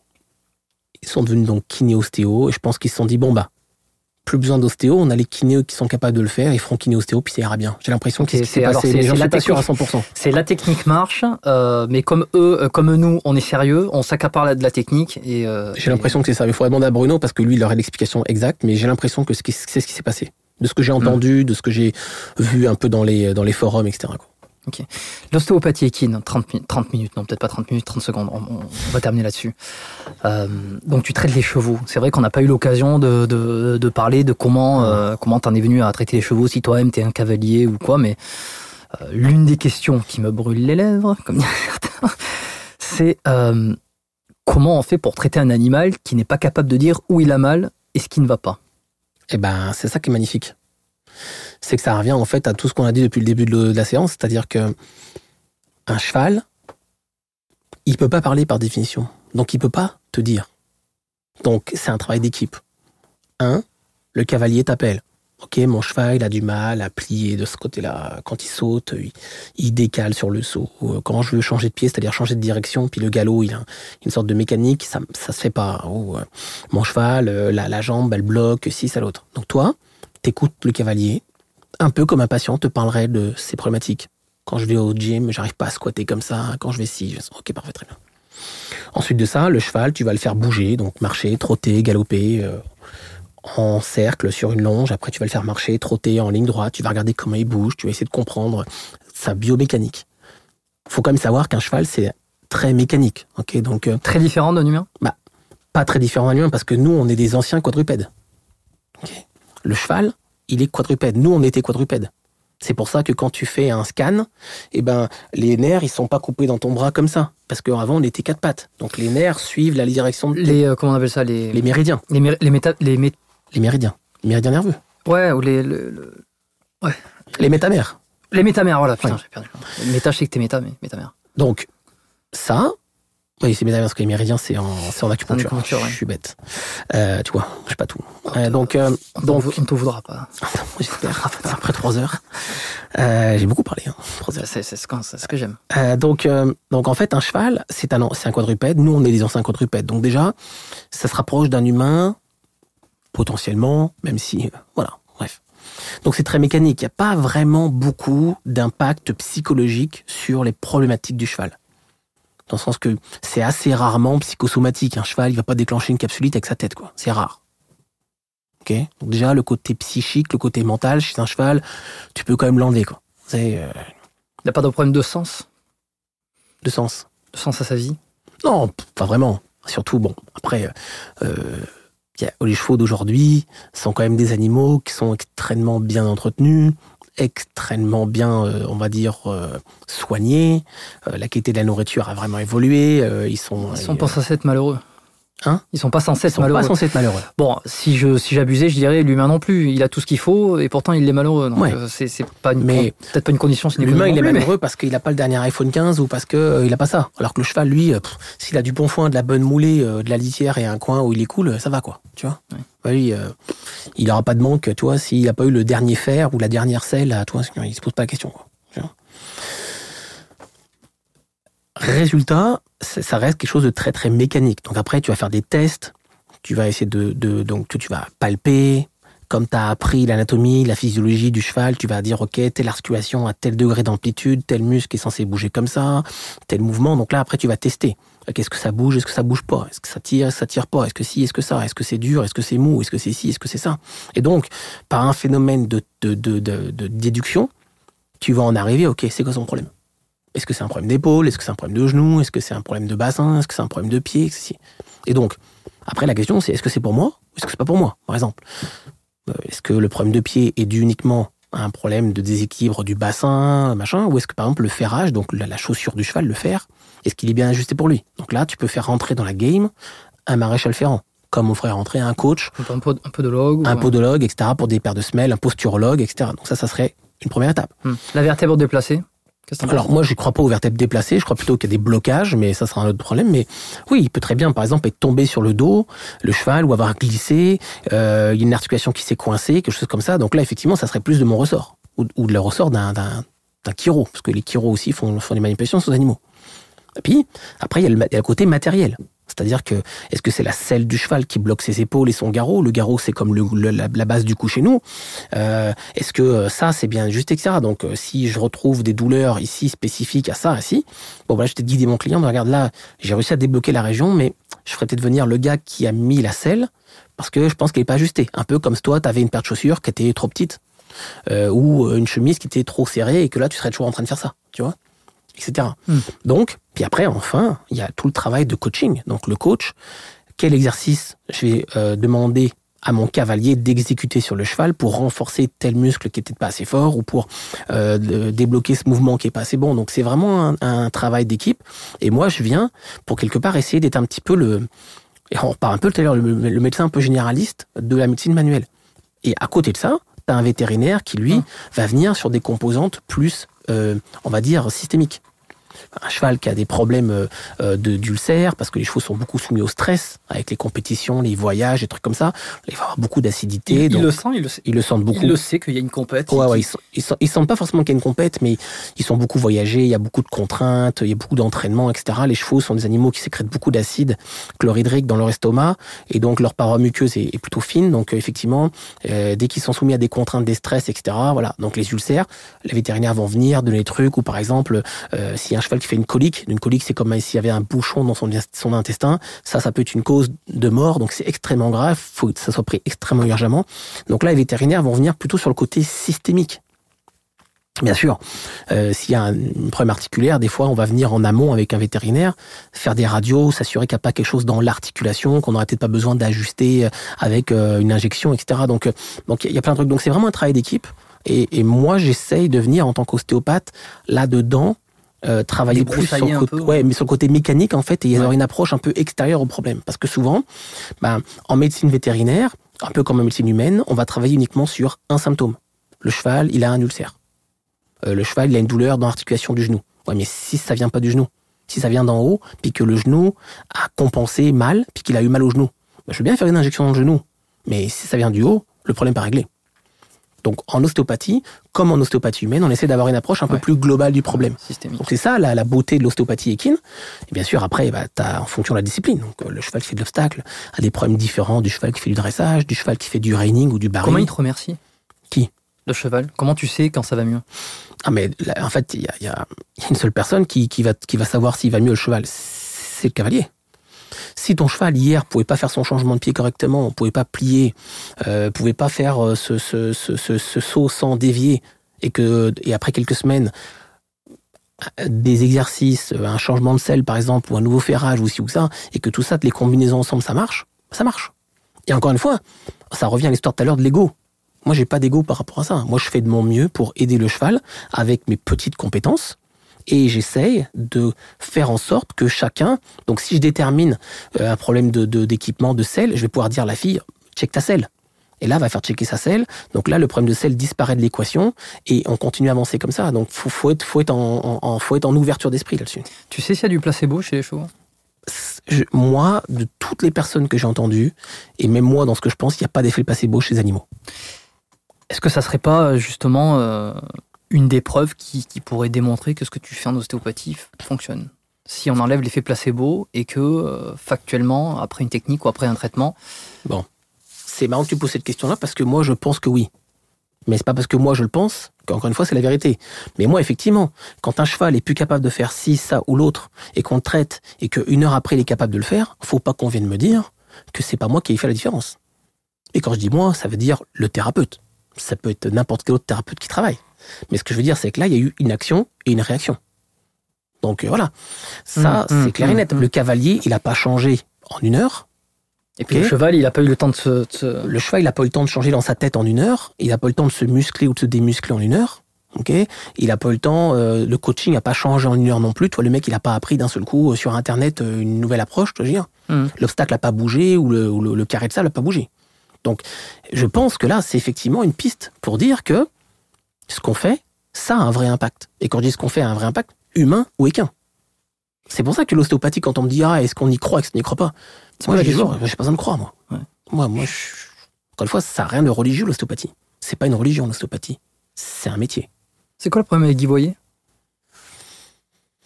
Ah, c'est une bonne question. Moi, moi ce cas-là, je le connais pas. Donc, euh, Parce que voilà, comme tu m'as dit, comme je le sais, euh, il, était, alors, il était très controversé au Québec. il était très conseillé. Les, les gens, ont, les auditeurs ont adoré l'épisode que j'ai fait avec lui. Ils ont trouvé ça génial. Certains ont même dit que c'était l'un des meilleurs épisodes. C'était un très bon épisode. Euh, quand je te dis, moi, ce gars-là, je l'ai jamais rencontré, je le connais pas. Euh, Je lui passe le bonjour parce que Je le, je le connais pas personnellement, donc moi je me permets jamais de parler de quelqu'un que je connais pas. Tout ce que je sais, c'est qu'il était très controversé ici au Québec. Après, regarde, moi ce qui m'intéresse, encore une fois, c'est que les gens ils trouvent ce qu'ils ont besoin. Donc, il apporte aux patients ce dont les patients ont besoin, tant mieux pour moi. Moi, à partir de là, moi je suis heureux. il était controversé. Pourquoi? Je sais pas vraiment parce que moi je dis je rentre pas dans ces euh, Conflit politique. non c'est pas ça c'est que moi j'aime je rentre pas dans ces histoires de rumeurs de ci de ça de l'autre tu sais moi j'aime j'ai j'ai- c'est un peu comme les réseaux sociaux tu sais où tout à l'heure on parlait tu sais du mec euh, euh, il, on a dit que donc ça y est donc moi je rentre pas là dedans donc euh, moi on me quand je suis arrivé au Québec on m'a dit ah euh, tu verras il y a quelques personnes qui sont controversées dans l'ostéopathie blablabla ok très bien moi je fais mon chemin euh, après euh, Hmm. c'est pas euh, les, les vaches seront bien gardées. non, mais c'est parce que dans le sens que moi, il m'a rien fait. Je le connais pas. Je, je sais pas pourquoi je parlerais de lui. euh, je suis qui pour faire ça déjà pour commencer. Et en plus, je sais même pas. euh, genre, donc quelque part, je trouve ça fou les gens qui se permettent de toujours avoir leur avis sur des gens qui connaissent pas. donc moi, c'est pas mon style. C'est c'est la vie, presque, j'ai envie de dire. Je donne déjà mon avis suffisamment, c'est pour que. Et, et- et Dieu sait que des fois, je devrais tenir ma bouche dans ma, ma, ma langue dans ma bouche, donc ma bouche fermée. Donc voilà. Donc, Hmm. euh, Tu préfères les, les chevaux ou les hommes? Ça, c'est une bonne question. On m'a souvent posé cette question-là. Euh, actuellement, la question au Québec se pose pas, puisque l'Ordre des vétérinaires a décrété il y a quelques semaines ou quelques mois, Je sais que tu l'as amère, celle-là. Hein Hein? Je sais que tu l'as je l'ai amère, je l'ai amère, juste titre. et je passe même un message par rapport à ça. L'Ordre des, ostéopathes, l'Ordre des vétérinaires du Québec a décrété, euh, il y a plusieurs mois maintenant, que toutes les médecines alternatives étaient un exercice illégal de la médecine vétérinaire. Ok? Ça veut dire que aujourd'hui, un dentiste, un ostéo, un physio, un chiro, un naturopathe pour cheval ou chien est illégal. Est un, est un, est un, est un finalement un délinquant qui risque de prendre des amendes allant autour de 40 à plus, 40 000 dollars et plus, pas rien. peut se faire poursuivre en justice pour exercice illégal, comme deux dentistes qui ont été attaqués par l'ordre qui ont perdu en cours. Ça leur a coûté beaucoup d'argent. Ah, ils ont perdu, c'est-à-dire que ça, ça aura, coûté l'argent euh, de, de l'avocat. Et, Et, j'imagine après qu'il y a eu tractation pour ça. Après ça, ça reste, ça reste confidentiel, les, les amendes. Mais, mais voilà, en fait, donc euh, c'est des gens qui, euh, dans un bureau, ont décrété que euh, ben, les, un, les cavaliers, donc les propriétaires de chevaux, ne pouvaient pas décider de Qui ce qu'ils voulaient faire et de qui allait s'occuper de leurs animaux. Mm. Ce qui est génial parce que finalement, le libre arbitre, c'est quand même euh, ce qui caractérise un humain. ok? Ensuite, des mecs dans un bureau ont décidé que euh, l'ostéopathie, c'était, euh, ou le, la chiropraxie, ou le reste, c'était dangereux. Alors que il y a, en- moi, ça fait euh, 16 ans que je la pratique au Québec. J'ai jamais eu un problème. Ok, je travaille avec des, je travaille avec des nombreux vétérinaires sur le terrain. J'ai eu aucun souci. Je me, suis- je me fais même référer par des vétérinaires qui des fois m'appellent pour me dire Alex, j'ai un, j'ai un cas, euh, un cas compliqué. Alors c'est toujours drôle en fait de se faire dire euh, après 17 ans, alors que t'es le gars qui le premier a fait de l'ostéopathie au Québec. Ok, est-ce que ça c'est intéressant aussi quand je suis arrivé au Québec, il n'y en avait pas Équine. ostéopathie équine au Québec, il n'y en avait pas d'ostéopathie équine Mm. au Québec, de gens formés. Hein. Il y avait des gens qui, qui, qui manipulaient des chevaux un peu comme ça à la one again, Tu- mais il n'y avait personne de formé. Toi, tu t'es formé où exactement? Moi, j'étais formé à l'IFOREC, dans le sud de la France. Voilà. Et, euh, et euh, la formation, elle est super importante. Bref, tout ça pour dire que les vétérinaires ont décrété que les, mes collègues et moi, on, on était dangereux pour les chevaux et dangereux pour les gens. Et puis euh, que les collègues euh, chiro, les collègues Mhm. physio, les filles qui font des, des techniques laser, etc., euh, les dentistes étaient euh, dangereux. Et ça, je trouve ça très dommage, euh, parce qu'au lieu d'essayer de structurer quelque chose ensemble et de travailler en équipe, eh ben en fait, on interdit quelque chose qui était ultra intéressant, qui amenait une plus-value aux chevaux. Et en plus, il faut savoir qu'au Québec, on manque de vétérinaires de, de manière euh, drastique. Donc il y a des vétérinaires au Québec qui n'ont pas le temps de voir les chevaux. Il y a des chevaux que des fois on doit euthanasier parce qu'ils n'ont pas eu le temps d'intervenir ou c'est pas assez rapidement. Euh, il y a récemment une vétérinaire euh, dans une région de- du Québec, l'Outaouais, qui s'est suicidée parce qu'elle était en burn-out, qu'elle travaillait trop, elle avait pas le temps de tout faire. Donc on parlait tout à l'heure de santé mentale. Donc moi je trouve ça fou en fait que on interdise à des gens qui font de leur mieux, qui pratiquent depuis des années, euh, de, de faire leur métier, leur passion, parce que c'était ma passion, Mhm. euh, alors que on aurait pu simplement essayer de travailler ensemble, à structurer ça, et l'encadrer, et tout le monde aurait été content. Les chevaux, les propriétaires en premier. Donc est-ce que tu me dis est-ce que je préfère les chevaux? J'adore traiter des chevaux. Ma passion première, ça reste quand même les humains, bien sûr, mais euh, mais j'ai jamais arrêté de faire l'un ou l'autre parce que j'ai toujours aimé aussi bien l'un que l'autre. Et comme dit toujours, traiter des chevaux, ça me repose mentalement. Traiter des gens, ça me repose physiquement.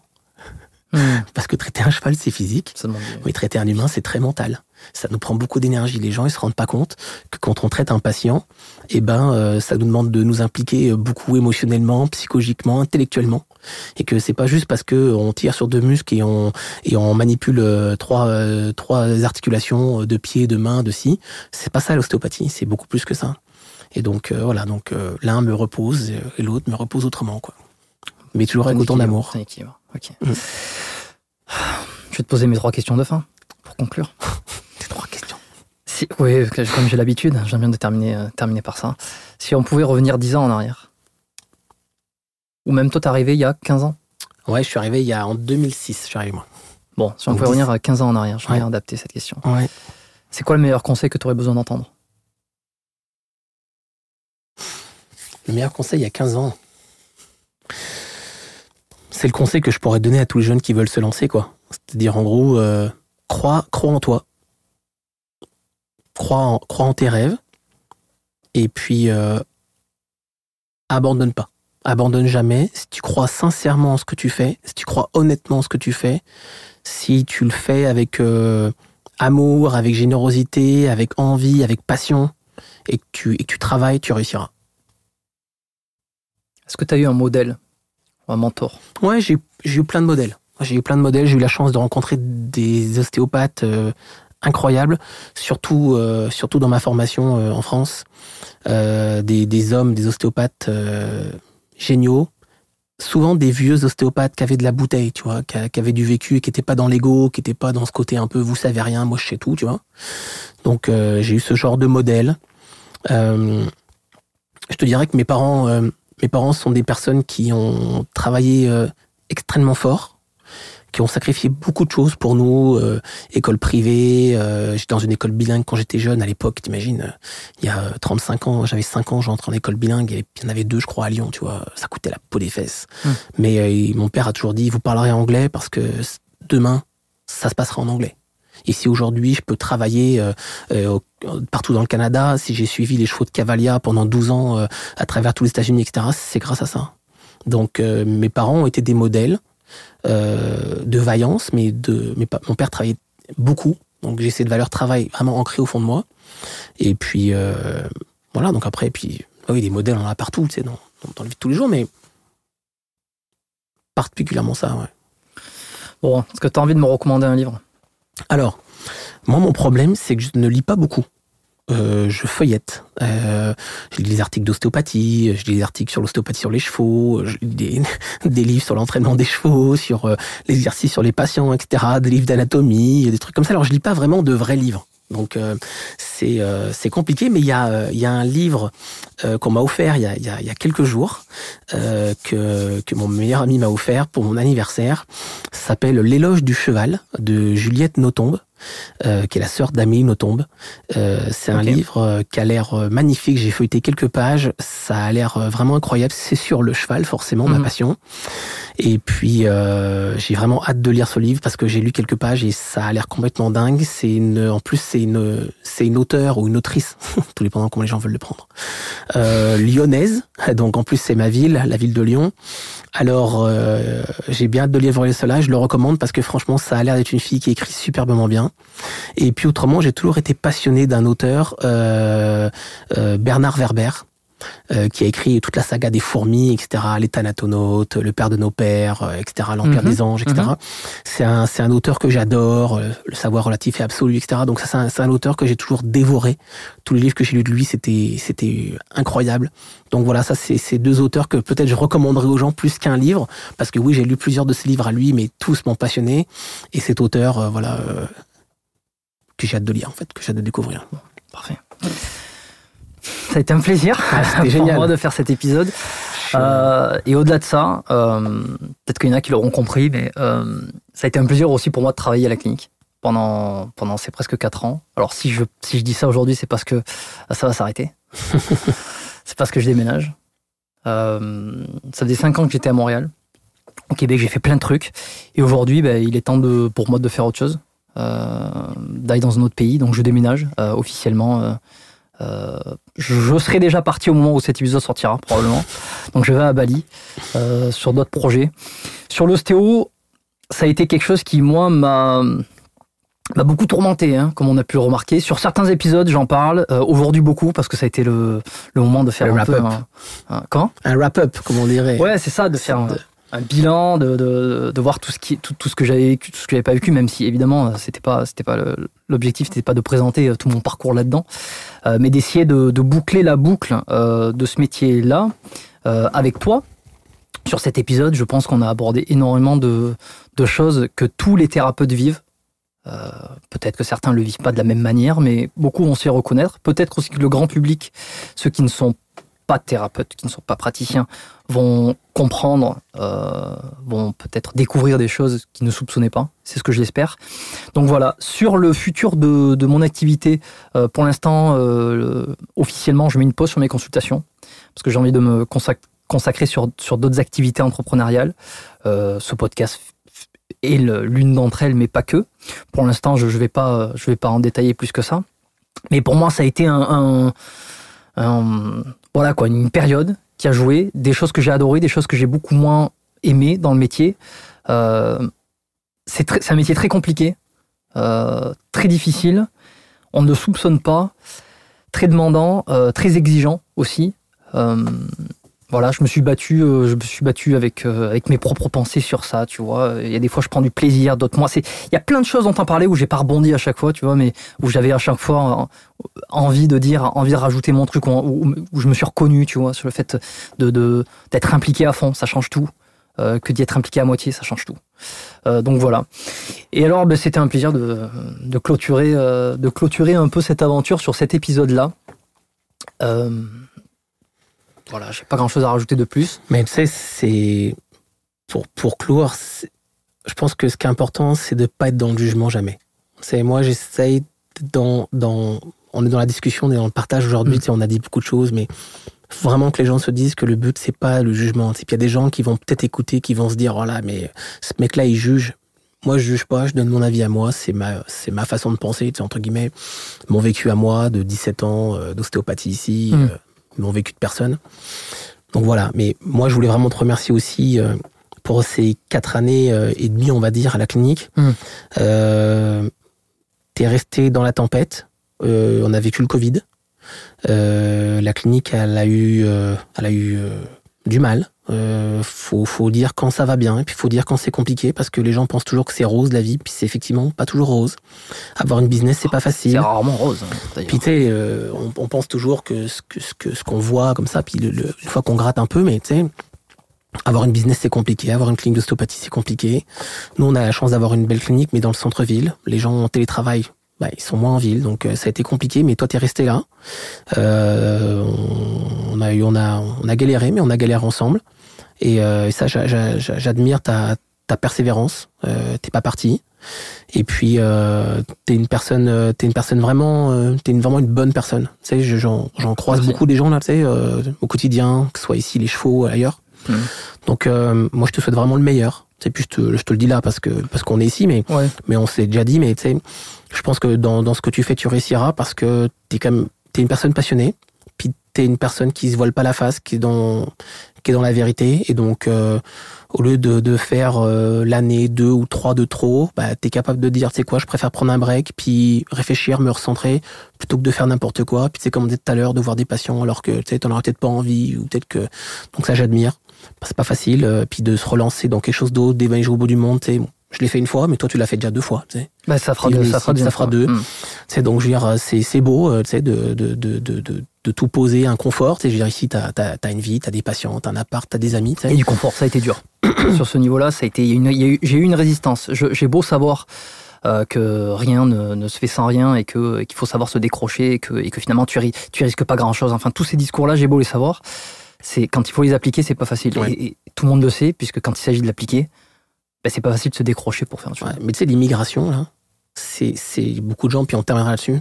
Les gens pensent que c'est facile d'immigrer. Tu sais les gens pensent que c'est facile de partir de chez soi. C'est pas facile. C'est quand on part de chez soi euh, puis on tu l'as vécu récemment euh, moi je, le- vis aussi euh, on est loin de notre famille Euh, quand t'es quand t'es immigrant, euh, bah il y a pas de week-end, il y a pas de y a pas de souper de famille, il y a pas de fête des mères ou de fête des pères, il y a pas tous les Noëls, il y a pas l'anniversaire de la petite sœur ou du petit frère, il y a pas il y a pas tout ça. Donc la, la la la taxe, la prime à l'immigration, elle est elle est dure elle est pas facile. Donc les gens qui pensent que c'est facile d'immigrer, puis que les immigrants ils ont la vie belle, bah, il faut qu'ils se disent que non. Et, et décider d'immigrer, bah, moi je dis euh, bravo. Je tire mon chapeau à tous les jeunes aujourd'hui, là même les Français, on parlait tout à l'heure, hmm. qui immigrent, qui décident d'immigrer, parce que c'est dur, c'est dur. Et puis, euh, je comprends ceux qui repartent. Je comprends ceux qui repartent parce que ben des fois tu te dis merde mes parents vieillissent, peut-être que je préférais être avec eux plutôt que d'être ici euh, parce que finalement voilà. Donc voilà donc bravo à toi Bravo pour tout ce que tu as fait pendant 4 ans et demi ici. Et puis, euh, merci pour les patients. Merci pour la clinique. Et puis, bah, je te souhaite, euh, je te souhaite bon vent. Je viendrai te voir à Bali. Ah bah oui, oui j'espère, oui. j'espère. Bon, écoute, on va pas, on va pas rester euh, une heure là-dessus. Merci pour pour ce moment, pour pour ces quatre années passées ensemble. vous l'avez compris, que le podcast s'arrête pas, continuera sur les mêmes thématiques. et puis, je pense qu'il y aura, il y aura, il y aura d'autres choses qui vont venir, qui seront, qui seront bien. Si ça vous a plu, euh, si vous avez aimé, j'ai envie de vous dire, c'est toujours comme, comme d'habitude, hein, partagez cet épisode.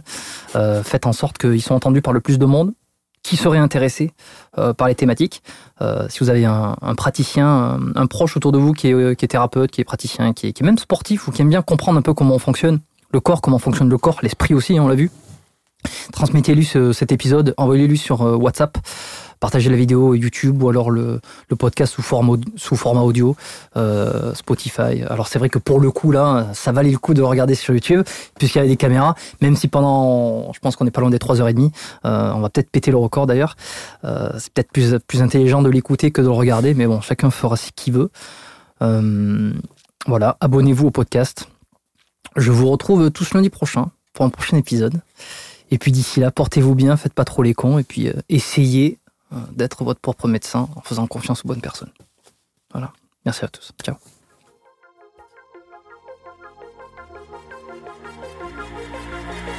Merci d'avoir écouté cet épisode du podcast Biomécanique jusqu'au bout. Vous pouvez l'envoyer à deux de vos amis ou le partager sur vos réseaux sociaux. Merci également de lui mettre une note de 5 étoiles avec un petit commentaire sympa. C'est ce qui me permet de mieux ressortir dans les classements. Laissez-moi votre email sur biomécaniquepodcast.com slash lettres et je vous enverrai l'épisode de la semaine ainsi que la lettre biomécanique une fois par mois où je vous partage mes meilleurs conseils et recommandations. Vous avez écouté le podcast Biomécanique, je suis Jérôme Cazerolle et je vous dis à très bientôt.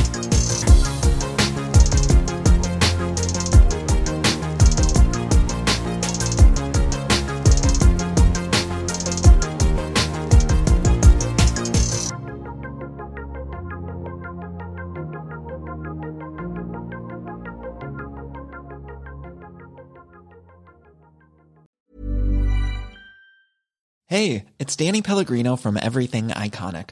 Ready to upgrade your style game without blowing your budget? Check out Quince. They've got all the good stuff shirts and polos, activewear, and fine leather goods, all at 50 to 80% less than other high end brands.